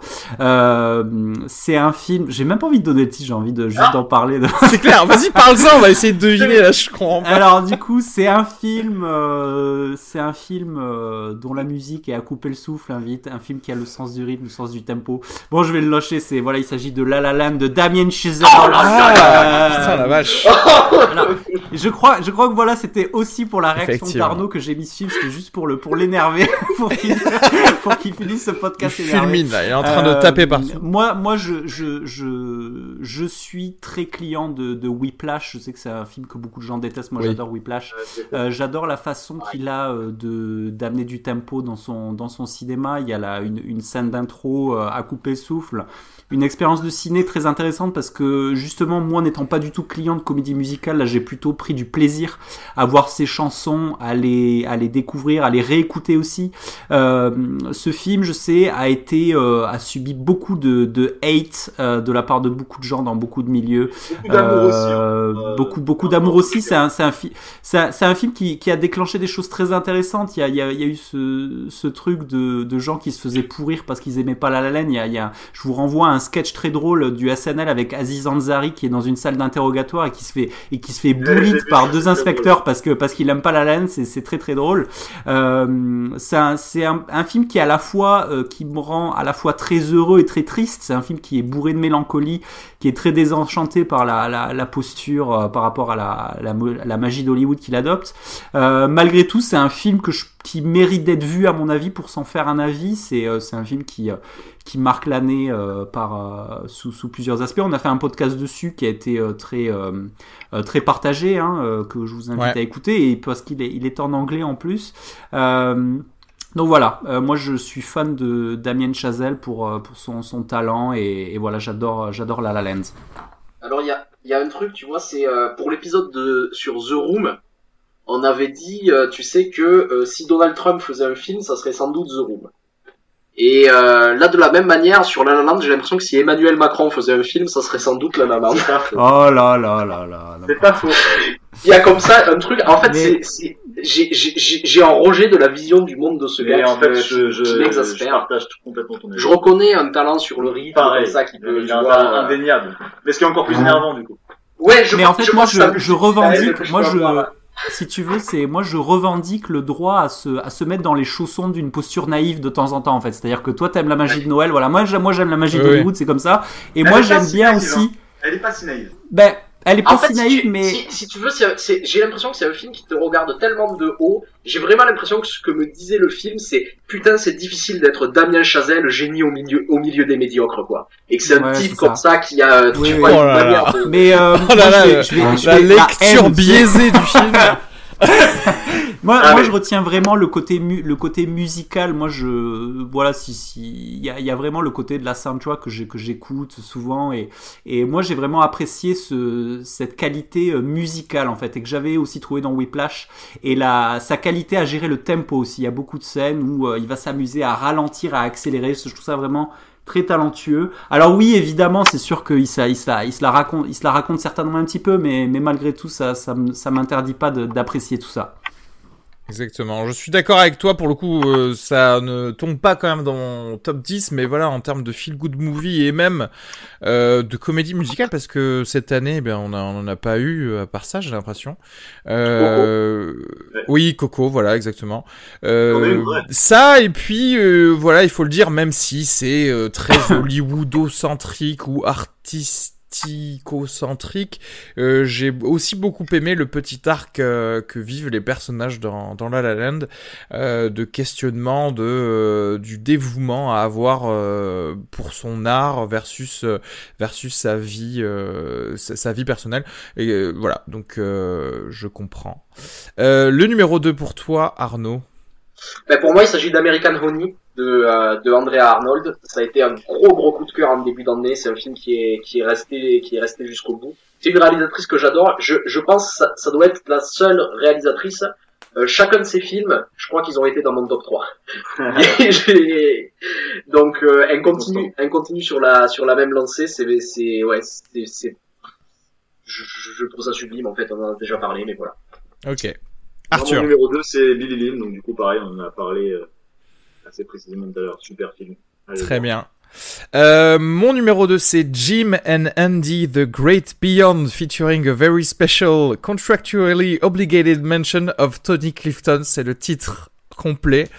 C'est ce documentaire euh, sur Netflix qui euh, qui est centré sur. On en avait parlé dans un épisode dernièrement en plus, euh, qui est qui est centré sur le tournage du film Man on the Moon de Milos Forman, ou en tout cas plutôt sur le fait que Jim Carrey soit rentré dans du, du méthode acting pour ce film, c'est-à-dire que en gros il est quasiment pris la personnalité du rôle qu'il devait jouer, qui était donc le véritable comique Andy Kaufman et, et ces espèces d'intrications entre la vie de Jim Carrey pendant le tournage, mais aussi la, vraie vie d'Andy Kaufman à l'époque. C'est un film très méta avec des petites perles euh, de spiritualité que peut lâcher Jim Carrey pendant euh, ses interviews. Et c'est vraiment quelque chose à voir après avoir vu le film, quand même si possible, parce que je pense qu'on a l'expérience complète que si on voit à quel point euh, les choses qu'a faites euh, Jim Carrey pour ce film sont folles. Et à quel point on peut se perdre, lui-même s'est perdu de, ses propres dires, et même vous le voyez, puisque c'est quasiment un making-of en fait, ce film, on voit qu'il s'est perdu dans, euh, dans cette personnalité-là, d'un vrai comique qui n'existe plus aujourd'hui. Il y a quelque chose, alors c'est marrant, moi je l'ai vu hier justement dans, dans l'idée que peut-être il aurait une place dans mon top 10, bon, ça va, ça va pas être le cas, je trouve qu'il y a quelque chose de très beau sur ce film, même au-delà de ça, c'est sur comment il s'est construit une personnalité euh, Jim Carrey à partir de, de, de ce rôle-là. Et on le voit avant, en fait, comment, il, comment par rapport euh, à sa personnalité d'aujourd'hui et sa personnalité dans, dans, ce film, on a vraiment l'impression, et le film montre ça, il y a quelque chose qui évolue. C'est-à-dire qu'avant, il est complètement dans cette idée du, du rêve américain de la chose matérielle où il parle il y a, il y a une idée que quand il était jeune avant, avant, de réussir il s'était fait lui-même un chèque de 10 millions de dollars en disant il faut que j'ai 10 millions de dollars à un moment donné et il y arrive. Et il y a un truc très beau qui lui arrive à peu près à ce moment. Et, euh, et justement parce que parce qu'il devient un artiste en fait à ce moment-là, parce qu'il y a quelque chose qui donne et qu'il est là une découverte du monde. Et il dit j'étais à un moment à ce moment-là dans ma vie où j'étais au plus haut, où j'avais tout ce qu'on pouvait désirer, j'étais quand même malheureux. Et à partir de là, il y a quelque chose qui a changé en moi. Et je trouve ça très très beau sur euh, sur sur comment il s'est construit en tant qu'artiste, sur la sagesse qu'il a qu'il a acquise justement en se donnant à fond dans son travail euh, à ce moment-là. Il y a quelque chose de très beau. Je l'ai pas mis dans mon top. Pourquoi je l'ai pas mis dans mon top? Parce que j'ai quelque chose à reprocher au film et c'est son montage. C'est-à-dire j'aurais aimé m'immerger un peu plus dans ces scènes et je trouve que le montage est très rapide, passe d'une chose à l'autre et que j'ai pas le temps de me poser pour apprécier en fait, tu vois les, les mhm. scènes qui sont filmées à l'intérieur ou les choses comme ça. Je, je, je, trouve que sur un film sur Jim Carrey, il est très beau et tout ça et j'aurais aimé qu'il soit qu'il soit mieux mis en scène en fait. Euh, moi, je, en fait, c'est mon numéro un moi de cette année. Euh, et, euh, et si j'entends les, les réserves d'Arnaud sur la forme, euh, en fait, la raison pour laquelle je l'ai mis en 1, c'est que je pense que c'est le film qui m'a le plus bouleversé cette année. Euh, C'est-à-dire que en regardant ce film, c'est marrant parce que je commence à regarder le film et, au début, enfin, c'est quand même un film assez malaisant puisque du coup, euh, ce que ce que ça raconte, c'est comment euh, euh, Jim Carrey en fait se met dans la peau d'Andy Kaufman, du personnage du coup d'Andy Kaufman qu'il est supposé interpréter donc dans le film Man on the Moon et la manière dont il ne sort absolument jamais de la peau d'Andy Kaufman pendant tout le tournage, c'est-à-dire en dehors des prises, dans les loges, à la cantine, même quand il va se coucher. Enfin, je veux dire, il ne s'arrête jamais. Euh, mais à un point du coup il devient insupportable pour les gens autour de lui, c'est-à-dire que tout le monde le prend pour un aliéné mental euh, et lui est dans euh, une surenchère comme ça euh, qui s'arrête littéralement jamais. et ce qui produit en fait tout un tas de situations, je veux dire vraiment malaisantes, mais qu'on peut très bien imaginer quand tout à coup quelqu'un se comporte de manière bizarre et on a envie et on se regarde tous pour se demander si il est en train de faire exprès ou s'il est juste en train de devenir fou. et en même temps, ce que j'ai trouvé magnifique dans le film, c'est que dans cette surenchère, en fait, il se passe un truc incroyable à un moment donné, c'est que euh, pour les, pour les, en fait, ça devient émouvant de voir ce type absorbé par Andy Kaufman euh, euh, pour certains des proches d'Andy Kaufman, de gens qui l'ont connu, ses parents, etc. Parce que ce qui est dingue, c'est que du coup, euh, il joue à, à, être Andy Kaufman en dehors des prises, même quand il y a, je sais pas moi, la mère d'Andy Kaufman qui est sur le plateau de tournage. Euh, ce qui pourrait être un sommet genre de de, de, de mauvais goût.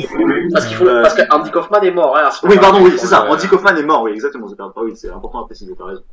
Euh, et, et, en fait, et ce qui est, mais en même temps, ce qui est fabuleux, c'est qu'il arrive euh, si précisément à capter l'essence de ce qu'était Kaufman dans son interprétation du coup euh, euh du, du, personnage, qu'en fait, euh, il se met à émouvoir certains des proches de Kaufman aux larmes en fait, parce que tout à coup, c'est comme si il y avait une survivance de Kaufman à travers lui qui, qui apparaissait, enfin qui leur apparaissait.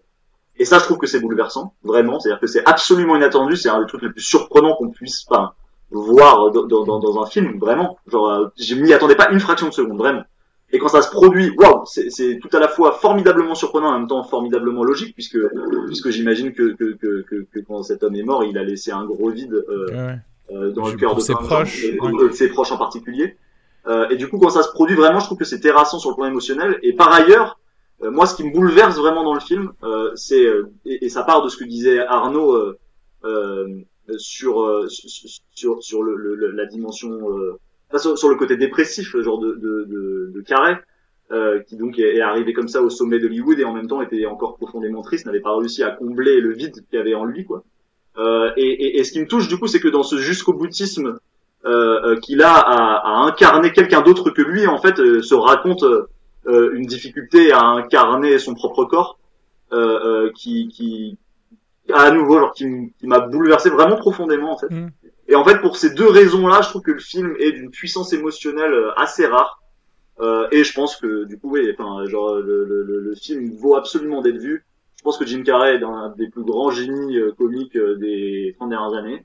Euh, et je pense que c'est un homme d'une intelligence rare et d'une finesse dans sa manière de, de, de l'exprimer qui est renversante et, et, qui est très belle mine de rien dans le film puisque du coup en fait il est interviewé aujourd'hui, donc euh, des années après euh, le tournage du film, à un moment donné où il est beaucoup plus apaisé dans sa vie et beaucoup plus structuré du coup dans sa manière de s'exprimer. Et en fait, le contraste entre euh, les, les, les, les, délires interprétatifs dans lesquels il était à l'époque du tournage de Man on the Moon et, et, et, et la, et, la manière réflexive qu'il a de, de, de, regarder ce qu'il était par le passé aujourd'hui, pareil, j'ai trouvé ça... euh, ça m'a vraiment submergé d'émotions, genre ce film, et voilà, j'ai adoré. Et pour comprendre la portée aussi euh, sur sa personnalité, mais sur le, la, sa compréhension du, du, monde et de son de sa propre existence, c'est comment euh, le fait d'être absorbé et recraché quelque part par euh, par le personnage d'Andy Kaufman. Au final, ça lui a permis de savoir qu'il qu'il était lui. En fait, tu sais, il a, il y a cette, euh, euh, cette citation assez géniale qui, qui, qui, nous sort, qui dit, mais en fait, euh, si vous n'êtes pas vous-même, vous allez vous condamner à jouer la personnalité que vous êtes créée tout le reste de votre vie. Donc à la place, soyez vous-même. Et, et c'est. avec, avec ce, ce, truc sur ça aussi, où à un moment donné, Milos Forman, il raconte que Milos Forman l'a appelé pour lui dire en fait que euh, il en pouvait plus de devoir diriger euh, Andy euh, Kaufman et Tony Clifton, qui est oui. autre personnage qui joue aussi dans le, le, double, le double maléfique d'Andy Kaufman. Il dit ça m'intimide et je peux plus faire ça. Et là c'est Jim Carrey du coup au téléphone qui lui répond écoute si ça te pose tant de problèmes, pas de problème, on peut les virer tous les deux. On peut les virer, mais si on les vire du coup moi, si tu veux, je peux faire une imitation de ces personnages. Je suis un bon imitateur et je crois que je peux faire du bon boulot. Est-ce que ça te, est-ce que ça te conviendrait, Milos? Et il y a Milos Forman qui fait une pause et qui lui répond euh, non, non, on va rester comme ça, mais je crois que j'avais juste envie de parler à Jim pour un petit moment. Ouais, ouais. C'est assez beau. C'est incroyable. il y a des trésors d'émotions comme ça dans le film, euh, vraiment. Un film absolument à voir et vous pouvez le voir depuis chez vous puisqu'il est sur, euh, sur Netflix. Euh, Jean-Yves, numéro Je suis vraiment désolé les gars, je vais devoir filer en fait, parce que genre je dois. Ouais. Je suis supposé déjeuner avec ma grand-mère. Ok. Donne, donne-nous ton numéro. Ah, mais ton numéro 1, c'est. Du coup, mon numéro 1, c'est ton numéro 1, ouais. Bon, bah, d'accord. Du coup, je peux partir. Euh, ok. Ça marche. Bien, je te souhaite, je te souhaite un bon dimanche. Alors si tu, si tu. Mais ouais, pareil, les gars. Je suis désolé, j'aurais bien aimé rester une demi-heure de plus pour finir, mais. T'inquiète. Euh, ouais, je file. Alors mon film numéro 1 c'est un film génial, un film de Romain Lévy qui s'appelle Gangsterdam avec Cavalias. non, pas du tout, en fait c'est le film le plus mauvais depuis 10 ans je crois. Euh, c'est juste pour dire que euh, j'ai jamais vu un film où les gens autant la flemme de bien faire en fait tellement ils s'en foutent que c'est mauvais. Et euh, j'ai vu ça avec euh, on a vu ça avec Pej en on a vu ça avec Pej en, en, VOD avec une bonne pizza. Bon la pizza était bonne ça c'était déjà ça. Mais c'était horrible. Bref. Non non mon numéro 1 c'est euh, Get Out de Jordan Peele. Voilà pour toutes les raisons qu'on a déjà dites ok. Ça me fait plaisir parce que avec Jean-Yves, on a eu pas mal de disputes lors de ce top, mais je vois qu'on se retrouve pour l'essentiel. Voilà. Parce que le numéro 1, c'est aussi Get Out de Jordan Peele. Voilà. Ok, c'est ça l'essentiel, exactement.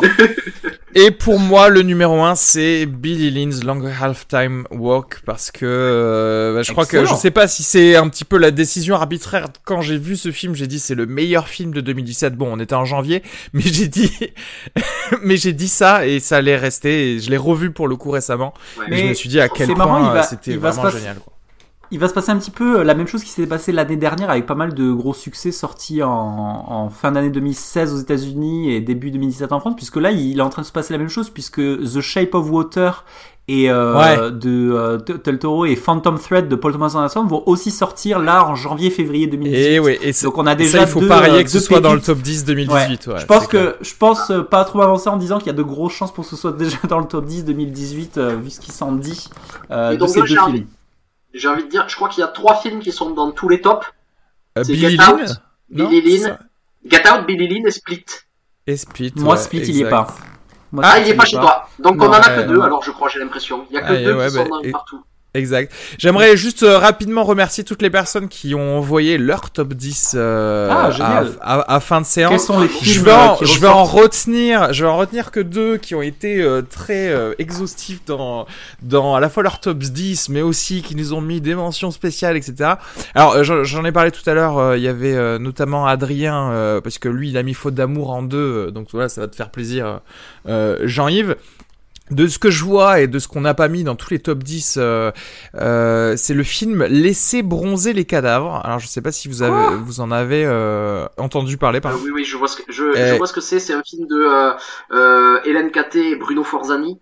Voilà, qui est sorti en octobre pour le coup. J'avais vu leurs deux films précédents qui s'appellent Amer et euh, L'étrange couleur des larmes de ton corps, qui sont des films que j'aime pas.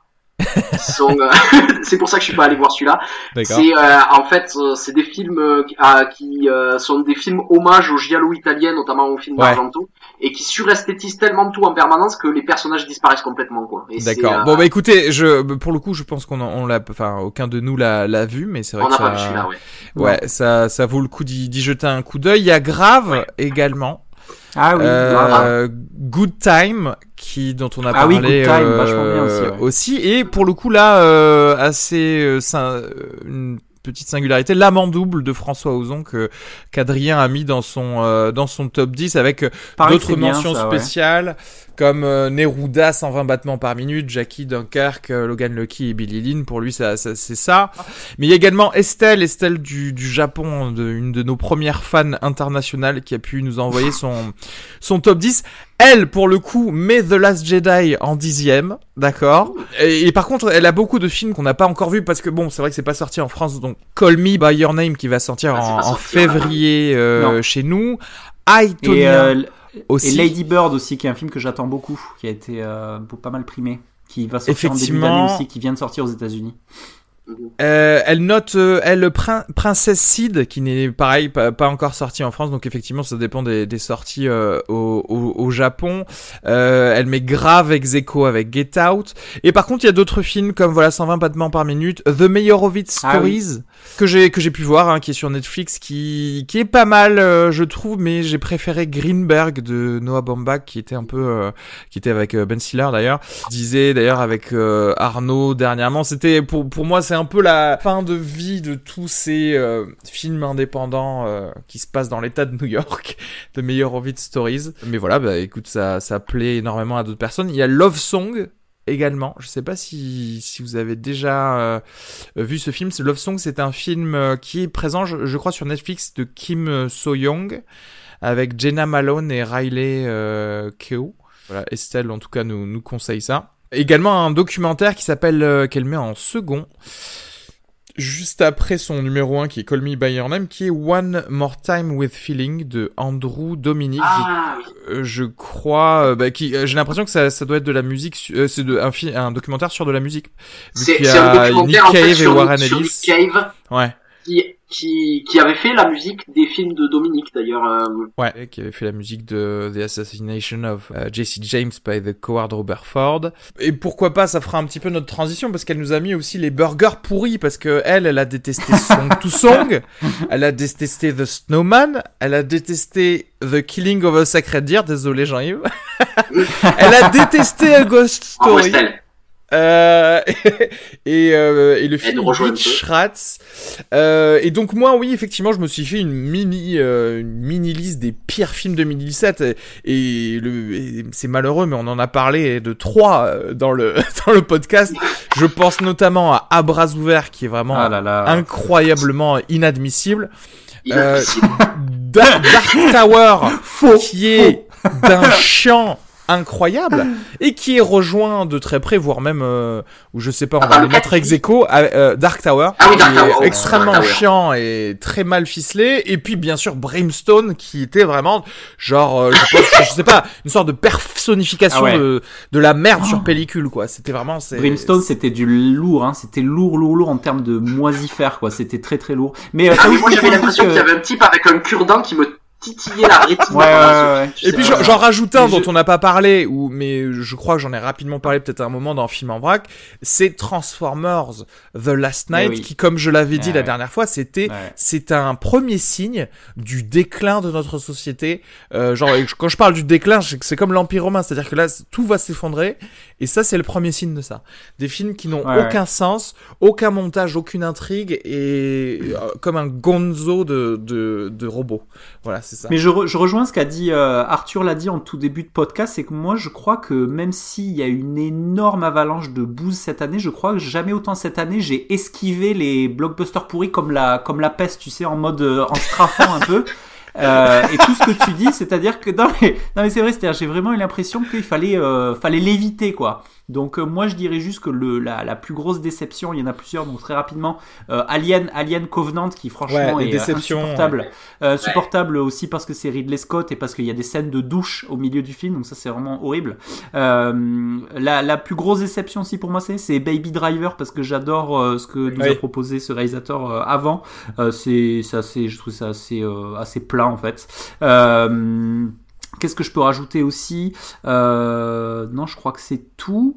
Euh, et puis je te rejoins sur euh, sur sur ce que tu as dit. Et si le seul nanar un peu pourri que j'ai pseudo apprécié, c'était euh, Baywatch, euh, le Alerta Malibu avec euh, avec Zac Efron qui franchement Après, passe dans une soirée oui, second degré, elle, ça passe. Voilà, Ça c'est ça. C'est un genre en soi, tu sais, les certaines comédies américaines comme ça. Ouais.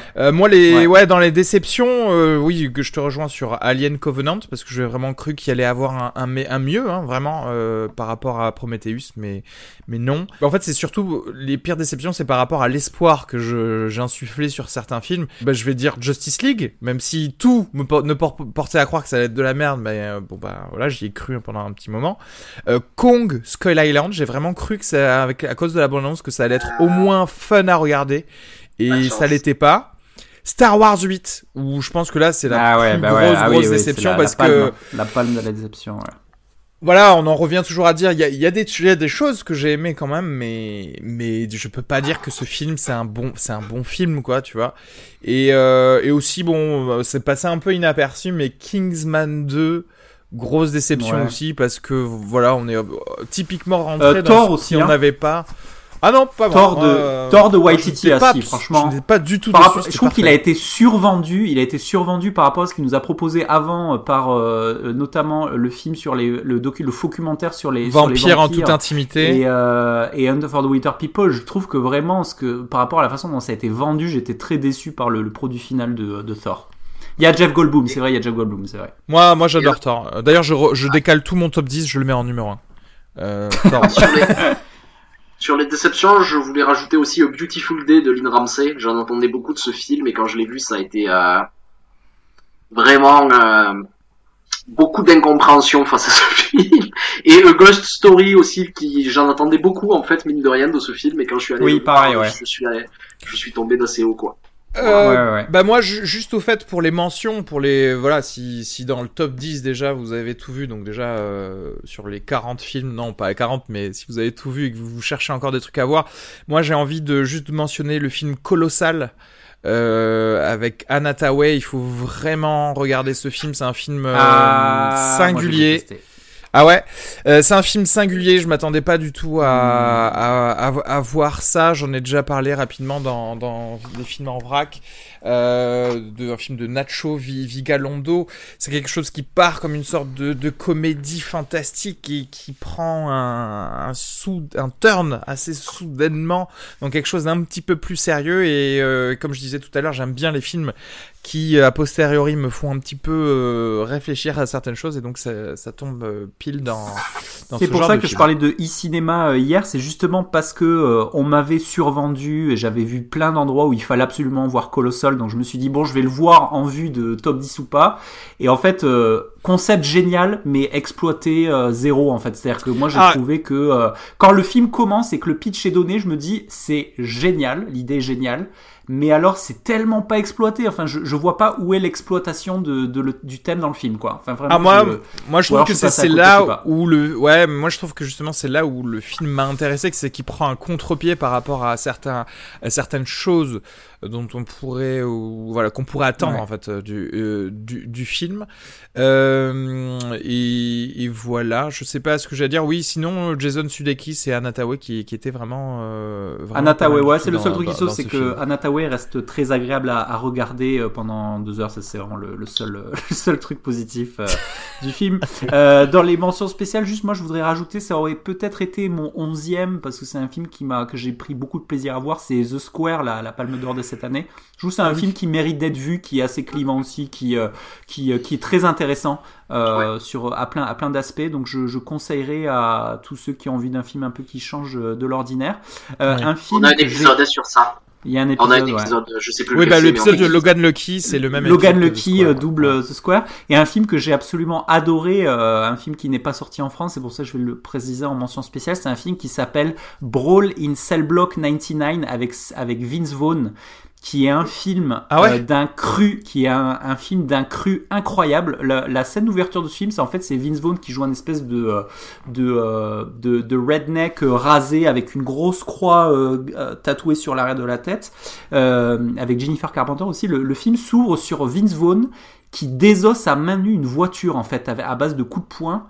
Euh, je sais pas comment cette scène a été tournée. C'est c'est un film qui exploite l'ultra violence avec euh, avec un regard assez rare. J'ai eu plusieurs fois euh, eu des petites envies de vomir pendant le film tellement les Putain. gens qui se font casser des bras, c'est d'un réalisme incroyable.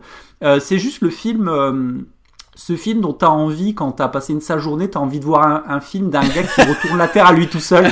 C'est en gros c'est Vince Vaughn, le gars qu'il faut pas emmerder. C'est un, un espèce d'hommage assez intéressant au, au cinéma grindhouse parce qu'il y a un côté, Oui. il y a un côté cheap dans le film, mais qui est assez bien euh, bien fait dans le sens où il y a des gens des espèces de, de pseudo gangsters qui vont jouer volontairement des gars cheap qui renvoient à ce, à ce genre de film et, euh, et c'est très cru c'est très violent mais c'est euh, il m'a il m'a foutu une claque ce film je vous le conseille Brawl in Cell Block 99 avec Vince Vaughn c'est le euh, le gros midnight movie euh, du moment j'ai adoré ce film Et alors moi j'ai moi j'ai eu une seule mention spéciale. Il s'agit de la troisième saison de Twin Peaks de David Lynch. Et voilà, je voulais, euh, euh, euh, je pense sérieusement si si j'avais eu le droit de le mettre dans le top, ça aurait été, c'est le truc qui m'a le plus plu sans doute cette année. Euh, j'ai aimé ce grand retour de David Lynch parce que entre Mulholland Drive et ça, il avait fait un film qui s'appelait Inland Empire et j'étais passé complètement à côté du film. J'ai vraiment l'incompréhension quand j'étais sorti. Je me demandais ce que j'allais retrouver de Lynch en voyant ça et, et en fait j'ai retrouvé, je crois que l'adjectif qui qualifie le mieux cette cette saison, c'est généreux. J'ai vraiment l'impression, tu vois, qu'il y a, il y a une surabondance de narration, de personnages, de euh, euh, il y a quelque chose de très fouillis comme ça, mais de, de, de, de très très abondant qui arrive. C'est c'est un bonheur de tous les instants. et le génie On aussi hein. Ouais ouais. Et on devait on devait faire une émission sur ça, on l'a pas fait parce qu'Araski a eu la flemme de regarder la série. Qu'il fait à la flemme, il a la flemme. Il a la flemme de regarder un chef-d'œuvre de 18 heures, le gars, tu sais.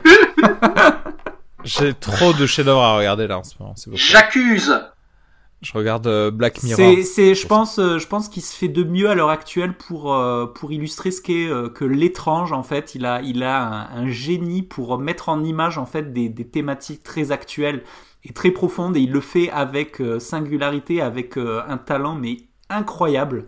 Euh, j'ai, et encore une fois, même si c'est 18 heures, j'ai énormément d'images qui me restent de cette saison 3 de Twin Peaks et pendant longtemps, je pense. Le côté euh, foreboding de, Lynch, il a cette capacité à te, à te, à t'imprimer, à te faire une, à te donner une empreinte vraiment euh, très marquée photographique de ce qui se passe. Ah mais ça reste quoi, c'est euh, il y, a- Ah ouais. il y y, a, il y a des- il y a des scènes qui tournent dans ma tête en permanence quoi de, Ouais.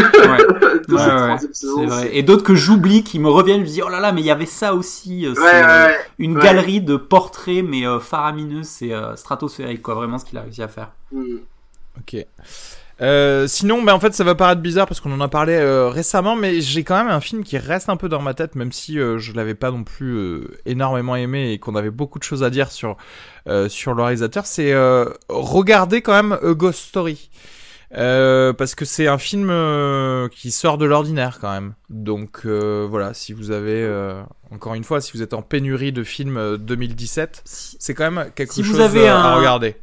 Si vous avez un petit faible, un petit fétiche pour euh, les vidéos Pour où les on regarde tartes. des gens re- des gens manger des choses, là ce film vous allez Voilà. adorer. forcément, on, on pense forcément à, à Estelle qui vit au Japon et donc au Japon les trucs euh, You- YouTube de gens qui mangent c'est assez connu.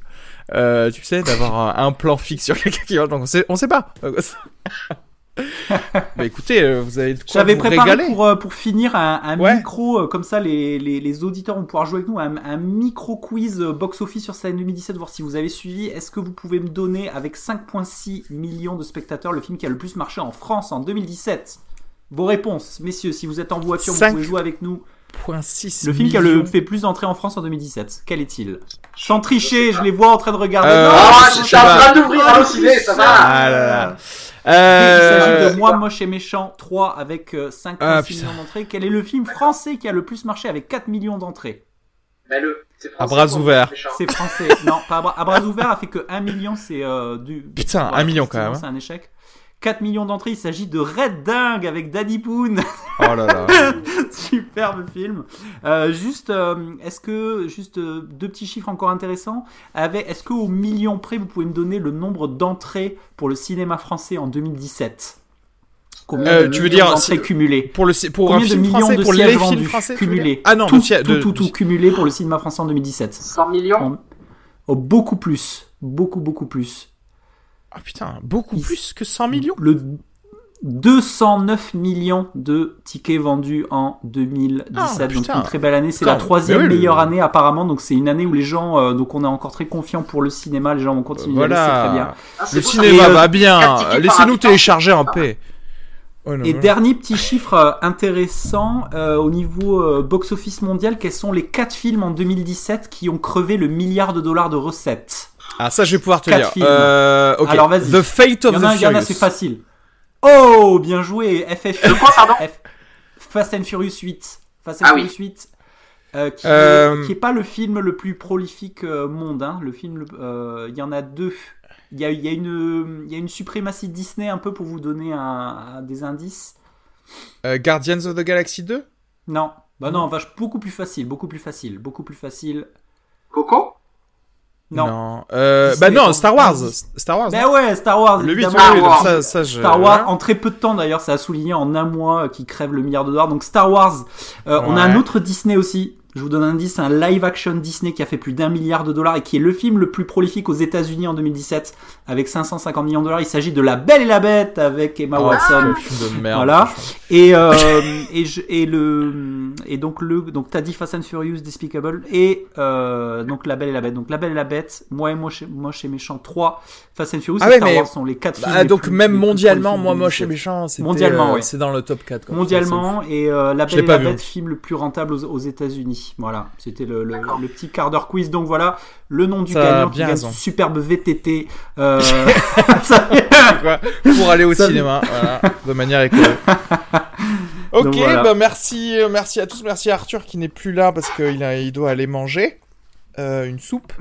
Et euh, j'ai envie de dire à, à la semaine prochaine pour, euh, pour un réenregistrement. Et de toute façon, vous êtes probablement en train d'écouter ce, cet épisode euh, en février, puisqu'on aura monté cet épisode. Vous êtes en vieux, forcément, vous êtes grands-parents vieux. C'est ça, truc qui veut rien dire. 25 ans. Donc j'en profite pour dire bah, bonjour euh, à nos auditeurs et à moi-même en tant qu'auditeur. Bonjour à Reski du futur qui peut-être écoute un poil cet épisode. Allez, ciao Ciao. C'est, euh,